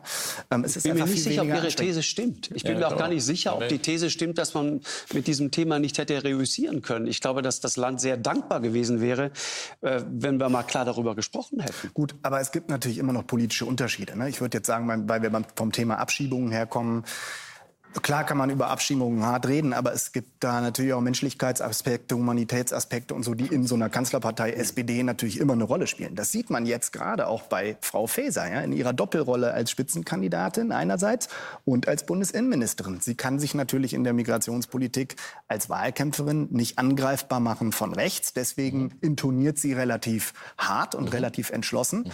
Das wiederum führt in ihrer eigenen Partei, äh, äh, sorgt ihr für Probleme. Heute zum Beispiel, ja, Jessica Rosenthal, die JUSE-Vorsitzende, hat gesagt, wo ist denn hier eigentlich die humanitäre äh, Migrationspolitik bei uns geblieben? Ja? Also das ist eine, eine, eine Ambivalenz, eine schwierige Doppelrolle. Kennen Sie wahrscheinlich noch aus Ihrer Zeit damals in Nordrhein-Westfalen. Ja? So eine Doppelrolle immer, äh, immer problematisch. Letzteres war übrigens ein wunderbares Beispiel für Horse Race Journalism, weil er ja sozusagen genau das so eingeordnet hat im Sinne von, es geht nicht darum, was ist richtige Politik für das Land, was könnte gute Politik, sinnvolle Politik, falsche Politik sein, sondern was bedeutet es strategisch für mich in meiner Zukunft und Karriere als Berufspolitiker. So hat es der Spiegeljournalist quasi eigen, einge, äh, äh, ja, eingerahmt und, und gedeutet. Und es ist eben genau Teil des Problems. Worauf die Politik dann wiederum rückkoppelt und reagiert und sich genau in diesem Spiel sozusagen ergibt und ergötzt. Und das fand ich sozusagen mal eine ganz gute Zustandsbeschreibung, auch wenn sie sozusagen sehr wenig Eigenkritik äh, da an den Tag gelegt haben, wo man gesagt hat, Moment mal, worüber wir gerade sprechen, das sind ja wir selbst. Hoppla. So, Human ist schon ganz nervös auf dem Stuhl. Ne, mich nervt gerade der Chat ein bisschen, aber alles gut. Ja, äh, mal einfach gechillt. Chat ausblenden, wir konzentrieren uns hier mal auf die Sendung. Die kommen da schon alleine zurecht. Bist du, Hä? bist du sicher? Alles gut. Weiß ich nicht. Ich, ich, es ist noch alles, alles im Rahmen. Man muss nicht noch zusätzlich da Licht drauf werfen. Ähm, Outsourcing, äh, genau, da wird jetzt, glaube ich, nochmal das Thema Türkei angesprochen. Sie haben gerade, Herr Röttgen, von der moralischen Verantwortung, moralischen Verwundbarkeit gesprochen, nicht? Da muss ich an den Migrationsdeal denken, der ja ähm, eventuell neu verhandelt wird äh, nach den Wahlen in der Türkei. Und äh, man hat sich mit dem Migrationsdeal, hat sich auch die Bundesrepublik moralisch sehr verwundbar gemacht und auch sehr erpressbar gemacht. Wieso? Man hat das Problem geoutsourced. Die Türkei beherbergt halt rund vier Millionen Flüchtlinge. Man zahlt viel Geld an die Türkei. Und wir haben gesehen, wie äh, Erdogan die äh, Grenzen geöffnet hat, wie die Flüchtlinge in Busse gesetzt wurden, wie in türkischen Medien Landkarten gezeigt wurden, wie die Erdogan, äh, wie die Flüchtlinge am besten nach Europa kommen können. Und ähm, ja, Das war natürlich ein Bruch des Ja, aber Abkommens der- eigentlich, was er da macht. Aber der- der nicht? Punkt aber so ist schon- er. aber man hat- Aber Sie haben doch recht. So ist recht, Erdogan ich, halt. ich weiß noch, damals die Begrifflichkeiten waren der, der Türsteher Europas. Ist jetzt jemand wie Erdogan. Der macht so oder so äh, und benutzt Menschen als Waffe tatsächlich. So ist es ja auch passiert. Das, das hat er und das ist, stimmt. Und, und, und Lukaschenko hat das auch gemacht. Aber der, man muss sich über eines klar werden, dass das, was Sie eben kritisiert haben, äh, und Sie auch äh, aus Schweizer Sicht, die Naivität der Deutschen alle reinzulassen, äh, dann kann man nicht jetzt gleichzeitig sagen, wir sourcen Probleme aus, sondern wenn wir sagen, wir wollen und müssen, weil wir Kapazitätsgrenzen haben, Migration verarbeiten zu können, dann heißt das, dass wir vielen Menschen sagen, ihr könnt nicht zu uns kommen, ihr müsst außen vor bleiben. Das heißt, ihr werdet outgesourced. Ihr, ihr seid keine Deutschen, ihr habt kein Recht, zu uns zu kommen. Das ist, ein, das ist die, sozusagen die erste Weichenstellung der Migrationspolitik, die man macht. Wenn man das moralisch falsch findet, dann ist sozusagen das Konzept beendet.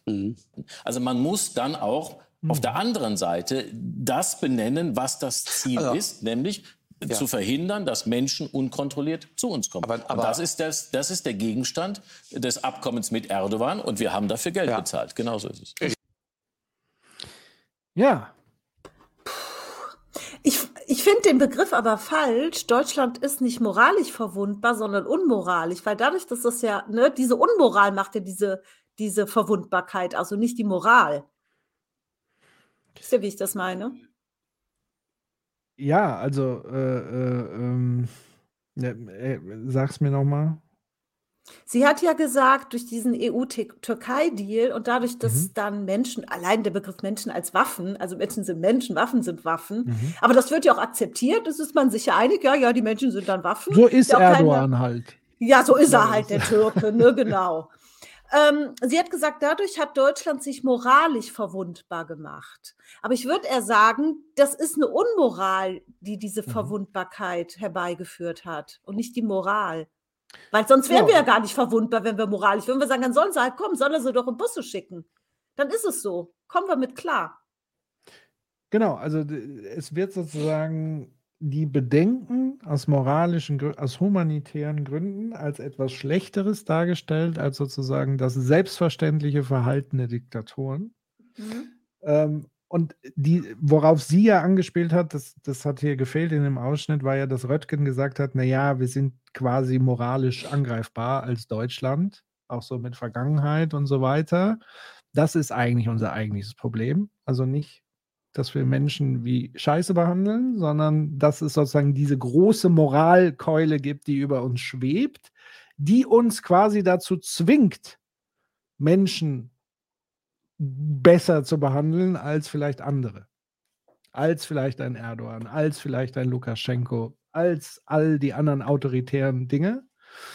Und die Antwort ist dann tatsächlich nicht zu sagen, das ist die letzte Bastion, die wir als Deutschland nach der Lehre des Zweiten Weltkriegs, wie wir früher mit Menschen umgegangen sind, indem wir sie millionenfach vernichtet haben, deportiert haben und so weiter, Körper äh, wie Körper behandelt haben, nicht wie Menschen haben, völlige Ent also völlige Entfesselung der Entmenschlichung. Anstatt zu sagen, das ist die letzte Bastion, die wir halten wollen, ist es nein. Wir müssen genau auf den gleichen Trip drauf. Weg mit der Moral, die steht uns nur im Wege, die fesselt uns, äh, die hindert uns daran, jetzt endlich wieder Kontrolle und Ordnung in diesem Land herzustellen. Das ist das Narrativ. Und das ist zum Kotzen. Das ist dystopisch zum Kotzen. Und das unwidersprochen in drei Sendungen so laufen zu lassen, ist ein echter Dammbruch in Deutschland, würde ich sagen. Was noch schlimmer ist, dass das niemand als solches in der Öffentlichkeit so auch formuliert, dass das ein Dammbruch ist und war. Ich bin echt verwundert, dass, ich meine, wir haben ja dieses relevante Problem mit der Migration, dass wir sie brauchen und so weiter. Aber dass das nicht vernünftig argumentiert wird. Also, dass es gar nicht, also es findet ja gar nicht statt. Ab und zu findet, also es wird dann so ab und zu mal so als Aufbauargument genutzt, aber dann versickert das echt immer mit so einem rassistischen Unterton. Ja, Das- und ich, und ich echt, glaube, äh, wa was sozusagen wirklich der fruchtbare Nährboden dessen ist, also warum ich mir erkläre, warum da niemand widerspricht, in, in, außer jetzt wir in diesem kleinen Kreise und vielleicht nochmal hier irgendwo auf Twitter oder so, ist, glaube ich, dass wir allerspätestens ab Corona auf dem Zahnfleisch gehen als Land. Ökonomisch auf dem Zahnfleisch gehen. Wir haben die prekären Zustände. Corona hat richtig reingeschallert. Es hat richtig was mit uns gemacht äh, äh, und so weiter. Plus nochmal davor natürlich 2015 war so die erste Angstwelle, dann Corona und so weiter. Und, und all diese ökonomischen Zustände, die uns völlig entsolidarisiert haben, führen jetzt dazu, dass das unwidersprochen äh, sozusagen weitergeführt werden kann. Also wir sind jetzt wirklich auf diesem Track gelandet. Weil wir jetzt sozusagen alles nur noch projizieren auf oder alles lösen wollen mit Othering-Konzepten. Klimawandel wollen wir mit Othering begegnen. So, die Boomer sind schuld oder die blöden Klimakleber oder, oder. Die Ausländer sind schuld, die Flüchtlinge sind schuld, die Chinesen, die uns die Viren bringen. Es wird alle, alle gesellschaftlichen strukturellen Probleme wollen wir nur und ausschließlich mit Othering-Konzepten begegnen. Und das ist ein sehr, sehr dunkler Pfad, den wir da einschreiten, gerade als Deutschland. Ich möchte da einfach nochmal sehr oft daran erinnern, dass wir wirklich eigentlich die letzte Bastion sein müssen. Die fällt gerade aber. Die bröckelt zumindest sehr. Und ähm, ja, also wie gesagt, ich habe Kritisches jetzt wenig vernommen, muss ich sagen. Ich habe auch jetzt nichts Löbliches irgendwie. Irgendwie ist das so durchgesickert, diese Sendung. Also, keine Ahnung. Ja, es ist so, ich hätte jetzt eigentlich noch eine Stunde Kommune, aber ich glaube, wir wollten um 22.30 Uhr auf Schonung der Nerven. Ich würde gerne aber das nicht einfach unter den Tisch fallen lassen, weil sozusagen dieses ganze Kommunenthema finde ich wichtig, weil es uns tatsächlich ein bisschen näher bringt an die strukturellen Probleme, die wir haben. Weil ich finde, diese kommunalen Politiker und PolitikerInnen oder Rinnen haben äh, quasi sehr gut benannt, was Probleme sind und wo sozusagen die Diskrepanz ist zwischen ihren Problemen auf kommunaler Ebene und das, was sich irgendwie auf Bundesebene die Leute sich da in ihrem Zirkus ausdenken. Mhm. Ich fand, das kam ganz, ganz gut drüber und ich würde das gerne sozusagen auf einen anderen Stream ja. nochmal verlegen, weil das Schau macht mal. jetzt keinen Sinn, das anzumachen. Ja, also erstmal, Sebastian widerspricht dir ein bisschen. Ich weiß nicht, ob du das im Chat gesehen hast. Wegen was? Also ein bisschen. Ein kleines Jein. Was denn? Hm, der Grund, warum äh, so ungeniert aufgebricht, mag vielleicht eher damit zusammenhängen, dass diese Menschenfeindlichkeit, Rassismus, Klassismus in den vermeintlich unverdächtigen Vokabular, ökonomisch in Zahlen und so weiter, artikuliert wird.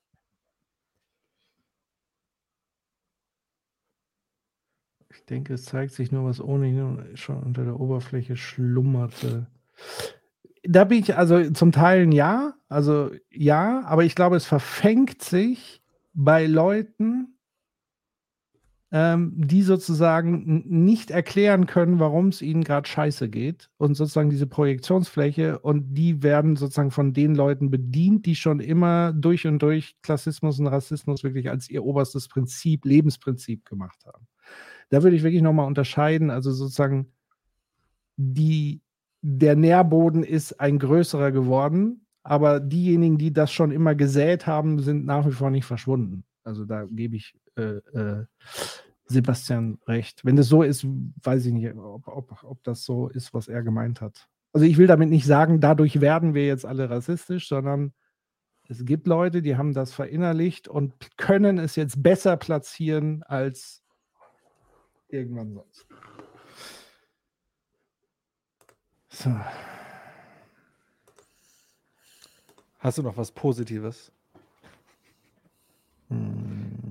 Also willst du noch, äh, willst du noch äh, das habe ich nicht ganz verstanden. Wollen wir noch was gucken oder was ist der Plan? Also wie gesagt, ich glaube, wenn wir jetzt so um halb Schluss machen wollen, es macht jetzt keinen Sinn, die Stunde mit den Kommunaldingern anfangen. Weil dann sind wir in zwei Stunden fertig. Ja. Minimum. Deswegen hätte ich jetzt gesagt, ich könnte jetzt nochmal zum Abschluss Lindner in Ghana vorspielen. da freuen sich bestimmt ganz viele. Äh, ansonsten ich weiß nicht. jetzt wirklich nichts Positiveres, wie ich den Abend sozusagen. Äh, ich könnte nochmal äh, Michael Friedmann einspielen. Ähm, aber vielleicht. Das würde ich so als Abbinder machen, aber sonst. Ja. Keine Ahnung. Ich finde, diese, diese Videos, die du jetzt da zusammen, also das Ding, was du jetzt zusammengeschnitten hattest, ich weiß nicht, das ist so auf allen Ebenen doch einfach nur so dumm und traurig. Weil es gibt kein, also außer dass man wirklich einen tiefen Rassismus in sich drin hat und so ein, keine Ahnung, so ein Tüchtigkeits- Ethos in sich spürt und denkt, alle anderen, die nicht so sind wie ich, sind nicht so. Weil, das ist, ich meine, wir haben heute so eine Sendung zumindest auf so einer rein ökonomischen Ebene würde man ja argumentieren, es ist schon sinnvoll. Also, ne, du hast ja Veronika am Anfang eingespielt. Es ist doch einfach nur traurig. Also, was soll man dazu sagen? Also, hier kommt also, ich meine, egal, Also, also jeder, der jetzt nicht so nicht europäisch mal aussieht, kommt hier hin und dann behandelt man die Menschen auch noch schlecht und dann wundert man sich, dass die Leute so sich nicht wohlfühlen hier und dann auch sich auf irgendeine Art verhalten. Und dann setzt man sich in eine Talkshow hin und redet mit so einem wirklich so 'n so 'n Habitus, dass du dir echt denkst wirklich, was es ist ja Late Stage, wo wir gerade sind, ehrlich. Äh, jetzt bin ich bin schon krank geworden deswegen. Voll den Schnupfen. Scheiße. Ja. Nicht gut. Das macht einen krank, macht das. Genau, und Max schreibt ganz richtig: „Wollt ihr die Schmerzen lin lindern?“ Also, ich glaube tatsächlich, der Schmerz ist tatsächlich an der Stelle ganz wichtig, dass wir vielleicht auch mit diesem Schmerz aus dieser Sendung gehen, weil das ist ja das, was ich vermisst habe. Dass diese Sendung Leuten geschmerzt hat. Ausnahmen auf Twitter und so weiter. Aber im Diskurs hat das niemanden gejuckt. Und das finde ich eigentlich das Schlimme. Das ist das Schmerzhafte. Nicht, dass die da hocken und die Scheiße labern, sondern dass es niemand gab, der da gesagt hat: „Hier werden rote Linien überschritten.“ Also, Sendung war Weil ich sie also, gar nicht ich weiß, sehe mehr. es gibt da vielleicht also, aus meiner Perspektive, sozusagen aus meiner Bubble-Sicht, war diese Sendung eine reine Katastrophe. Also, ich habe schon lange nicht mehr ges so was gesehen, was so komple also, Framings wurden aufgebaut. Der eine hatte so 'n Habitus, der andere hat so geredet. Boah, ja, vielleicht war's für Lanz gut, weil er konnte wieder den Wutbürger, traurigen, besorgten Bürger spielen und Jens, wer auch immer, konnte irgendwas tun, aber ich es keine Ahnung, das war ja 'ne Totalkatastrophe, diese Sendung. Also, für mich. Keine Ahnung. Richtige Katastrophe. Ja, ich habe auch kann mich nicht erinnern, jemals so so was Schlimmes, das auch noch 3 Tage hintereinander. Also, auch nicht von einer Person. Manchmal ist ja in 'ner Talkshow denkt man: „Oh Gott, was erzählst du denn?“ Aber es war ja jeder, bis auf halt die Dame in der ersten. Aber die war mir auch 'n bisschen zu inkonsequent in ihrer Argumentation an einigen Stellen. Aber ich habe das lang nicht mehr gehabt, dass ich danach echt ich fertig war nach so 'm Gucken. Also, wirklich auch körperlich fertig, dass ich gedacht habe „Ne, ich muss jetzt echt was super Schönes machen.“ Das ist nicht also, ich frage mich halt auch, wo soll das denn hinführen in der Zukunft? Wie soll's weitergehen? Humanität, also, ne, was die Humanität, was die Mensch wo wo soll das hinführen? Wo enden wir denn? Ich würde vielleicht äh, ich nehme mal an also, ich kann ich kann zumindest sagen ach, keine Ahnung. Ich will nur was Positives sagen, dass ich dem glaube ich. Keine Ahnung. Ich ich habe das Gefühl, viele Menschen die Menschen, mit denen ich also, auch ach, keine Ahnung, ich kann das so gar nicht so wiedergeben. Also, ich habe auch ganz viel strukturellen Rassismus schon mitbekommen. Ähm ich habe das, was wir mitnehmen müssen, ist halt, wir müssen wirklich immer Argumente ausbuchstabieren. Ich glaube wirklich, sie wiederholen, sich immer wieder fragen: „Was meinte er damit? Was ist das Ding? Was ist das Problem? Warum reden wir grad drüber?“ Ich glaube, das ist so die die Logik und wie man irgendwie dem Ganzen so 'n Schritt näher kommen kann. Ich meine, was ist die Lösung? Die Lösung ist, äh aktivistisch sein, äh, richtige Parteien wählen, sich zu engagieren, positive Vision erarbeiten, wie, äh, Christina ZH schreibt. Vielleicht, ja, wahrscheinlich. Sachen gut framen, ne? Wie der Max auch schreibt, ne? Also, Sachen richtig drehen oder wie wie auch Stefan, äh, das gesagt hat, ne? Also, negative Narrative ownen. Einwanderung in die Sozialsysteme, ja, genau das brauchen wir. Ähm, wahrscheinlich mit dieser positiven Logik kommen. Ja. Das ist schon Ja.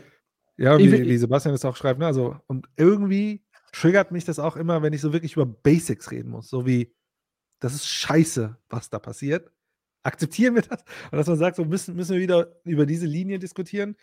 ich weiß, im Chat kam das jetzt auch so ein bisschen hoch, wenn ich hier und da wird auch ein bisschen getrollt, aber dieses, wie viele können wir aufnehmen? Ich meine, das ist doch gar nicht, also das ist ja keine quantitative Diskussion. Also auch wir müssen hier keine quantitative Diskussion führen. Ist doch keine Frage mit, wie viel muss man aufnehmen. Also die Frage ist doch, was ist das Problem und so weiter. Ja, was soll man sagen? Schon, also, ich, also es ist nicht so schlimm wie dieses Kinderding, Kindergrundsicherung, das war Next Level. Ähm, vielleicht, weil ich selber Kinder habe und so. Aber keine Ahnung. Ich bin mit so vielen Flüchtlingen aufgewachsen. Ich glaube, das tut man, vielleicht müssen die mal checken, so, was da eigentlich abgeht. So. Ach, keine Ahnung. Ja. So. Ähm, weil, wenn ich das, wenn ich Sebastian richtig verstanden habe, ähm, so von wegen, naja, also ich weiß nicht, ob das an unsere Richtung geht. Ähm, man muss die Sendung dazu auch schauen. Dann besteht auch die Frage, ob Mensch es durch das Thematisieren nicht auch wieder auf die Bühne bringt. Ich weiß nicht, ob wir damit gemeint sind, dass wir sozusagen jetzt diese Narrative mit verbreiten, weil wir sie thematisieren. Aber da würde ich auch entgegnen, wie gesagt, die Einschaltquoten von Lanz hat so roundabout 1,7 bis 2 Millionen Zuschauer pro Abend. So, das ist schon etwas anderes, wie wenn ich jetzt irgendwie einen Tweet von irgendeinem Furztypen, der überhaupt gar keine Reichweite um mich darüber empöre. Da würde ich sagen, ja, das muss ich nicht nach oben spülen. Aber ich glaube, dass durch diese Art der Präsenz der Medialen man gezwungen ist, das zu thematisieren und das zu kritisieren. Deswegen, das war eher allgemein gemeint, okay. Ähm, und was tatsächlich, was ich richtig perfide finde, ist, und das kommt dann in der anderen Sendung, die wir vielleicht im Nachgang dann machen oder hoffentlich machen, weil ich würde gerne wirklich nochmal konkret über die Probleme sprechen, weil das wurde ja bisher nicht gemacht, ähm, ist, dass ja das, was gerade geleistet wird, von der Zivilgesellschaft geleistet wird, und man mit diesen Narrativen ja jetzt im Grunde genommen auch wiederum, so war es ja auch schon 2015 einmal der Fall, sozusagen diese Leistung dieser Menschen auch nochmal mindert. Also wisst ihr, was ich meine? Dass Leute, die sich engagieren in der Flüchtlingshilfe und so weiter, also wa was denken die darüber, wenn so über dieses Thema diskutiert wird, die gleichzeitig aber dafür sorgen, dass das alles nicht völlig kollabiert weil sie eben versuchen, die Menschen so weit wie, wie nur möglich in diese Gesellschaft hier zu halten und zu integrieren. Und wenn die dann auch noch so einen Quatsch hören müssen, wirklich übel. Ja, da kann ich sagen, als ich in der Flüchtlingsunterkunft gearbeitet habe, als ich dort ankam, gab es niemanden von der Stadt oder so. Die waren untergebracht in einem ähm, in so einer Kaserne der Bundeswehr. Das waren mhm. halt die normalen Zimmer, die die da haben, mehr Bettzimmer. Und es gab dort ähm, ein großes Zelt und da gab es das Essen drin. Das Essen kam aber von den Ehrenamtlichen.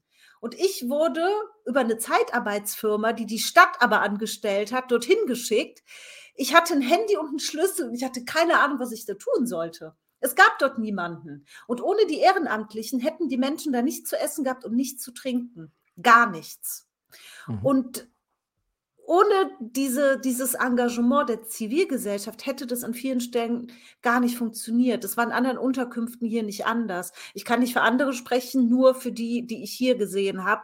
Und es war eine Vollkatastrophe. Wirklich. Und da hätte man, also man es ist ja nicht so, als Menschen stehen ja nicht morgens auf und denken, ach was, was, ich verlasse mein Land.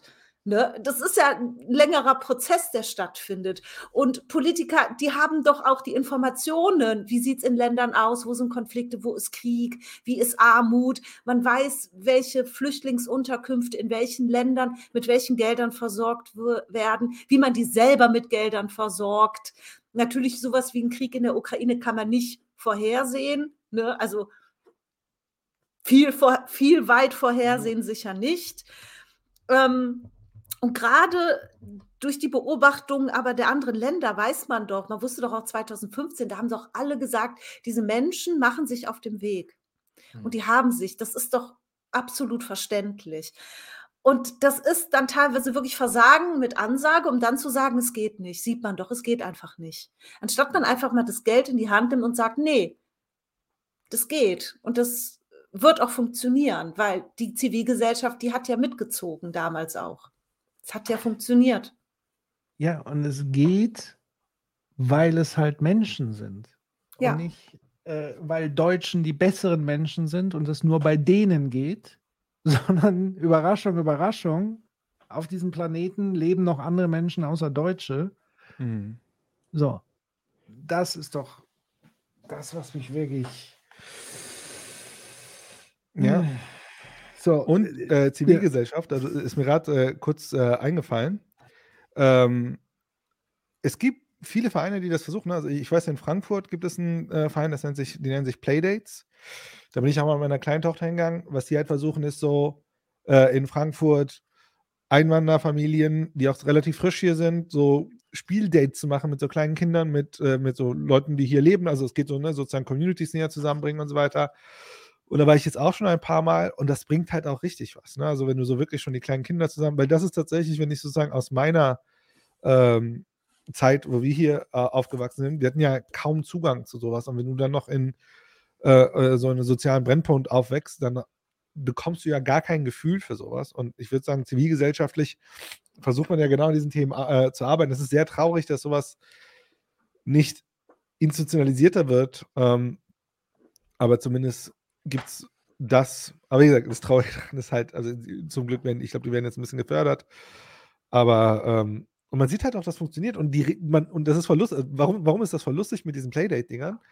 Ähm, ich war da, da, da war damals meine äh, Tochter drei Jahre alt und die sprechen jetzt nicht super Deutsch und so. Und die Kids halt sprechen auch nicht so gut Deutsch, aber man merkt so, Kinder können dann trotzdem gut miteinander. Ne? Und das ist dann ist einfach, und dann irgendwie mit den Eltern, dann verständigt man sich und dann hat man auch so ein Get, man hat so eine Art Rahmen. Und das ist ja eh so ein Ding, was man vielleicht prinzipiell kritisieren könnte in unserer modernen oder kann auch fast die postmoderne Gesellschaft ist, dass es gar keinen öffentlichen Raum mehr gibt für dieses auf Zusammenkommen und so halt auch einen Rahmen dafür gibt, dass man zusammenkommt und so weiter. Ähm, der wird ja immer mehr vereinnahmt, dieser, dieser öffentliche Raum, der, der immer mehr privatisiert wird. Ähm, Ja. Das ist echt ein Problem. Weil der Witz ist ja, dass selbst sozusagen Räume der Teilhabe wie Restaurants selbst eher dazu verwendet werden, um dann Businessgespräche zu führen, zum Beispiel. Die guten Businessgespräche. Schön beim Dinner. Ähm, eine Frage aus dem Chat. Also, äh, ich hatte Ausschnitte von einem FDPler bei Land zu diesem Thema gesehen, wurde dazu nichts vorbereitet oder habe ich es verpasst? Doch, wurde vorbereitet, es kommt aber in dem Teil der Kommunen. Und ja, da könnt ihr euch auch anschnallen, was der Herr von der FDP sagt. Das war auch saftig, knaftig. Äh, das müssen wir aber jetzt verschieben, weil wir müssen Human schonen. Es hat ja schon. Also machen wir einen. Follow-up-Stream. Wir machen einen Follow-up-Stream ähm, und machen da nochmal dieses Kommunalthema auf, weil das ist jetzt auch nochmal eine Stunde Material ungefähr, sogar mehr Material als gerade eben. Ähm, und das machen wir, wir legen nochmal einen Termin fest. Boah, das war aber, ich muss dir, Und die Schmerztherapie wird verändert. Und eine Frage war noch, weil hier Interaktion bemängelt wird. Da nur ganz kurz, wir haben normalerweise etwas mehr Interaktion mit dem Chat, wobei ich manche Dinge schon aufgegriffen habe. Aber ganz ehrlich, bei diesem Thema musste ich sehr fokussiert bleiben, weil wenn ich mich da auf den Chat eingeladen, also sorry Leute dafür, normalerweise ist das Format etwas interaktiver. Aber heute ging es mir so ein bisschen an die Emotionen, dann hätte das so ein bisschen die Sendung auch gesprengt. äh, ich muss sagen, das war für mich auch echt eine anstrengende. Ich meine, ich habe jetzt gar nicht so viel zu beigetragen, aber das war echt eine anstrengende Sache. Ich fand dieses. Ich habe ich hab mich, also ich bin echt die ganze Zeit, worüber reden die eigentlich? Aber das haben wir jetzt ja gut vorgetragen. Also gut. Äh, morgen geht es weiter hier auf diesem Kanal 2045 bei Design on Disaster. Ähm, vielleicht sogar mal mit einem etwas erbaulichen Thema. Wir haben tatsächlich, also sofern Die Klimakatastrophe, ein erbauliches Thema. ich sage mal, im Rahmen der Katastrophe gibt es zumindest einen Menschen, der in der Stadt Stuttgart, Stuttgart zu einem der ambitioniertesten Klimaschutzprojekte machen möchte. Wie er das machen möchte, wird er uns morgen hoffentlich erzählen. Und vielleicht ist das ja eine mögliche Blau Blaupause für andere äh, Städte und Kommunen, die vielleicht nicht so viel an Geld schöpfen können wie die Autostadt Stuttgart. Ähm, die da auch ordentlich Geld in die Hand nimmt und auch kompensieren muss, weil es eine Autostadt ist. Vielleicht, maybe, who knows. Äh, aber da kommt morgen gerne vorbei hier auf dem gleichen Twitch-Kanal ab 20 Uhr, 2045. Und ansonsten werden wir jetzt mal nach einem Termin gucken ähm, für sozusagen das Follow-up mit Lanz. So. Sehr gut. In diesem Sinne, ähm, ja, euch noch einen guten Abend, trotz allem. Und kommt gut in die restliche Woche. Cheers. Adios. Ciao. Ciao. Danke euch beiden übrigens. Und danke an den Chat. Danke dir fürs Zusammenschneiden, Patrick. Ach, ja, vielen Dank. Das war toll. Mhm. Sehr. Okay. Tschüss.